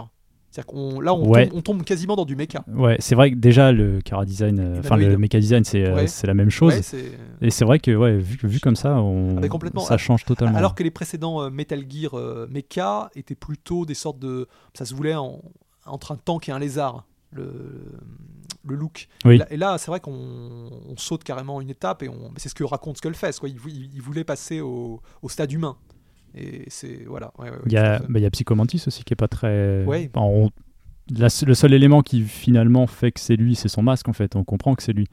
Mais on n'a Ouais. pas- plus d'infos en fait sur, sur le personnage en tant que- en tant Bah, qu'enfant. Le, fait qu'ils partent aussi avec euh, Eli, euh, tu sais qu'ils vont, euh, ils vont commencer à former le, le groupe d'ennemis que tu rencontres dans MGS. Oui. Tu vois, ils, ils sont proches déjà. Et euh, mais c'est très détaillé sur les cassettes. Son, Il y, a, y pas mal de choses, oui, c'est vrai. de Psycho Mantis, hein, le fait Mais- qu'il ait été dans les hôpitaux russes. Euh, et surtout que ce soit un personnage qui en fait utilise les autres pour canaliser leur, euh, leur haine de vengeance, pour créer des phénomènes. Puisqu'en fait, pendant tout le jeu, Silent Tropus est manipulé sans pilote.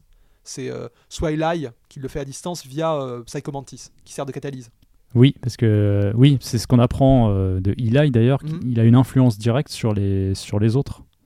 Tu sais, avec les petits enfants euh, récupérés oui, en Afrique, oui, son groupe de- d'enfants soldats. il leur, il l'explique, je sais plus ce que c'est exactement. Il leur, il développe les peurs et ça, il peut plus ou moins les diriger. Oui. Parce que je crois que c'est l'histoire du médaillon que eux balancent dans, le soufre. C'est la même plus chose avec euh, Volgin, que tu, que tu verras, ce personnage de Man on. Fire. Euh, oui, le, le- lui, personnage. si tu veux, oui. c'est- le méchant de MGS3.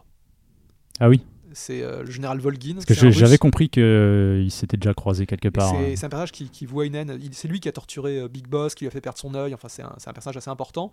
Et, et c'est- lui, il a été, comment dire, c'était une marionnette presque actuellement, grâce à Psycho Mantis, qui canalisait sa soif de vengeance. Et c'est ce qui l'animait. Et une fois que Psycho Mantis est parti, euh, la, le Man on Fire, donc c'est devenu une poupée. Enfin, il est. il est Oui, parce qu'il y, y a des trucs un peu euh, il y a difficilement explicables. Bon, il y a toujours une part un peu de fantastique euh, dans cette série. Oui, Tu sais, par exemple, quand Vo- Volgin en Man on Fire oui, se met devant euh, je crois, bah, Silent Tropus, il se fait littéralement écraser en fait. exact. Oui, ce passage. Alors que logiquement, euh, Bah, en fait, Man on Fire, si tu veux, c'est, il en est plus à ce stade-là. Il est déjà mort, Volgin, une fois, et c'est, c'est presque un, un cadavre animé par Psycho Mantis qui, qui a une soif de vengeance. Mais c'est vrai qu'on tombe dans le fantastique. parce que oui, voilà, il devrait plus rien en rester alors qu'on le retrouve plus tard. Oui, ça, ça, c'est ça, des éléments de détail que quand il pense, ça Oui, gêne un oui, petit peu. c'est, très logique, c'est vrai. Et, et voilà. Et, euh, et alors, pour revenir, parce qu'il y a en fait le jeu a plusieurs fins quand même. Il y a aussi une fin avec euh, le personnage de Quiet. Oui, alors euh, il y a une condition pour la débloquer ou ne pas la débloquer. Moi, je, Exact. je, je savais pas du tout qu'en fait, en équipant un emblème, c'est ça? Ah, Pendant il faut un moi, emblème. Moi, j'ai l'impression qu'il il faut surtout. euh, moi, je l'ai eu, mais sans, sans faire. Je, je sais que j'ai eu le maximum de d'étoiles dans sa. Tu sais, la relation avec le personnage. Tu gagnes. Oui, je l'ai eu à fond aussi. Bon, tu l'as eu ou pas cette. euh, ce- cette J'ai eu le- le- la fin avec Bon, bah, euh, moi aussi, Quiet. ouais, ouais, ouais. Et je, je pensais que c'était uniquement ça, le principe des étoiles. C'est-à-dire que à partir d'un moment, Kaz ou Oslot te dit qu'elle a quitté euh, la Mother Base et, et tu pars en, en mission pour la rechercher. D'ailleurs, ça donne lieu à une scène assez. euh, pas osée, mais euh, Kojima aime bien, je sais, des fois choquer. Il y, a une, il y a un viol raté.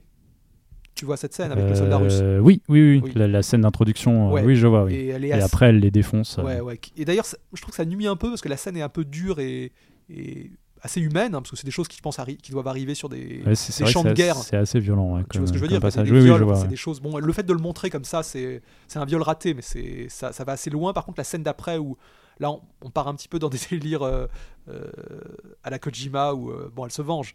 Oui, c'est clair. et Non. cette, cette mission est assez, assez, assez- assez délicate. Mais moi, c'est la, ouais, c'est phase de jeu que j'ai. C'est une des phases de jeu que j'ai pas aimé en fait. Le combat contre le- les chars et les. Ouais, en fait, je trouve que c'est très mal adapté au système de jeu des, des Metal Gear. Il faut résister à toutes ces vagues. Ouais, ouais. Je l'ai recommencé, je sais pas, Ah, 6 ou 7 pareil, fois. J'ai eu un mal fou à la. Je-. J'en pouvais plus à un moment donné. euh, gérer le ravitaillement, gérer les. Et en fait, à un moment donné, moi j'ai trouvé une petite astuce auquel j'avais pas pensé, c'est que les chars me voyaient plus. Oui. Donc je passais derrière et je me suis dit, c'est cool, je vais leur mettre du C4. Et j'avais oublié en fait que euh, j'avais juste à foutre le Fulton, et ballon Fulton, et hop, Mhm. c'était fini. c'était tout simple, Oui, mais oui, j'y avais oui, pas pensé à ça. C'est vrai. Moi, je sais même pas. J'aurais réglé leur compte avec le lance-missile. hein. Ah oui, à force. Ah euh, oui, ouais. euh, à, la, à la dure.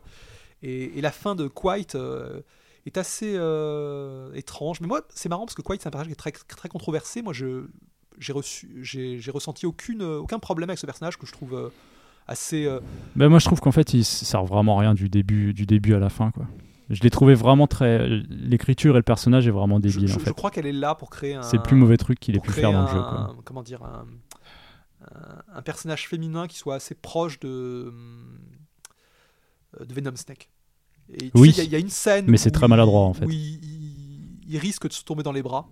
Euh, ouais, une scène euh, qui se débloque. euh, bah, moi, je l'ai Euh, pas eu. Je sais que je l'ai pas ah eu bon parce qu'il doit y avoir une condition. Parce que des fois, quand tu reviens à la Mother Base, Oui, oui, tu as des scènes qui vont se Ouais, déclencher ouais. et certaines sous certaines conditions. Et celle-ci, je l'ai pas eu, mais je l'ai vue sur YouTube. En fait, je suis allé la voir et c'était un peu particulier. Je Oui. et, euh, Elle amène un peu de pas de douceur, mais c'est un personnage. Moi, je trouve qu'on on, on la critique en la disant bizarre et tout, mais elle rentre tout à fait dans ce, ce schéma un peu de personnage grotesque, étrange de Kojima. Il y a énormément de boss dans MGS2 qui sont particuliers, Vamp, Ah oui, Vamp, etc. ouais. Enfin, il y en a plein. Alors elle, elle est tout à fait à sa place. Moi, je trouve qu'elle, euh, elle fait pas tâche. euh, Et, et sa fin est plutôt. Non, c'est c'est son histoire que je trouve un peu débile en fait. Bah, le fait qu'elle soit, elle se sache porteuse de la vague- de- du parasite, euh, surtout de la, de la variété anglaise. Oui.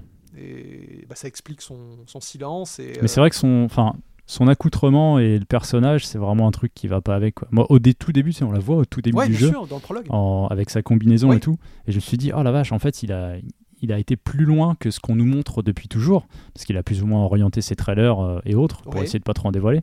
Et finalement, euh, c'est un personnage qui reste en surface et que, à part, euh, c'est vrai qu'il y a trop de trucs un peu mis en avant, les, les phases de douche et autres. Je trouvais ça dommage parce Mm. que je pense que le personnage aurait pu être développé bien plus. À un moment donné, je me suis dit, il, va- il y a quelque chose. Ça Tu- peut être intéressant d'en savoir euh, plus sur quoi. Et en fait, euh, ça s'est fini, ça m'a rien fait. Quoi, je, vois. vois, je vois ce que tu veux dire. Et moi, il y a une chose qui, bon, à propos de la manipulation que, que j'ai trouvé assez experte de la, fa- de la- avec Kojima, c'est si tu as si on, si t'as beaucoup regardé les trailers avant ce jeu, Alors, euh, je me suis arrêté. Je sais que j'ai pas regardé le trailer de, de lancement. Je l'ai vu après avoir fini Ouais. le jeu et je suis content de l'avoir vu après. Parce qu'il y a des choses que je voulais dire, découvrir en fait. plutôt si les trailers E3, etc. Euh, oui, ceux-là, je les ai vus. ouais. Bon, alors en fait, euh, tous ces trailers, ils avaient tendance à te- te- te- t'orienter en te montrant euh, Big Boss qui tombait petit à petit vers la folie, qu'elle allait devenir un, un salaud, puisqu'on on le voyait tuer des hommes. Oui, c'est vrai. Et ça, c'était montré, mais sans contexte. Et quand on joue au jeu, on comprend que tout ça a un contexte et que c'est pas la déchéance de Big Boss, parce que finalement, Big Boss, il reste euh, égal à lui-même. Et enfin, Venom Snake, il évolue, mais c'est c'est jamais un salaud finalement. Il fait les bons Oui. choix. Et alors que ces trailers étaient, je trouve, nous manipulaient beaucoup pour essayer de nous montrer. euh, euh, vous allez voir avec MGS5, euh, on va vous montrer pourquoi Big Boss est devenu une ordure et un méchant. Surtout que dans les le trailers, il y a pas mal de scènes qui ont disparu aussi. Oui, je, les, je- les- les enfants africains avec les armes euh, qui, qui partaient à la guerre, ça on l'a pas, tu vois. Et c'est Ouais. peut-être lié en Enfin, partie le- au chapitre. La, la- la question des enfants soldats est quand même. euh, Oui, c'est dedans. traitée, hein. Mais il y a des plans très typiques de- Ouais. des trailers dont je me rappelle qui ne sont pas du tout dans le jeu en fait. Ce qui arrive parfois aussi au, au cinéma, hein. c'est les choses qui arrivent, Oui, des plans ou- qui disparaissent ouais, ou, ouais, ou ouais. autre quoi. Mais euh, moi, moi, ce que j'ai vraiment aimé, c'est finalement d'avoir été manipulé par Kojima et euh, il nous a emmené vers quelque assez, chose. c'est vrai que c'est assez marrant. Et, et pareil, le final de UA, Henrich, euh, est, est assez. euh, Il est dur. Ouais, c'est Mais c'est- en même- douloureux. Mais c'est délicat parce que c'est un personnage. En fait, moi je me suis demandé, je sais jamais s'il est sincère ou qui- C'est pas. pareil. Mais ça, c'est très réussi parce que tu- à chaque fois, tu te poses la question de savoir si il- c'est jamais Parce qu'il a fait, il a fait des trucs assez, assez dingues, assez horribles. Il a fait des expériences euh, sur son gosse. euh, C'était sa femme, enfin collègue devenue femme. D'ailleurs, et, ce, passage m'a vraiment fait penser à Evangelion. euh, je, si- je connais pas assez Evangelion. Bon, mais, avec ce père qui, qui met son enfant dans un mecha et qui le force à piloter. Enfin, c'est assez. Et après, alors que Big Boss euh, sort de de l'hôpital et qu'il a, il a dégommé tout le monde, Oui. Euh, Ah, le fait que UL lui rejette la voilà, il disant, rejette euh, tout ça et tout, et puis ce qu'il a fait, c'était la seule chose humaine à faire. c'est ça. enfin. Et je sais jamais si le personnage est honnête ou pas en fait. Je crois que c'est un. Oui, oui. c'est- Il, il a- Je crois qu'en fait, il a une façon d'être et surtout son doubleur est très Oui. réussi. C'est un personnage euh, qu'on sent assez fragile. Et du coup, on le, on, on l'imagine comme, comme une victime. Alors qu'en fait, il, il est euh, plusieurs fois, en fait, il a fait des crasses pas possibles. C'est, il est responsable de plein de problèmes au sein Oui, de, oui, de la Mother's Base. Ah, c'est clair. Et le fait qu'à la fin, il soit débarqué. euh, C'est pas mal. C'est un personnage du coup assez intéressant, je tu, trouve. tu sais que donc lui, c'est le, le père donc du fameux Otacon. euh, qui- oui, Hal, que tu ouais, rencontres et qui te file la combinaison, je sais plus quoi. Non, c'est juste après que tu bats le cyborg là. Ouais, C'est dans ça, cette zone-là. Oui, oui, je, je vois. Et Oui, bah c'est euh, le Emmerich et tout. Je me suis dit, Ouais. tiens, il ressemble quand même beaucoup. Et Et il, le- dit d'ailleurs que en Strange Love, qui était un personnage de Peace Walker, Oui. c'est donc la mère de. Et ils, ils disent qu'ils ont appelé leur fils euh, Hal. C'est sans doute un clin d'œil à 2001 pour l'ordinateur de 2001. Mais d'ailleurs, oui. Et Ouais. d'ailleurs, il laisse. euh, alors, j'ai peut-être raté une cassette, mais euh, on nous dit que son, son fils est, est mort, non? Parce qu'il le fout dans le méca, mais. euh, non, il est, il, a- il est juste pris par quelqu'un. On lui a, euh, oui, on lui a pris Ils parce l'ont- que ils l'ont il- subtilisé, ouais, voilà, ouais, ok. ouais, ouais, ouais. Puisque oui, donc logiquement, on le revoit dans Bien MGS. sûr, ouais. bien sûr. Ok. Et par contre, ça explique pas parce que je sais qu'il a une sœur et euh, alors ça, il détaille peut-être pas euh, parce que je suppose que le, le père euh, continue sa vie après, comme il est débarqué en bateau, en radeau. Enfin, Oui, sur- en- si on suppose que oui, ouais. il peut s'en sortir ou pas. Après tout, il est en Oui, plein oui, milieu des je- Seychelles. Je, sais qu'il a une sœur, Al. Ah oui Ouais, C'est jeune, c'est expliqué quand ça dans MGS2. MGS2 Il y a une, Ah bah je me rappelle pas. Ah bah, il y a une scène hyper marquante où tu, euh, il perd sa sœur. C'est c'est hyper triste. il- D'ailleurs, il, Ah si si. Il, Ah mais si si, il pète carrément les plombs. Oui, et oui. Il, y a des, comment il y a dire, des- des flashs qui me reviennent. il, ouais. il va craquer et c'est là que Snake arrive et lui dit on a besoin de toi. Il y a une espèce de scène entre eux. euh, Mais oui, c'est dans la main, c'est c'est- c'est un peu une geek à lunettes. euh, Ouais, oui, qui est vachement doué en informatique aussi. fait, Ouais, c'est fait, ça, ouais, je me rappelle. Exactement. Bah, je suppose que son père l'a eu euh, plus tard, enfin, je- j'imagine. Mais il y a. je- je- ouais, je trouve que le jeu a, a vraiment du charme parce que c'est pas une fin à laquelle tu t'attends.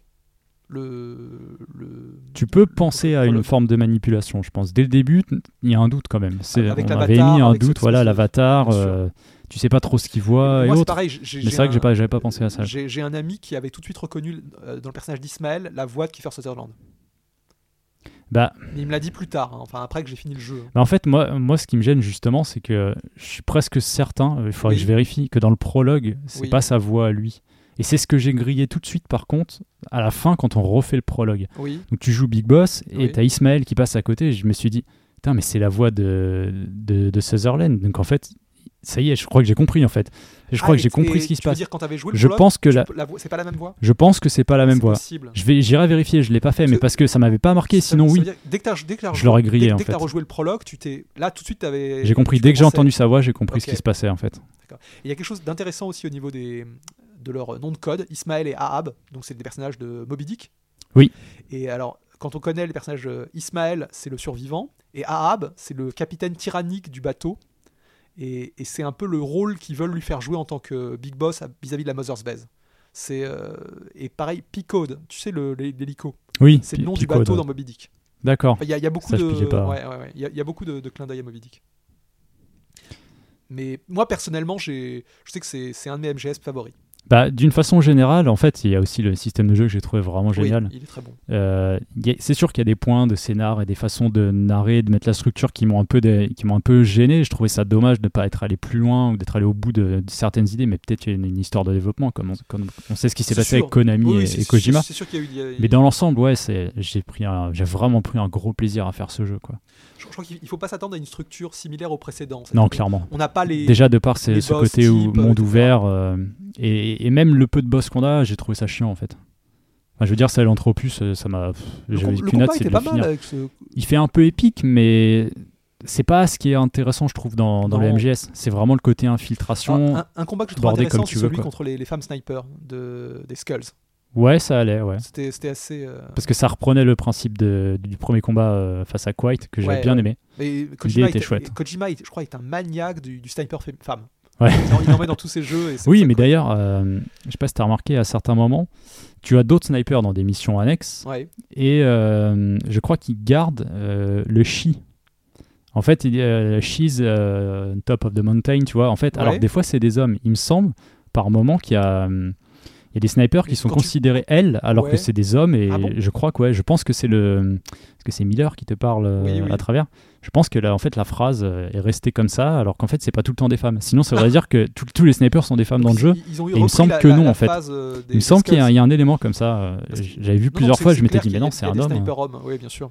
Mais du coup je cherchais un lien euh, possible entre Quiet et Sniper Wolf mais il y en a aucun en fait. Mm, mm.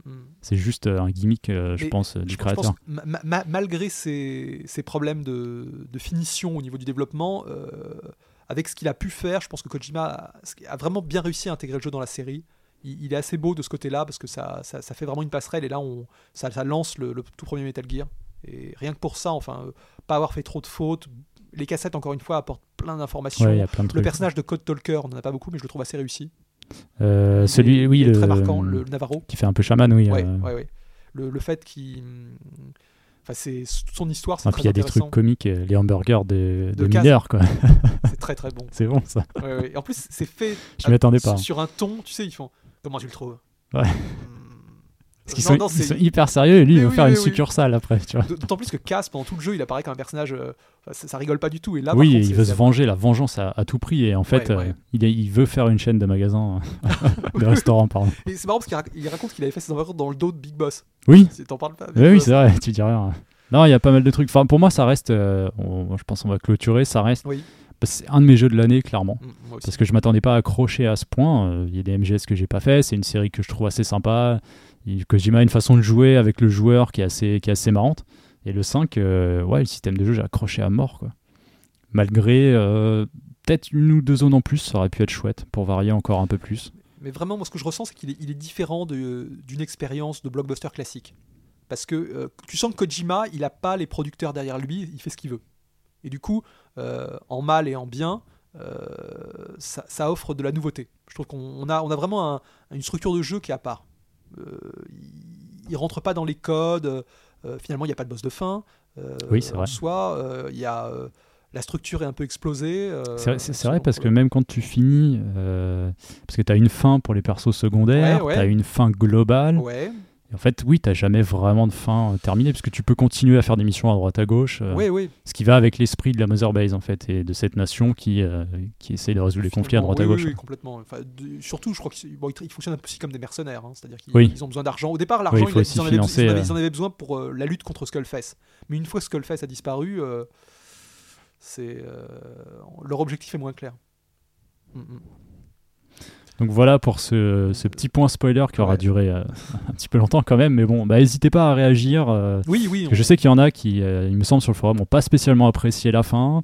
Mhm. Ça a pu en faire rire certains, d'autres ont pu apprécier. N'hésitez pas, venez euh, redémarrer un peu le topic. euh, on peut en discuter, alors évidemment en balise spoiler, hein, évitons de spoiler tous ceux qui ne l'ont pas encore fait. Et bah, on se retrouve euh, bah, dans le prochain podcast euh, dès la semaine prochaine. Merci à tous euh, de nous avoir suivis jusqu'au bout et à bientôt. À bientôt.